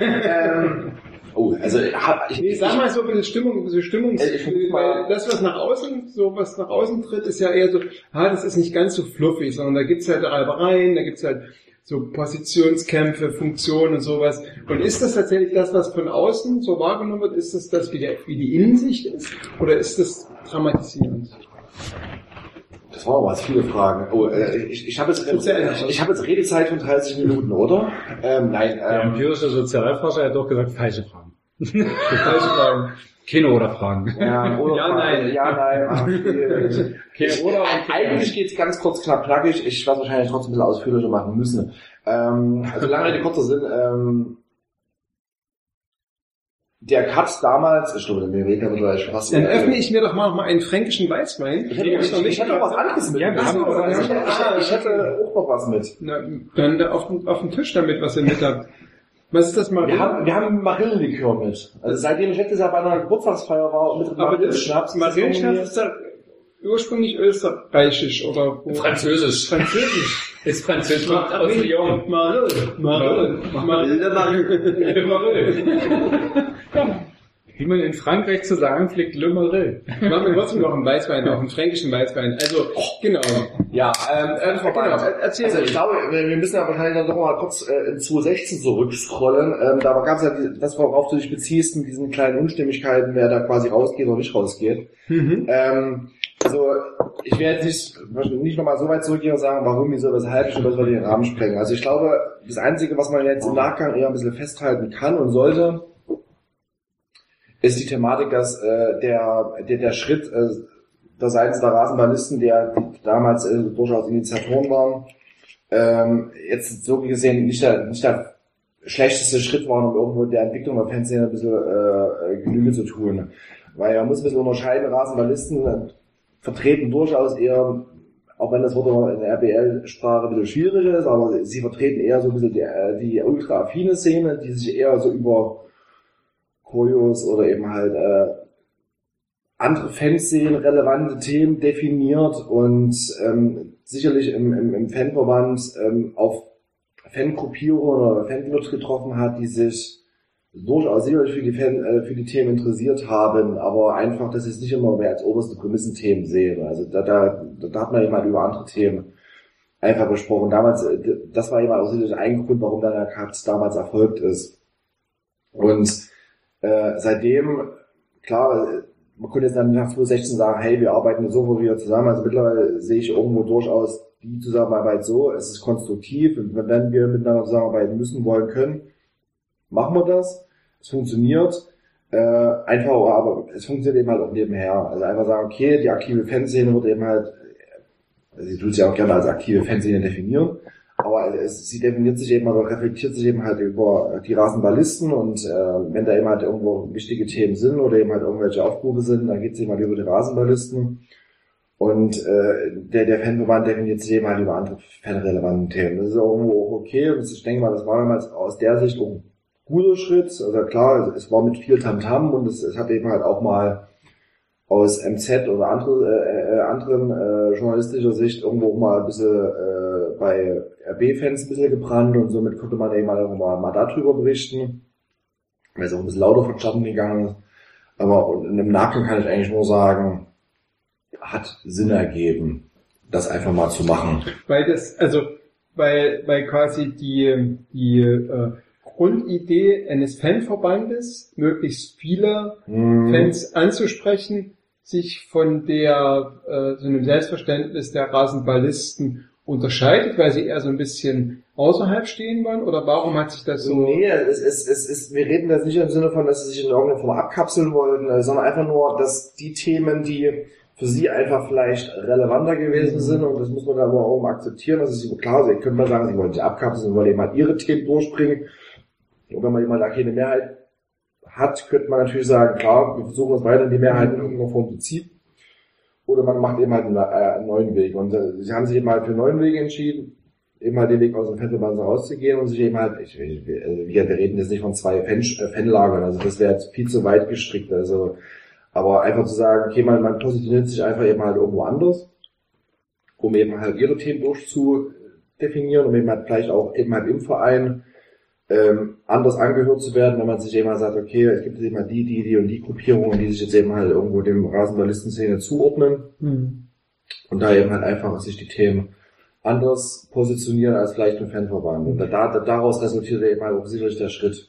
Hätte, hätte es von eurer Sicht aus die Möglichkeit gegeben zu sagen, ähm, Rasenballisten bleibt doch bei uns und unterwerft, also unterwerft ist ein komisches Wort, aber ähm, akzeptiert einfach, dass die Mehrheiten andere sind? Also, genau. Ist das, also wäre es für die, also wäre es ja einfach gewesen, wenn die Rasenballisten gesagt hätten, okay, wir können uns mit unseren Themen nicht durchsetzen, da gibt es eine Mehrheit, das ist ein demokratischer Prozess und ähm, wir sind da quasi nicht, wir haben nicht genug Gehör gehabt und ähm, äh, bleiben aber trotzdem dabei. Ist das das Einzige? Also die Szenerie, warum, wieso, weshalb die ausgetreten sind, ist theoretisch vor Mhm. meiner Fanverbandszeit. Grundsätzliche Problematik und äh, das, das ähm, war sicherlich ein großer Grund. Ähm, die Struktur innerhalb der Rasenballistenszene war weiter als die Struktur innerhalb äh, des Fanverbandes. Mhm, okay. Und am Ende wusste die Rasenballistenszene in dem Bereich einfach mehr, was sie von ihrer Szenerie haben will, als Fanverband von seiner Szenerie haben will. Und äh, es ist ja immer schön, also dass man immer vielleicht mit irgendwelchen Leuten diskutieren will und sagen will, okay, ich kann mir das und das und das vorstellen und du redest gefühlt immer gegen eine Wand und hast, ein, hast eigentlich einmal als Gesprächspartner eigentlich immer das Gefühl, nee, die wissen wir selber gar nicht eigentlich, was diese, also nur als, als Außenstehender, was ich damals noch so mitbekommen habe. Und Ich glaube, es ging auch, vielleicht passt das ganz gut dazu, ich glaube, es ging auch gar nicht immer so sehr darum, dass es irgendwie darum geht, demokratisch untergebuttert zu werden, in so Abstimmungen, weil die anderen eine andere Meinung haben, sondern ich glaube, es ging schon noch so eher so in eine Richtung, ähm, ich glaube, der Fanverband hat sich auch einfach viel in Debatten aufgerieben, die völlig irrelevant für irgendwas waren. Also da kannst du dich auch bei, kannst du auch eine Monty Python Szene oder da brauchst du wahrscheinlich nicht reden. So, also das ist halt so, ich glaube, das ist dann eher so das Thema. Wo, wo, wo, wo bin ich hier? Was mache ich? Warum mache ich das? Was, was will ich hier eigentlich von denen? Und ich glaube, so wie ich das damals verstanden habe, oder wie ich, wie ich das interpretieren würde, war das schon der, der zu dem Zeitpunkt logische Schritt, einfach zu sagen, okay, wir sind in diesem Format sind wir nicht repräsentiert, wir können hier mit unseren, mit dem, wie wir Fan sein wollen, nicht andocken, weil die Themen hier nicht vorkommen, weil die Themen hier nicht in der Form besprochen werden. Wir haben den, das Fanprojekt, da können wir irgendwie sein, da können wir irgendwie Sachen machen. Ähm, und das macht viel mehr Sinn. Und für mich macht das tatsächlich auch Sinn. Du hast ja, tatsächlich ist ja die Kommunikation nicht abgebrochen. Du hast ja zwischen Fanverband und Fanprojekt äh, oder Rasenballisten oder wem auch immer, auf jeden Fall zwischen Fan, Fanprojekt und Fanverband auf jeden Fall eine, eine recht intensive oder zumindest regelmäßige Kommunikation. Also der Austausch ist ja da und es ist ja nicht so, dass die Fraktionen so verstritten werden, dass da keiner mehr miteinander redet. Aber du hast einfach völlig unterschiedliche Repräsentationsformen. Und das finde ich, ja, für so eine Entwicklung von der Fernsehen kann man sagen, ja, die spaltet sich, da sind jetzt die, aber so ist es halt. Ist halt eine, eine inhomogene äh, Masse, die da irgendwie im Pen, Penblock steht. Die geben sich dann irgendwie ihre eigenen Repräsentationsformen. Da fände ich es viel wichtiger, wenn die irgendwie weiter in Kontakt bleiben und miteinander kommunizieren, als dass man die irgendwie zwanghaft in den Raum steckt, wo der eine permanent über die, die kalte Bratwurst auf dem Grill reden will und der andere sich denkt, ey, ich will lieber über Rassismus reden. Und wie bringst du die an den Tisch? Das geht noch nicht mal darum, dass der nicht über Rassismus reden will oder dass der irgendwie was, bei Rassismus was anderes sagt, der zu der will einfach nicht drüber reden. So, und du findest es aber total wichtig und willst dir nicht anhören, dass der irgendwie findet, dass die Bratwurst kalt ist. Also du musst ja die Leute irgendwie an irgendeinem Punkt zusammenbringen, was, was, was, die müssen ja irgendein gemeinsames, gemeinsames Redethema haben. Ich finde es aber völlig normal, dass gerade in so einer, ja, in einer Fanszene, die aufgrund der Entdeckung des Vereins ja auch extrem schnell mitwachsen will, kann, soll, dass dann solche Dissonanzen entstehen. Das Ja, die Frage ist ja, wie gehst du damit um? Und ich glaube, wir hatten... Und solange, wie, ja, aber solange wie du dann miteinander sprichst, ist das Ja, ja, völlig genau. okay. Das, also, genau. Das war, glaube ich, als wir das letzte Mal darüber gesprochen haben, das ist mit Sicherheit ein Jahr oder anderthalb Jahre her, als das gerade irgendwie aufploppte. Da weiß ich noch, dass ich hier im Podcast so ein bisschen die naive Sache vor, ähm, vertreten habe, dass es ja grundsätzlich total wichtig finde, so einen Fanverband zu haben und dass es eigentlich Interesse sein sollte, dass quasi so ein Fanverband dann auch die Interessen aller Fans, nämlich genauso auch der Rasenballisten mit vertritt. Und ich weiß, dass ich da so ein bisschen hier auf runzelnde Gesichter ge geguckt habe, in runzelnde Gesichter, weil quasi das nicht von allen der Anspruch war. Und so wie du das gesagt hast, ne, es muss halt dann ein gewiss, genau, es muss eine Mehrheit geben und es muss dann eben auch Entscheidungen geben, ob ich mich da wiederfinde oder nicht. Ne, so. Also das schließt das ja nicht aus, dass wir letztendlich nur, weil wir mit den als die Rasenballisten nicht mehr als Mitglied haben, das schließt ja nicht aus, dass wir äh, wie soll ich sagen, Schnittmengen in Meinungsbildern haben, zu sagen, okay, für Punkt A, ähm, da treten wir gemeinsam auf. Also äh, das Thema vier Rassismusprojekte, das, das ist Fanverband äh, und äh, Rasenballisten-Thema äh, gleich, das, das hat sich nicht geändert wenn wir eben halt sehen, dass, dass irgendwo Schnittmengen da sind, äh, dann gibt's eben halt Hand in Hand. Und äh, wenn eben halt äh, andere Themen sind, dann geht's eben halt das Privatgespräch zwischen Rasenballisten und Verein. Und wenn es eben halt andere Themen gibt, gibt's eben halt das Privatgespräch zwischen äh, Fanverband und äh, Verein. Also äh, das eine schließt das andere ja nicht aus. Das nur, wie gesagt, dass dann wie gesagt, es war keine in dem Sinne keine klassische Spaltung, es war einfach ein Interessenkonflikt. Und ein Interessenkonflikt konnte nur dadurch gelöst werden, dass man sich eben halt erstmal in irgendeiner Form von dem Konstrukt Fanverband löst.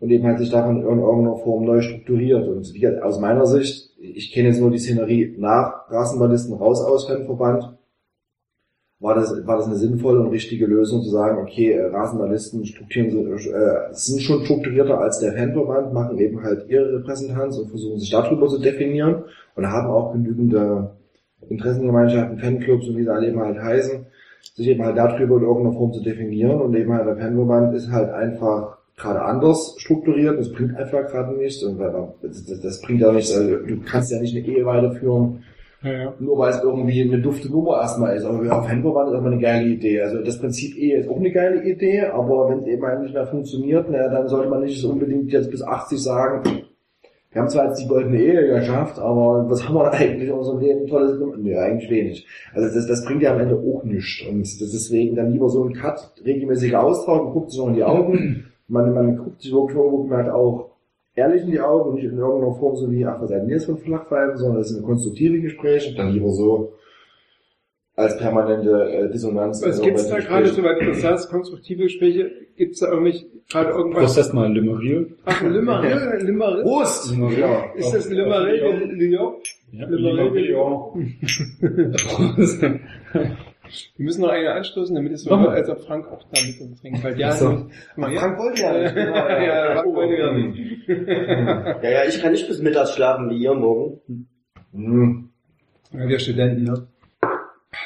Mein Kind, um fünf, sagt mein Kind, hallo Papa. Das sagt's noch nicht, aber gibt's mir zu verstehen. Warum? Zu Recht.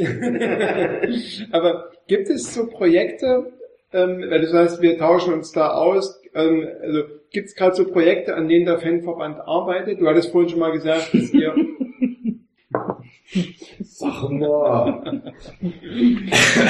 Dir fällt diese grässliche Pumpach-Werbung ein. ja? Ich nicht also, nee.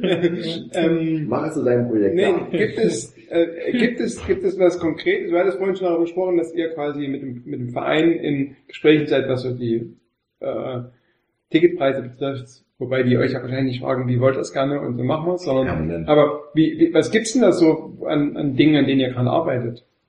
Oder an denen ihr gerade sitzt und Dinge, die ich sagen darf. Der wird's Also. Na, ist zum Beispiel sowas wie Choreos, geht das über den Fanverband? Oder sind das quasi einzelne Fanclubs, die den, die dann die, dich das in die Hand nehmen? Äh, äh, Koyo-Arbeit ist zurzeit eigentlich wirklich äh, Dinge, die äh, größtenteils über Fanclubs organisiert sind Mhm. und eher, wenn dann, äh, Fanclubs aus seitens der Rasenballistenszene. Also ich, will, ich, ich kenne so, weiß nicht, welche Fanclubs alles in der Rasenballistenszene organisiert sind, aber die sich eben halt eher tendenziell der aktiven Fanszene untergeordnet haben, die ja auch damals einen Aufruf zu irgendwelchen Boykottaktionen gemacht Mhm. haben, die sich eher eben halt eher darüber definieren, als eben halt seitens des Fanverbandes. Äh, also wenn, du jetzt direkt über Koyos fragst. Naja, also weil es, ja, Hm. ne, Matthias, komm. Ist ja, ist ja vielleicht interessant, wenn du sagst, so Themen, über die ich, über die ich rede. Ich glaube, so diese, diese, also diese Schnittstelle Fanverband, Verein gibt's ja schon eine Weile jetzt. Also dieses relativ regelmäßige Treffen oder zumindest so ein Austausch. Äh, was ja immer noch so ein bisschen schwierig ist, ist, dass so diese, diese, diese in dieser Schnittstelle relativ viel hängen bleibt. Also es, ich habe immer so das Gefühl aus meiner Perspektive, äh, auch als Fanclub-Mitglied, dass so von, von dem, was da im Austausch zwischen Fanverband und Verein passiert, relativ wenig von der einen Seite zur anderen Seite tatsächlich rüberkommt. Also da gibt es zwar so eine Schnittstelle, wo viele Sachen beredet werden, wo du sagst, hm, das kann ich nicht drüber reden, aber Aber das geht ja nicht in die anderen Fanclubs und es weiter. kommt halt irgendwie, Ich mein, meinst ich, du? genau, es kommt halt relativ wenig dann, äh, ja, ich sag mal, an der Basis an. Also grundsätzlich, ähm, klar, Das ist so kann, ein man, Gefühl. kann, man, kann man jetzt immer groß definieren. Es ist immer die Frage, ähm, wie aggressiv kommunizierst du Dinge nach außen. Theoretisch ist, ist, ist, ist, ist die Einstellung, es gibt Mitgliederversammlungen, wo eben halt durchaus diverse Mitgliedervertreter da sind. Es gibt Protokolle darüber, da werden auch Dinge äh, kommuniziert, die seitens Ist es so, dass von jedem Fanclub im Fanverband ein Mitglied da sein darf, muss?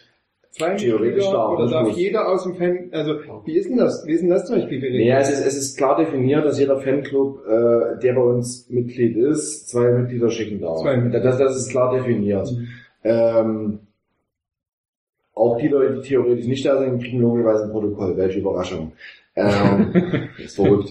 Äh, lange Rede, kurzer Sinn, auch da ist es eben, es gibt dann eben halt die Dokumentation darüber, äh, welche Dinge in irgendeiner Form besprochen werden. Also letztendlich, wir sind in er- erster Linie ein Sprachrohr für die organisierten Mhm. Fanclubs, die bei uns drinne sind, also kriegen die logischerweise in erster Linie erstmal eine Informationskeule, in Anführungsstrichen. Ich bleib immer, immer eins sagen, weil, weil, um das, wo das, glaube ich, herkommt. Ich war damals überrascht, als, wie heißt sie, Luise Hardenbach? Nee, Luise, wie heißt sie denn, die linke? Frau? Die Neuhaus? dann irgendwie, Neuhaus? Die damals so dann auftrat als Sprecherin und diese Interviews gegeben hat. Fanverband. Wie hieß sie denn? Linke, Neuhaus. Neuhaus. Neuhaus? Na, ist doch gut, wenn du es weißt. Ähm, auf jeden Fall war ich damals irgendwie so, als sie dann so auftrat, so irgendwie so Kommunikationsoffensive, der Fanverband wird kommunikativ, äh, führt Interviews, sagt, was er will. Ähm, und dann so, ja, wir treffen uns ja schon regelmäßig mit dem Verein und sind da in einem engen Austausch. Ich dachte, so, hm, alles klar, okay. Äh, das ist ja gut, gut zu wissen, weil ich glaube, so an dieser, äh, dann sage ich es nochmal, an dieser Schnittstelle kam, kam halt dann irgendwie so nach unten wenig raus. Und ich glaube, das ist halt so ein, so, ein, so, so, ein, so ein Thema mit dem Fanverband, da, also zumindest in so einer Entwicklung damals, schon so ein Thema gewesen von, was machen die da eigentlich? Okay, die treffen sich jetzt regelmäßig da mit dem Verein. Noch nie was gehört davon, dass, dass die das machen. Und ich bin eigentlich relativ gut nah dran und da irgendwie vernetzt oder irgendwie äh, so drin, dass ich so Sachen mitkriegen würde. Ähm, äh, ich glaube, es bleibt da schon, blieb da schon immer noch so in dieser, ist ja, ist ja eine Stellvertreter, äh, äh, Stellvertretergeschichte so, ne? Du hast so diesen Pfeffverband, der hat halt so seine, wie viele sind sechs oder so inzwischen, die da irgendwie noch auf so einer sechs, sechs Vertreterebene, die drüber stehen. Ein Vorstände, äh, sieben Beiräte. Okay. Ja. Und in dieser, in dieser, auf dieser Vertreterebene hast du ja immer irgendwo einen Informations, ja, Stopp, wo du dann irgendwie so denkst, okay, was passiert irgendwie auf dieser, hm, fühle fühl ich mich da vertreten, was ist das jetzt für eine Struktur? Und da müssen wir vielleicht ja doch nochmal irgendwie auf den Anfang zu sprechen kommen, weil in so einer ursprünglichen Funktion war das ja schon ein loser Zusammenschluss von so Gruppen, die einfach festgestellt haben, okay, wir brauchen jetzt so ein Gremium, um irgendwie, bevor es Krisen gibt, irgendwie miteinander ins Gespräch zu kommen. So Auslöser war damals, glaube ich, 12, Doppelpunkt 12, diese Aktion, wo so Teile boykottieren wollten oder Stimmungsboykott machen wollten, Teile nicht. Und dann im Stadion dann irgendwie wurde beschmissen, tralala, viele Auseinandersetzungen, äh, war nicht so richtig schön. Und dann hat man ja beschlossen, okay, wir setzen uns zusammen. So, und das war eine lose, lose Struktur, die war jetzt nach oben noch nicht irgendwie mit Vertretern besetzt, die war halt irgendwie für sich und hatte aber einen gewissen Austausch im Verein, aber es war relativ lose. Und daraus ist ja jetzt diese Struktur entstanden, ne? So diese festere. Und die Frage ist halt, brauche ich das? Was, wo, wozu brauche ich das, diese Struktur, wo sich dann irgendwie sieben Leute immer mal mit dem Verein treffen? Man kriegt es eigentlich nicht so richtig mit, warum die sich mit dem Verein treffen. Klar, bei wichtigen Themen schon kommt das dann aber so generell eher nicht. Ähm, wozu braucht man die? Kannst du mir plausibel sagen, wozu man diese, diese, diese Struktur am Ende braucht? lange Rede, lange Rede, kurzer Sinn. Grundsätzliche Aussage, ähm, letztendlich ist es immer von jedem Verein selbst gewähltes Elend, ähm, lange Rede, kurzer Sinn, ähm, man hat sich, also die Struktur gab es ja schon vorher, letztendlich hat, es, es wurde letztes Jahr sich eben halt die Struktur des EVs gegeben, um einfach sich um eine gewisse Rechtssicherheit in gewissen äh, äh, Geschäften eben halt irgendwo zu geben, weil EV ist einfach die die Prämisse, wo es irgendwo die meisten äh, Grundsatzurteile gibt, die am meisten eigentlich am besten und am schönsten und am tollsten irgendwie deklariert ist. Deswegen erstmal grundsätzlich EV.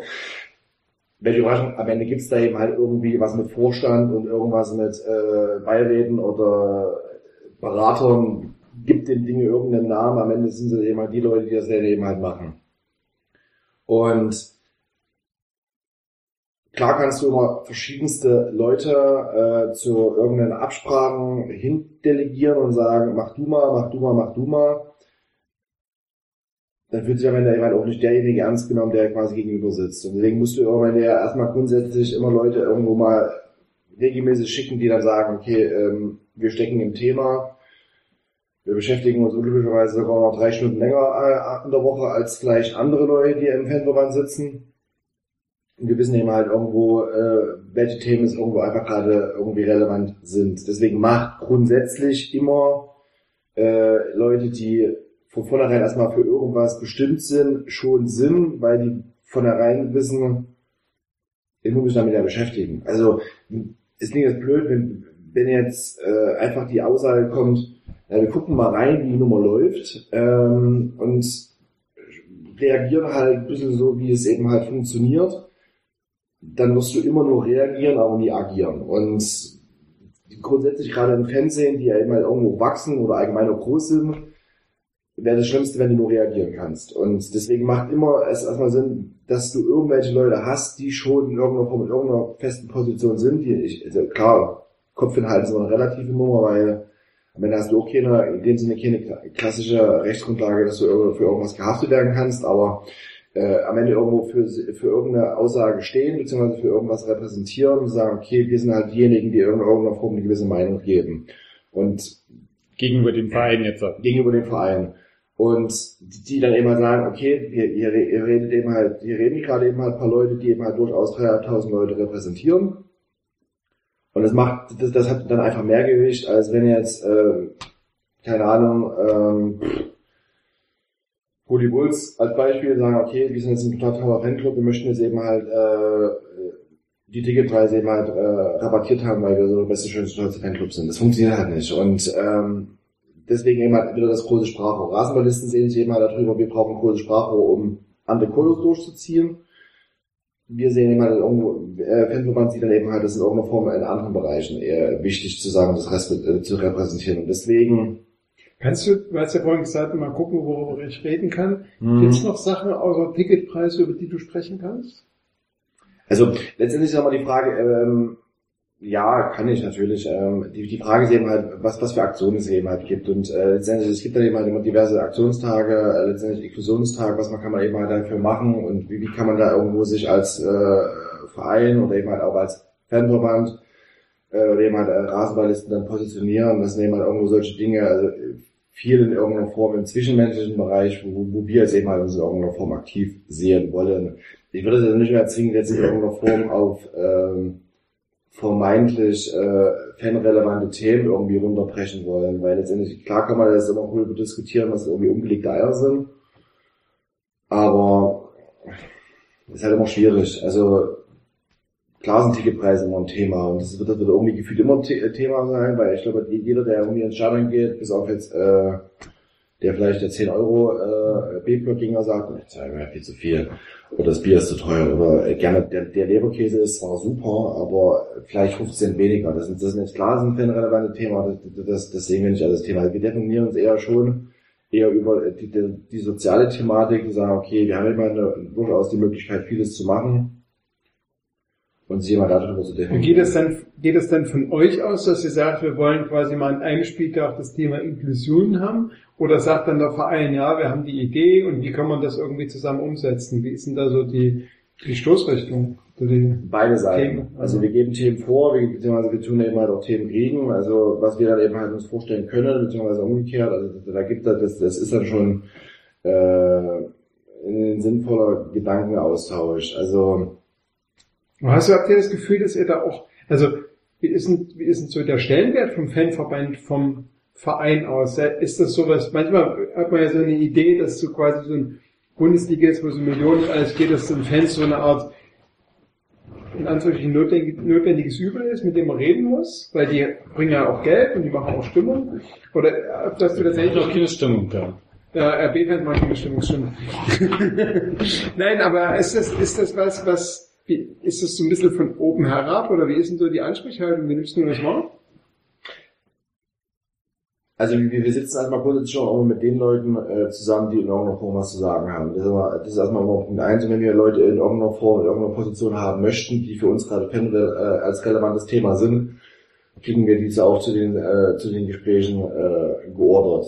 Als einfaches Beispiel. Also sei es in irgendwelche äh, Fanreisen, die wir in irgendeiner Form organisieren wollen, dann kriegen wir dann eben halt auch den, äh, den Organisator von äh, von RB, um da ja einfach mal Sachen abzusprechen, woran es denn gerade hapert, Mhm. übertrieben gesagt. Und ähm, also wie gesagt, wir fühlen uns definitiv ernst genommen, so, sonst würden wir wahrscheinlich eh mehr intervenieren. Ähm, wir sitzen sehr regen, also wie gesagt, der Herr Wolter ist ja in dem Bereich dafür zuständig. Also ich kenne eigentlich keine, kein Gespräch mit dem Verein, wo der Herr Wolter nicht dabei war. Also dementsprechend fühlen wir uns schon ernst genommen. Und was wir ansprechen, wird im, im, im Rahmen der Möglichkeiten umgesetzt. Aber ähm, vielleicht anzuknüpfen. Das ist aber echt, das ist spannend. Man könnte, man könnte Sebastian fragen, ob Sebastian Politiker ist. Jetzt auch die Aussage, ich hätte echt mal überlegt, ob du, ob du irgendeine konkrete Geschichte erzählst, aber du hast ganz oft diese Formulierung, dieses sehr diplomatische Sprechen, man kann dich nicht angreifen. In, in, in, es ist was im Rahmen des Möglichen möglich ist, das sagt alles und nichts. Ich, ich finde ja bei, bei, bei, war ja nur auch schon bei einigen Veranstaltungen Mhm. dabei, wenn Olli, Olli Wolter dabei ist, ja, das Thema, das nehmen wir nochmal mit. Das ist nicht Also, Standard. ja, okay. Das nehmen wir nochmal mit. Das ist aber die, das, das sind die großen Veranstaltungen. Ja, das, das nehmen wir mit. Wir kriegen gegenüber Uli Wolter auch andere Antworten. so Im ist kleineren es. Kreis, im kleineren Kreis ist Uli Wolter also ähm, äh, konkreter. Ja. Okay. Ah, eine konkrete Aussage. Ähm,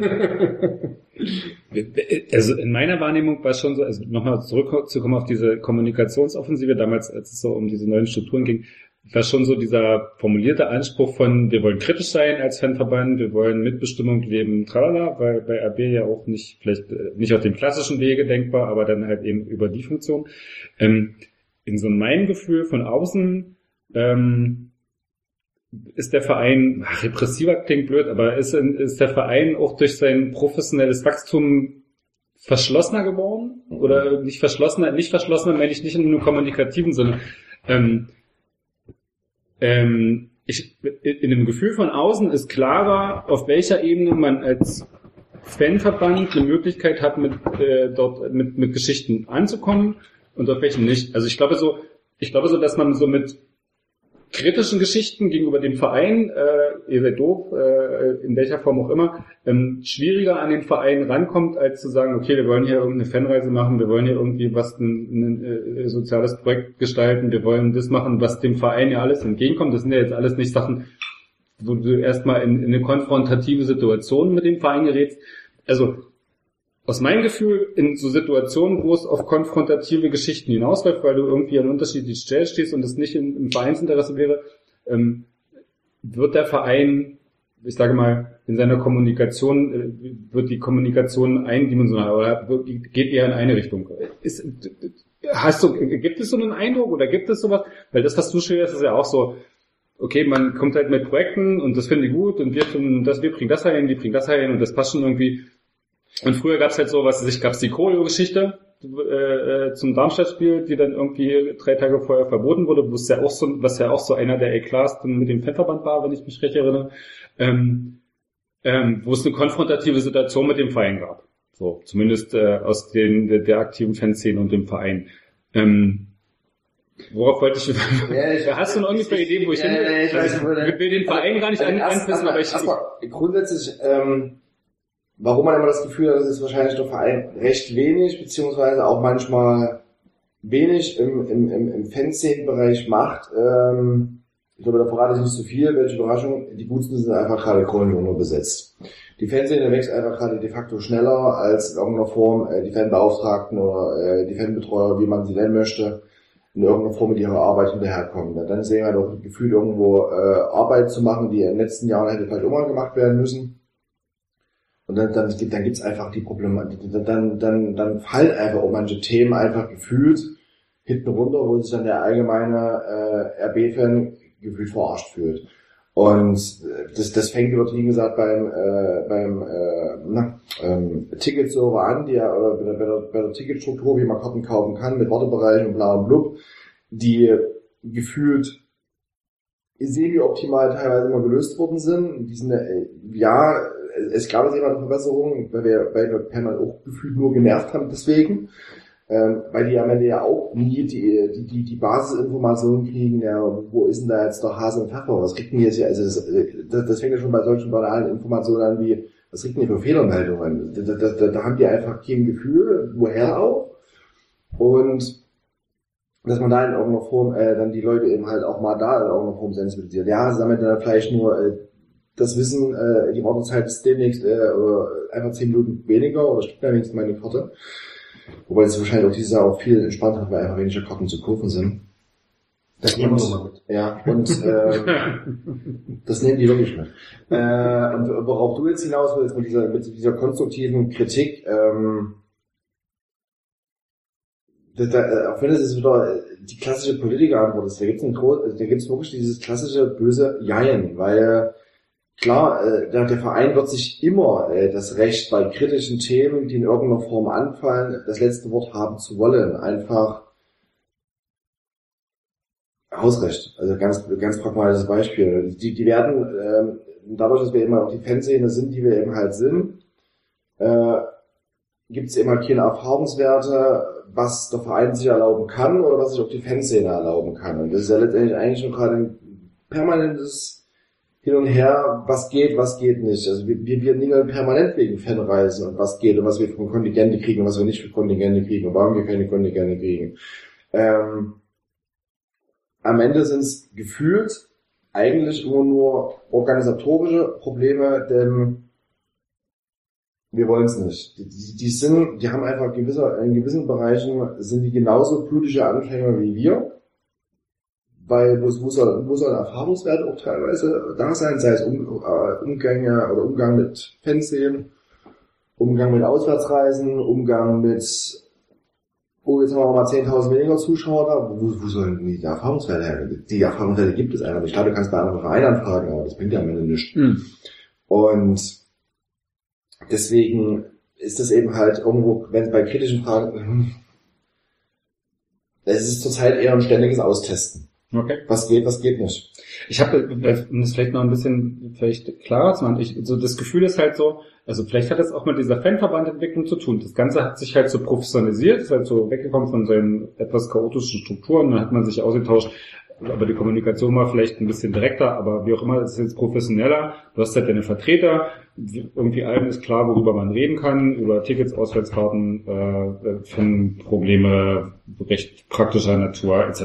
So, und es gibt halt diesen professionellen Kanal, da kannst du diese ganzen Sachen raustun, aber ähm, diese Ebene von, was ist ich, du hast einen, einen, einen äh, jugendkulturelle Gruppen, die sich austesten, die Grenzen ausloten, die irgendwie in Konfrontation mit dem Verein stehen, weil sie die falsche Choreo machen, weil sie die falschen politischen Ansichten haben, weil sie oder andere politische Ansichten oder überhaupt politische Ansichten haben. Ähm, äh, diese Konfrontationsebene ist irgendwie, oder in meinem Gefühl, kann ich ja gerne was anderes sagen, ist in diesem Kanal nicht mehr vorgesehen, weil halt diese Entwicklung zu einer sehr professionellen Kommunikation oder einem sehr professionellen Austausch gekommen ist. Es gibt diesen Kanal, es gibt diesen Austausch, aber er ist sehr professionell geworden.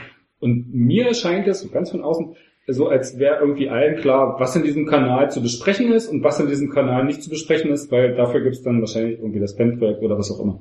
Ja gut, gehen wir mal, öffnen wir mal kurz RB und gucken mal, also mal die großen, also andere Fanszenen an und äh, dann ist ja auch mal die Frage, wo gibt es den größten Aufschrei, weil den würde man auch in Leipzig mitkriegen. Wann hast du mal letztes Mal den größten, äh, irgendeinen größeren Aufschrei in irgendeiner letzten anderen 17 Fanclubs in irgendeiner Fanszene mitbekommen? Bei anderen Vereinen? Ja. Das ist nicht keine Fanszenen. Ja, andersrum, also andersrum formuliert, wenn es irgendeinen großen Aufschrei gegeben hätte, Hm. Würde es wahrscheinlich medial aufgrund der äh, Bundesliga-Thematik in irgendeiner Form dokumentiert werden.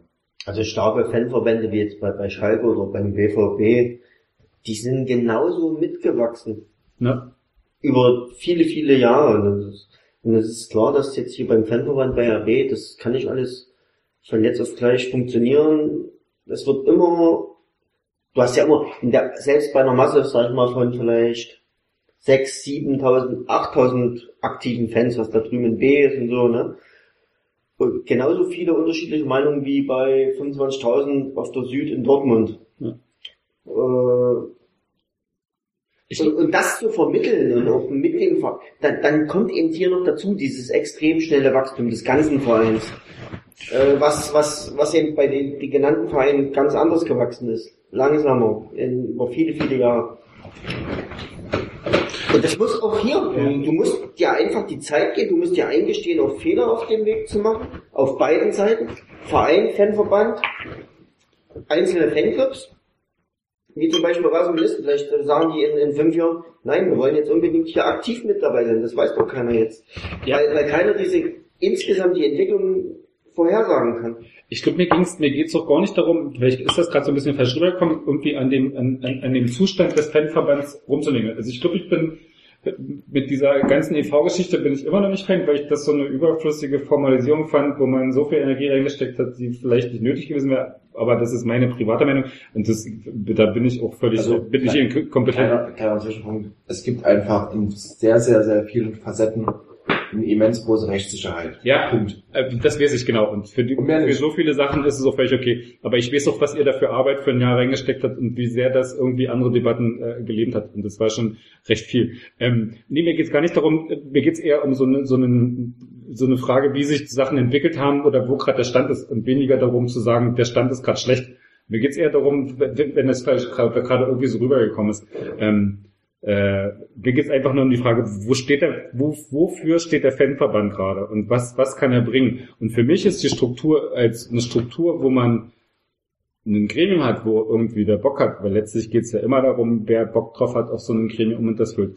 wo die Leute, die Bock haben, dort Probleme, die sie gerade haben, einbringen können und wissen, dass es eine, eine Ebene gibt, äh, über die das beim Verein landet und wo man diese Kommunikation hat. Von daher finde ich diese Struktur immer noch völlig sinnig und äh, bin da irgendwie total fein mit. Ich habe noch mal, das habe ich gerade versucht, der kennzeichnen, ähm, ich hatte so ein Gefühl, dass es, dass es so eine Veränderung gibt, wo es halt relativ wenig Möglichkeiten gibt, aus diesen Kommunikationsstrukturen so auszubrechen und andere Sachen zu machen. Aber vielleicht ist es auch gar nicht notwendig, weil es einfach die Themen und die Bedürfnisse an der Stelle gerade gar nicht gibt, die irgendwie bei den Fanverbanden dahin kommuniziert werden sollen. Das, das zeigt einfach der, weitere Entwicklungsprozess.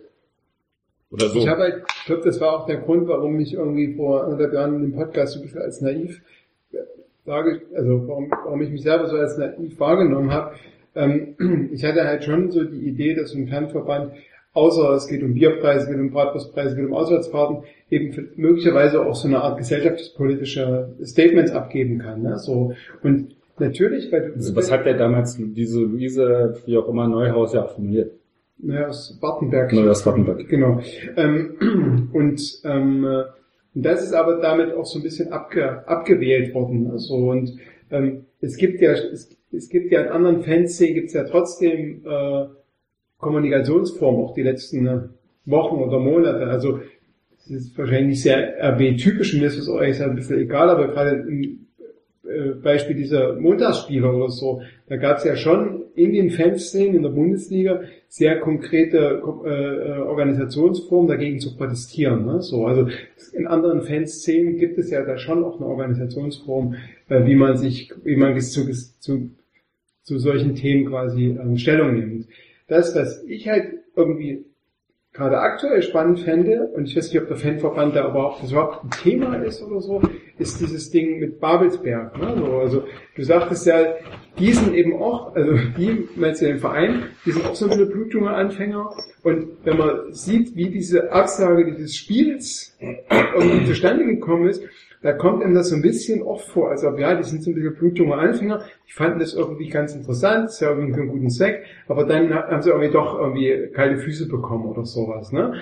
Ist das, ist so ein Spiel, äh, was ich, äh, keine Nazis in den Stadien, ist das ein Thema, was im Fanverband diskutiert wird? Habt ihr es quasi so eine Art gesellschaftspolitischen Anspruch oder ist das was, wo ihr sagt, nee, das ist eigentlich nichts, was uns so, das, das wollen wir eigentlich gar nicht? Wir können es ja hier ankündigen, der Fanverband spielt im Sommer ein Freundschaftsspiel gegen Babelsberg 03. Der Fanverband. Fanverband. Und ich kann schon so viel, so viel sagen, äh, der rote Bronzeblogger ist äh, Captain. Torwart. Und Torwart. Captain und Torwart. Also Mittelstürmer und Torwart. Wir ziehen, die, wir ziehen die Zusage in vier Tagen zurück. Nein, aber ist, ist das was? was Also, ja, okay. Ja, zwei Dinge dazu. Also äh, natürlich, also fanrelevante Themen ist es. Ähm, das Kuriose an der Sache ist, war ja sogar, das jetzt nur am Ende natürlich ein bisschen populistisch gemeint war, ist eine andere Geschichte, aber als äh, Rangnick ähm, beim äh, Fanverband eben halt zu Gast war, wenn du das gelesen hattest, ähm, gab es zumindest auch äh, die, diese, diese, diesen losen Gag zu sagen, na, hier überlegt euch doch mal eben halt äh, bei Babelsberg ähm, ein Freundschaftsspiel zu machen und packt noch am besten äh, den Fran mit rein. Ne? Weil er hat ja ein bisschen Vergangenheit, wäre eine knubbige Nummer, wird irgendwie ein bisschen passen. Kutschke Alle- nicht? Kutschke kurios. Kutschke war kurios. also Ich hab keine Warum eigentlich? Da kommt auch von Vorschlag kam nicht von mir, also deswegen will ich jetzt nicht jetzt vorgreifen, warum Kutschke nicht als Vorschlag kam. Egal. Äh, Es war definitiv eben ein Thema und da da kam eben halt nur dieser süffisante äh, Spruch äh, von Rangnick, äh, das nehmen wir mal gerne mit, das ist eine geile Idee. Ähm, Das nehmen wir mit. Ja, ja. Also, aber eben halt, klar, Rangnick ist Medienprofi, aber es lang zumindest irgendwie eher so, gerade mit der Brandnummer irgendwie so als Komponente zu sagen, okay, das, das kann man mal ganz anders irgendwie kommunizieren oder mitnehmen als, ähm, ja, wir machen mal ein Freundschaftsspiel. Und was da jetzt mal die, die Jungs dazu bewegt hat, mal wieder mal quasi einen, einen butterweichen Rückzieher zu machen, um mal quasi mal wieder äh, komplett äh, als Vollhorst dazustehen, weiß ich nicht. Wir sind morgen beim, äh, äh, beim Verein mal wieder zu Gast. Ob ist schon, ist eine andere Geschichte, aber es sind definitiv wieder Leute äh, eben halt dort zum Thema da. Und das wird definitiv für uns persönlich ein ganz oben Thema Agenda sein. Um einfach für uns mal ein bisschen zu begreifen, wo, wo da jetzt eigentlich ob wir dann am Ende mehr als rauskriegen als organisatorische und was war das andere Grund? Terminliche. Danke. Ja, es ist- die Sommerpause ist auch dieser Jahr auch sehr kurz. ähm, terminische Gründe, ob wir dann was anderes kriegen oder eben halt mal zwei Zwischentöne kriegen, ist eine ganz andere Geschichte. Ob wir es auch wieder kommunizieren können, ist wieder eine ganz andere Nummer. Aber einfach mal, um es auch mal zu begreifen, weil für uns ist es eigentlich auch gerade Nee, sehr, sehr bis gar nicht kalt. Ich weiß gar nicht, irgendwie auf Twitter oder in irgendeinem Kommentar bei dir oder so, irgendwo habe ich, also, habe ich gelesen und das stimmt. Du hast quasi, hier hast du eine sich entwickelnde Fanszene und es gab irgendwann mal, es gab so kommuniziert so ein paar Basics für die, äh, für die Fanszene, was zum Beispiel Antirassismus, auch ja Homophobie und so, gegen Homophobie und so betrifft. Aber es gibt halt eben, das hat zum Beispiel bei VfB Leipzig hat er ja in den 90er Jahren total falsch gemacht, dass er sich das nicht angeguckt hat, was da auch quasi an Publikum ins Stadion kam. Aber die, die 90er vielleicht die, die, die, die falsche Zeit dafür oder eine Zeit, Naja. wo es dafür kein Bewusstsein gab. Sicher. Hm. Ähm, trotzdem hast du auch ähm, Zuschauergruppen, die ins Stadion strömen und die vielleicht diesen vielleicht irgendwann mal vor fünf Jahren in der dritten Liga oder Regionalliga geschnittenen Konsens äh, unter den Fans in Leipzig quasi das gar nicht mitbekommen haben und dann eben auch möglicherweise irgendwann Affenlaute bei dunkelhäutigen Spielern oder so, ne? Und da wäre es doch gerade wichtig, in so einer Situation so ein Zeichen auch zu setzen, als Bundesligist, als wie, wie wir hier in der Runde beschlossen haben, Champions League Teilnehmer und so äh, für die nächste Saison auch, ne? Also äh, das, das kommt eine alles in allem kommt das so blauäugig vor und so naiv und auch so, ja, wie du sagst, butterweich, ne? Das ist irgendwie ganz schön arm. Ich glaube, ich glaube, das, das, ich glaube, es geht letztlich wenig darum, oder das, ich glaube, wenn man nicht gegen Babelsberg ein Testspiel zu machen, heißt nicht gleichzeitig, dass man nicht auch Zeichen gegen Rassismus oder irgendwas Fanentwicklungen setzen kann. Also ich glaube, das eine hat mit dem anderen relativ wenig zu tun. Nach Babelsberg zu fahren, ein Freundschaftsspiel zu, zu machen, wäre vielleicht das, der billigste Weg gewesen, so, so ein Zeichen zu setzen. Aber du musst nicht zwangsläufig nach Babelsberg fahren, um irgendwie zu verhindern, Das dass in deiner Frage. irgendwie Leute Natürlich, rumrennen, ja. die irgendwie Abendlaute machen. Also das eine, das eine würde ich mit dem anderen nicht verbinden. Von daher geht's dann da eher um konkrete Gründe. De, de, das, was die Rasenballisten gesagt haben, ist schon irgendwie eine Form von das Bekenntnis, was Babelsberg sich da einfordern wollte, wollte RB nicht machen. Ja, das halte ich durchaus für eine plausible Position. Ja, zum Beispiel ist so, die Aktion, wie, wie es Werder Bremen gemacht hat, dass die Spendenboxen im VIP-Bereich und in allen Zugängen oft, äh, aufgestellt haben, dass die das, das Shirt verkaufen zugunsten von Babelsberg.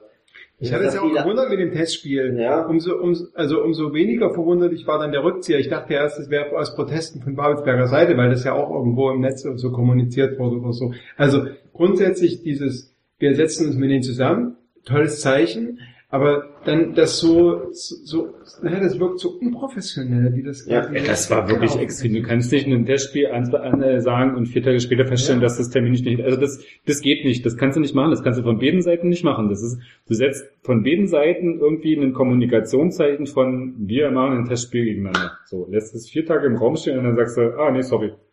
Also wirklich Okay, am Ende ja so, das ist ja Florian Wahnsinn. fand die Idee grandios. Als Kommunikationstyp hier und ja, ja, wir machen das, das, das, das, das muss man machen. Kommen wir so nochmal nicht raus. Und dann eben halt mal, eben halt alles in die BD gesetzt und dann mal kurz das, Klein, das Kleingedruckte gelesen und dann festgestellt, organisatorische und terminische Probleme. Das, das ist zwar nicht jetzt irgendwie argumentativ völlig schlüssig, aber Ja, lieber, lieber Ende mit Schrecken, ne? Deswegen mache ich es wie, wie Bremen, glaube ich, Köln auch, ne? Die haben auch so, so ähnliche Sachen gemacht, dann wie, wie Bremen mit hier irgendwelche Spendenboxen und verkaufen das Shirt und Ich hätte das Testspiel total charmant gefunden. Aber nochmal, mir geht's gar nicht, man muss noch nicht mal T-Shirts verdienen, mir geht es gar nicht um Babelsberg bei der Geschichte. Also das ist ja so der Punkt. Du musst ja nicht, das ist aber der Aufhänger. Er ist der Aufhänger, aber ob du jetzt gegen Babelsberg Test spielst oder nicht, sagt ja noch nichts darüber auf, wie du, wie du als, als Ja. Verein konstituiert bist. Also das heißt, du bist, nur weil du nicht gegen Babelsberg Test spielst oder nicht irgendwie der Schauspierhof, bist du noch kein Nazi-Verein. Also grob gesagt. So. Also das, da ist mir die Verbindung so einfach, das ist mir zu ein bisschen zu billig. So und ähm, genau, aber das, so die Art und Weise, wie es gelaufen ist, ist natürlich relativ un, un, unschön. Ähm, du hast vorhin gesagt, 3500 repräsentiert ihr gerade. Wie viele Fanclubs sind im Fanverband? 29 plus zwei Anfragen. Zwei Anfragen. Gibt's eine Liste auf eurer Homepage? Ja, wahrscheinlich. Ja. Ihr habt doch eine Homepage, schön gebaut. ähm, Das wird überarbeitet. ja. Ähm, ähm, und wie sind die ausgetretenen Fanclubs, wie viele sind das ungefähr gewesen? Kannst du das sagen? Also äh, am lautesten waren äh, die Delitzscher Rasenballisten und LA Bulls. Das waren ja die lautesten. Die gab's so. Ah, die LA Bulls sind, äh, sind irgendwie gar nicht, gar nicht mehr organisiert, oder? Ja, naja, die definieren sich zur aktiven Fanszene. Wenn sie mal wieder unterschreiben müssen, so, ähm, einen Titel gibt. dann, Hm. dann, also wenn man sie jetzt in irgendeiner Form zuordnen wollte, wenn man wenn man es wirklich machen will, dann, dann, dann äh, führen sie doch, klar führen sie durchaus ein autarkes Leben, aber fühlen sich eher der, der aktiven Fanszene, Mhm. Deckmantel, Rasenballisten eher zugeordnet als, ähm, Aber wie siehst du denn das gerade? Man hat ja schon so mal jenseits von diesen, auf so Fanprojekt, Fanverbandsebene, auf so diesen offiziellen Kanälen ist es relativ gut und kommunikativer Austausch und das ist ja alles da. Aber so generell, ähm, so fantechnisch gibt's ja schon so, so im letzten Jahr, würde ich sagen, naja, ich sag mal so ein, so ein Anwachsen von Befindlichkeiten. Also so einen, na, die blöden Rasenballisten von der Innenseite, äh, also schon die Rasenballisten müssen schon relativ viel aushalten, wenn es so um Aktionen gibt, weil die sind dann immer diejenigen, die für alles verantwortlich sind, ähm, obwohl dann irgendwie man da schon verschiedene Gruppen äh, äh, irgendwas sind oder manche Sachen gar nicht mit denen zu tun haben. Ähm, aber ich finde, es gibt schon so, so auch so dadurch, dass durch dieses Au- Auftreten von so LA United äh, gibt es schon so eine ja, Befindlichkeiten einfach, so eine neuen Befindlichkeiten in so einem Fanblog, wo es halt stärker auf so Polarisierung hinausläuft. Politisch teilweise auch angehaucht, aber nicht nur, auch einfach jugendkulturell angehaucht. Ähm, siehst du das so oder siehst du das gar nicht, gar nicht, siehst du das eher entspannt? Also das Witzige ist, äh, Rasenballisten werden reflektiert grundsätzlich für die aktive Fanszene, das ist Ja, ja. kurios, pauschal. Also egal wer vorm, äh, wer vorm äh, Coverprotest steht, Paula Rasenballisten. Ob das jetzt nun Fanatics, äh, Liquids oder wie die alle heißen sind, ist egal. Liquids sind die beiden Rasenballisten. Es ist, es sind, es sind die Rasenballisten. Fertig aus Ende, da kann egal wer Ja, sein. die haben auch das Problem, dass sie die Ersten waren und seitdem sind Und alles Rasenballisten. Dadurch, dass es ja auch irgendwo auch diese, diese Situation ist, wir definieren uns als Rasenballsport und nicht eben halt als RB Leipzig, äh, tun sich ja irgendwie, wird es immer pauschal als Rasenballisten abgestellt. Wenn jetzt theoretisch, ähm, Holy Bulls übertrieben gesagt, ein extrem äh, katholisches Banner auf äh, Puls, äh, äh, hochhalten würden, was nicht mit dem Verein abgesprochen worden wäre oder was auch immer, würde kein Fanverband eh auf den Deckel kriegen, sondern Holy Bulls. Und das ist total kurios. Nicht die Also- Rasenballisten. Nicht die Rasen, irgendwann, wahrscheinlich, vielleicht sogar der die Rasenballisten. Ähm, also das, ist- das, das ist erstmal eine total kuriose äh, Wahrnehmung der ganzen Szenerie. Also, aber das ist, äh, das ist dann aber eher auch einfach diese, diese Unwissenheit in der Kurve, um einfach nicht eben halt zu reflektieren, ja, wer ist denn jetzt hier eigentlich wer? Das ist einfach, das sind halt einfach die Punkte. Also das das ist dann einfach nicht, nicht das Interesse, mit sich irgendwie mit einem Thema auseinanderzusetzen. Das ist erstmal das aus meiner Sicht eher das, das, das größte Problem. Also wenn, wenn es gerade eher so um Rasenballisten geht, weil theoretisch die Kommunikation an den Stellen, wo sie sein muss, ist gut. Die Kommunikation, wo sie vielleicht im Stadion sein sollte, ist nicht existent, weil einfach nur äh, sinnloses Bashing, äh, Bashing stattfindet. Und dann, dann reden wir natürlich eben halt auch ein bisschen über ähm, soziale, schrägstrich äh, politische Befindlichkeiten, die einfach mittlerweile schon de facto reingetragen werden. Aber ganz ehrlich, bei ich müsste jetzt lügen, 28% AfD-Anteil in Sachsen, ähm, äh, äh, Stadion gibt immer einen Querschnitt äh, äh, der politischen Situation. Also es, würde mich massiv schockieren, wenn es anders wäre. Und äh, ich glaube, du hast es in irgendeiner Form auch schon mal in irgendeinem Blog geschrieben. Äh, der geneigte Dorfbürger oder beziehungsweise Vorstädter denkt nun mal ein bisschen konservativer als der gemeine Großstädter.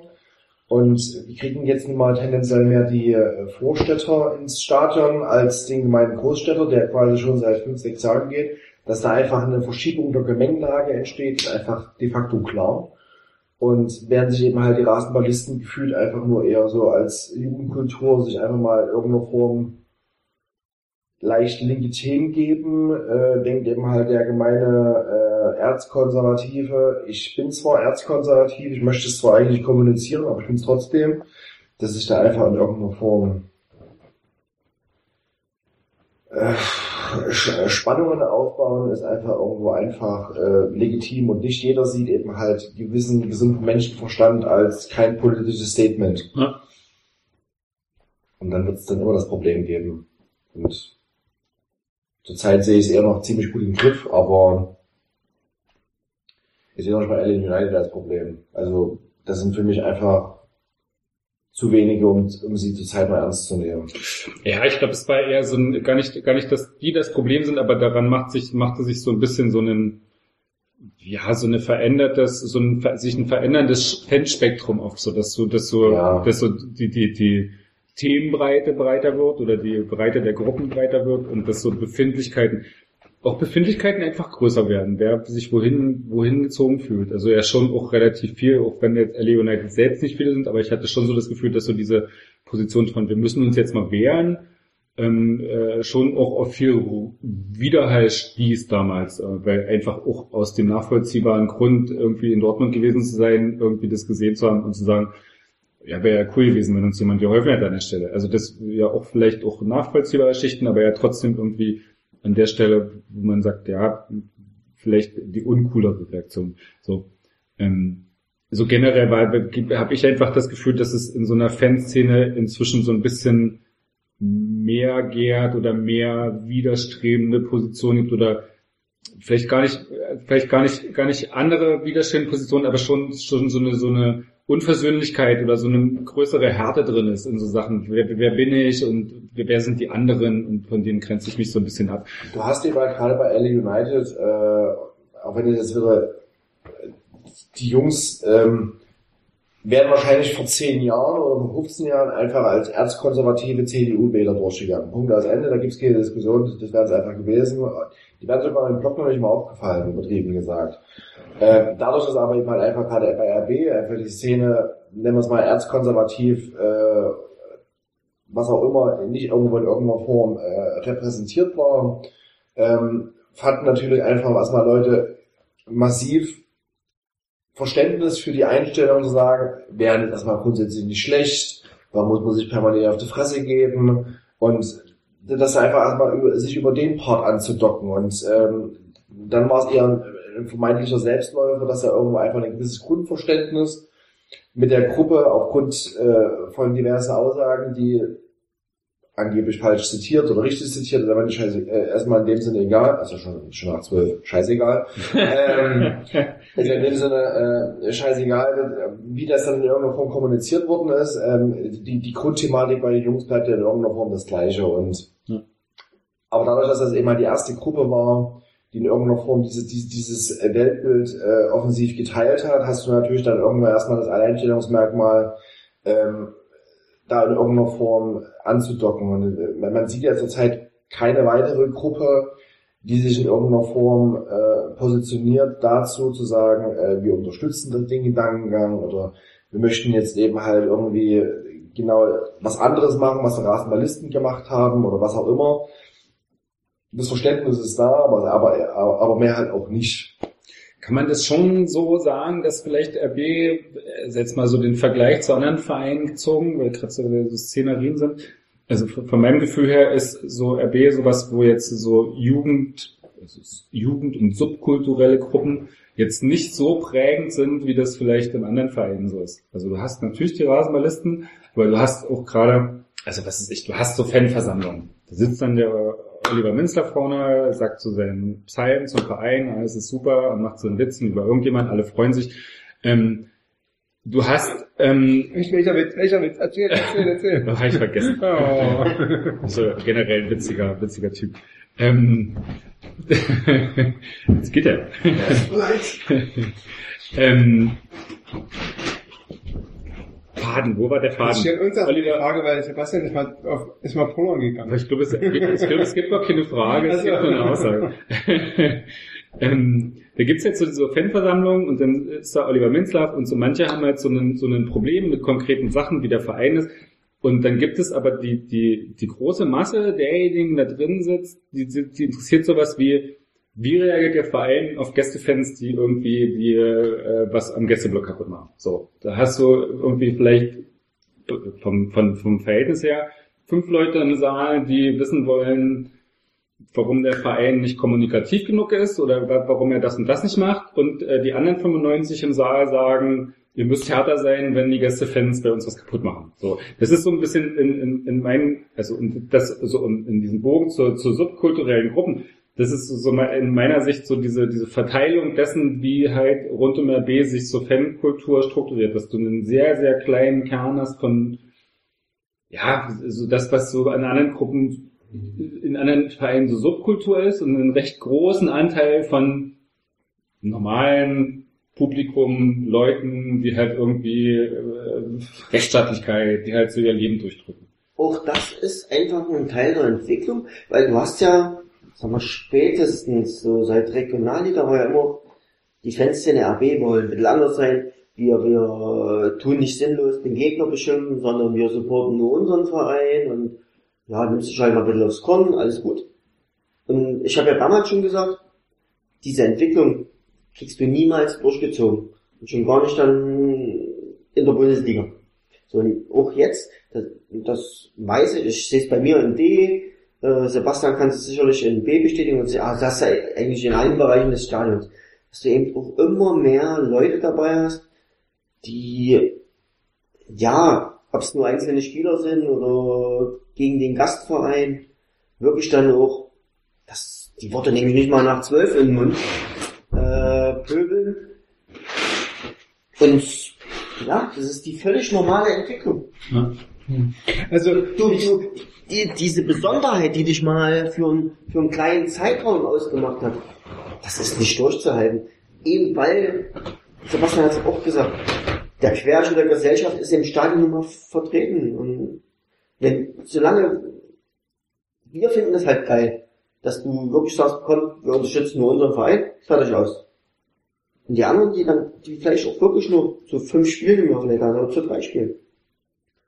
Die wollen da machen, die haben drei, vier, fünf Bier, vier getrunken und pöbeln halt rum. So, und, aber irgendwie kriegst du dann halt immer so, so Speerspitzen rein, äh, die da für, für Probleme sorgen vielleicht, oder Probleme sorgen können. Also, ne, also ich glaube, die wichtigen Sachen sind da tatsächlich gesagt. Ne? So, du hast natürlich ähm, mit dem Ansprechen des gewissen Eventpublikums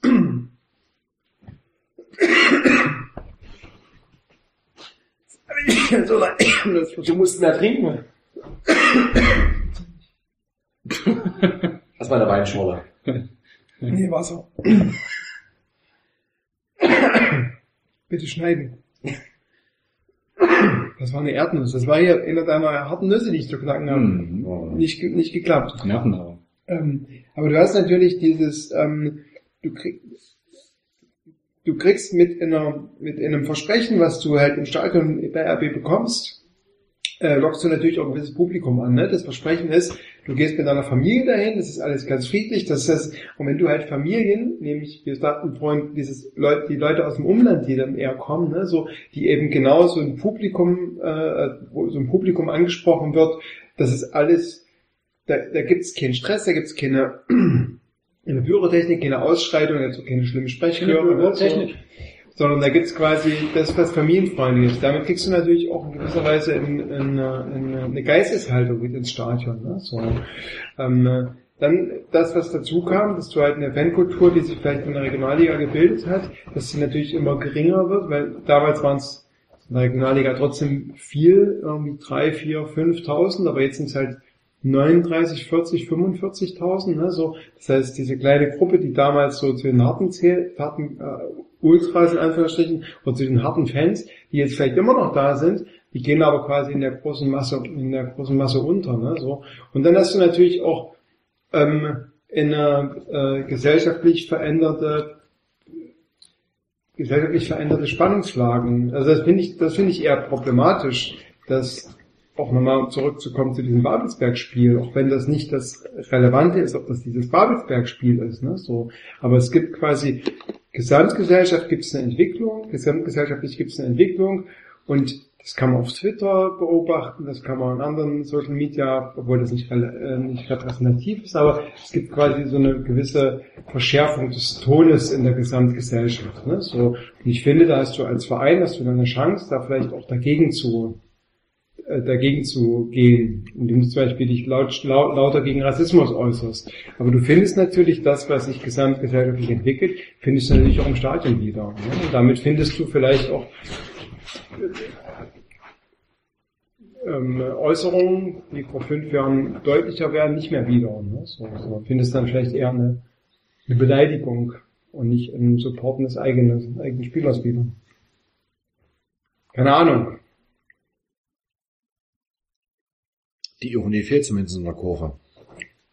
Was? Die Ironie fehlt? Unser Die Ironie fehlt in der Kurve. Kids.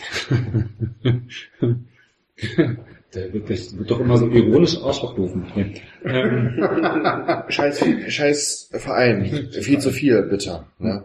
Ich auch immer. Ähm, also zumindest bei, mein, bei, bei manchen Fällen. Bei Ähm, Wein. Scheiß Wein. Scheiß Wein. Silvaner. ähm, Wollen wir, bisschen, Wir trinken mal einen Silvaner. bitte. Der fränkische Wein. ähm, gibt's noch Fragen Nee. zum Fanverband? Weil, Ich bin da. ja, Gibt's auch Hörerfragen? Hörfragen. Nee. Ach so. Oh. So. Äh, es gab eine Äußerung vom geliebten Aufziehvogel, der sagte, Tröger geht's ja wohl nicht. Ja. Wir haben das vermutlich jetzt widerlegt. Doch, es geht Tröger. Nee, Ich glaube, ich würde da abschließend zu dieser letzten Runde noch irgendwie sagen, das ist, glaube ich, schon die Frage gar nicht so, was ist cool, was ist nicht cool, das ist gar nicht so, ich glaube, jetzt musst du das, das nehmen, aber, ähm, ja, sondern schon ja eher so dieser, dieser Punkt von, dass ich es schon interessant finde, dass du bei RB schon so einen, ja, also so, so Jugendgeist, ich sag mal so Jugendgeist, der sich ausleben will, der irgendwie Grenzen austesten will, das hast du halt nicht. Oder du hast so viele Leute, die halt irgendwie eher, eher so funktionieren, dass sie Regeln selber durchsetzen wollen, anstatt an Regeln sich irgendwie abzuarbeiten. So. Und das finde ich schon, finde ich einfach bemerkenswert und von, von so Außenwahrnehmung würde ich sagen, das ist anders als bei anderen Vereinen. Ich dachte, ich würde, ich würde sagen, ja, ähm, nicht Regeln, ähm, nicht, nicht an Regeln abarbeiten, aber eher das Regeln, also eher sowas wie, ich, ich will das jetzt nicht durchsetzen, ich möchte jetzt nicht quasi so äh, Law and Order, sondern mir ist es eigentlich auch egal. Nee, du, also, schon aktiver. schon, meinst du, ja? Ja. Okay. Ich glaube, es gibt schon so ein Bedürfnis, äh, Nach Polizeistaat. Na, die Polizei ist ja übertrieben, aber schon nach Maßregelung Okay. von Leuten, die sich im Stadion, vor allem im Gästebereich, Ah ja, okay, was du vorhin sagtest, dass wenn die Toiletten überflutet werden, dass die dann auch wirklich ganz schlimm äh, zur Strafe Ja, die kann man ja auch durchaus gut finanziell zur Strafe ziehen, aber sowas wie wenn Leute Pyrotechnik zünden und dann beim Rausgehen vielleicht äh, eher unschöne Erfahrungen machen mit der örtlichen Security, dass das schon eher okay geht, weil die haben ja Pyrotechnik gezündet. Ach so, okay. Also schon, da gibt's, glaube, da gibt's so einen, und das ist mir, das ist Also nicht ganz Order, neu, ja. das ist, Mhm. ich glaube, es früher schon als Thema, aber vielleicht ist es anderswo auch genauso. Aber das ist jetzt mit, mit dieser Pyrotechnik ein extremes Beispiel, das gibt's, geht natürlich viel kleiner. Das ist ja auch irgendwie nicht, nicht immer so eine große Nummer. Und das gibt schon so ein Gefühl von, ähm, aber das ist wahrscheinlich woanders genauso. Da hast du bei VfB Stuttgart macht eine Mitgliederversammlung, wo es um Ausstellung geht und der stimmt 90 Prozent zu, weil sie sich einfach als, als äh, in, in ihrer Masse trotzdem als irgendwie so Vereinsrepräsentanz empfinden wie, wie, und also aus Vereinssicht denken und das halt irgendwie so vorwärts treiben. Vielleicht ist es einfach auch äh, gar nicht so speziell. Mir ist das nochmal so aufgefallen, dass du irgendwie so Versammlungen hast, wo halt irgendwie drei Leute formulieren ein Problem, Problem 97 Leute finden äh, alles super und der Verein sollte noch viel schärfer sein. Also das, das war einfach Mhm. nur so eine Beobachtung, wo ich mich gefragt habe, ob das irgendwie anderswo vielleicht anders ist. Aber ich glaube, es äh, reicht doch langsam. Das merkt man an unserer Diskussionsfreude. Naja, wir haben ja ganz wichtige Sachen noch gar nicht besprochen. Nee, zum Beispiel Boxen. Tätowierung. Tätowierung. Boxen. Ja. Olympia. Auf Olympia, Tätowierung und Boxen, da verweise ich auf den nächsten Podcast in drei Jahren. Nein, aber echt, diesmal so eine lange Pause? Na, Also zumindest für Tattoo-Boxen und Olympia. Aber dann, nee. wir haben die Zukunft von Ralf Hasenhüttl noch nicht Die diskutiert. Ralf Hasenhüttl, die Zukunft von Ralf Hasenhüttl ist rosig. Liegt entweder in München oder in Leipzig. Also was kannst Er wird Geld kriegen. was kannst er mit Geld Er wird Er wird sich drei warme Mahlzeiten am Tag leisten können. Aber weiterhin. Er wird nächstes Jahr nicht arbeitslos sein. Du spruchest gerade davon, dass die Diskussionskultur hier im Raum nicht mehr ganz so hoch ist. Von daher, Ralf Hasenhüttl wird sogar, ich behaupte das ganz felsenfest, einen Verein trainieren nächstes Jahr, der international spielt. Wow. du bist, äh, der lädt sich aber ganz schön weit raus. nageln In mich Deutschland. In Deutschland. Hm? Der in Deutschland international spielt. Ja. So, das war schön mit euch. Ja. Äh, vielen Dank für diese äh, lange anregende Runde. Äh, Frank, Sebastian, Dirk. Prost, Le Maril. Le Marais. Le Marais. Le Marais de Wir Lyon. sehen uns alle in Lyon. Jawohl. Zum Wohl. Dann Live-Podcast nach dem Sieg. Ja, das gibt's drüben bei der Brause Crew. Tschüss. Tschüss. Tschüssi.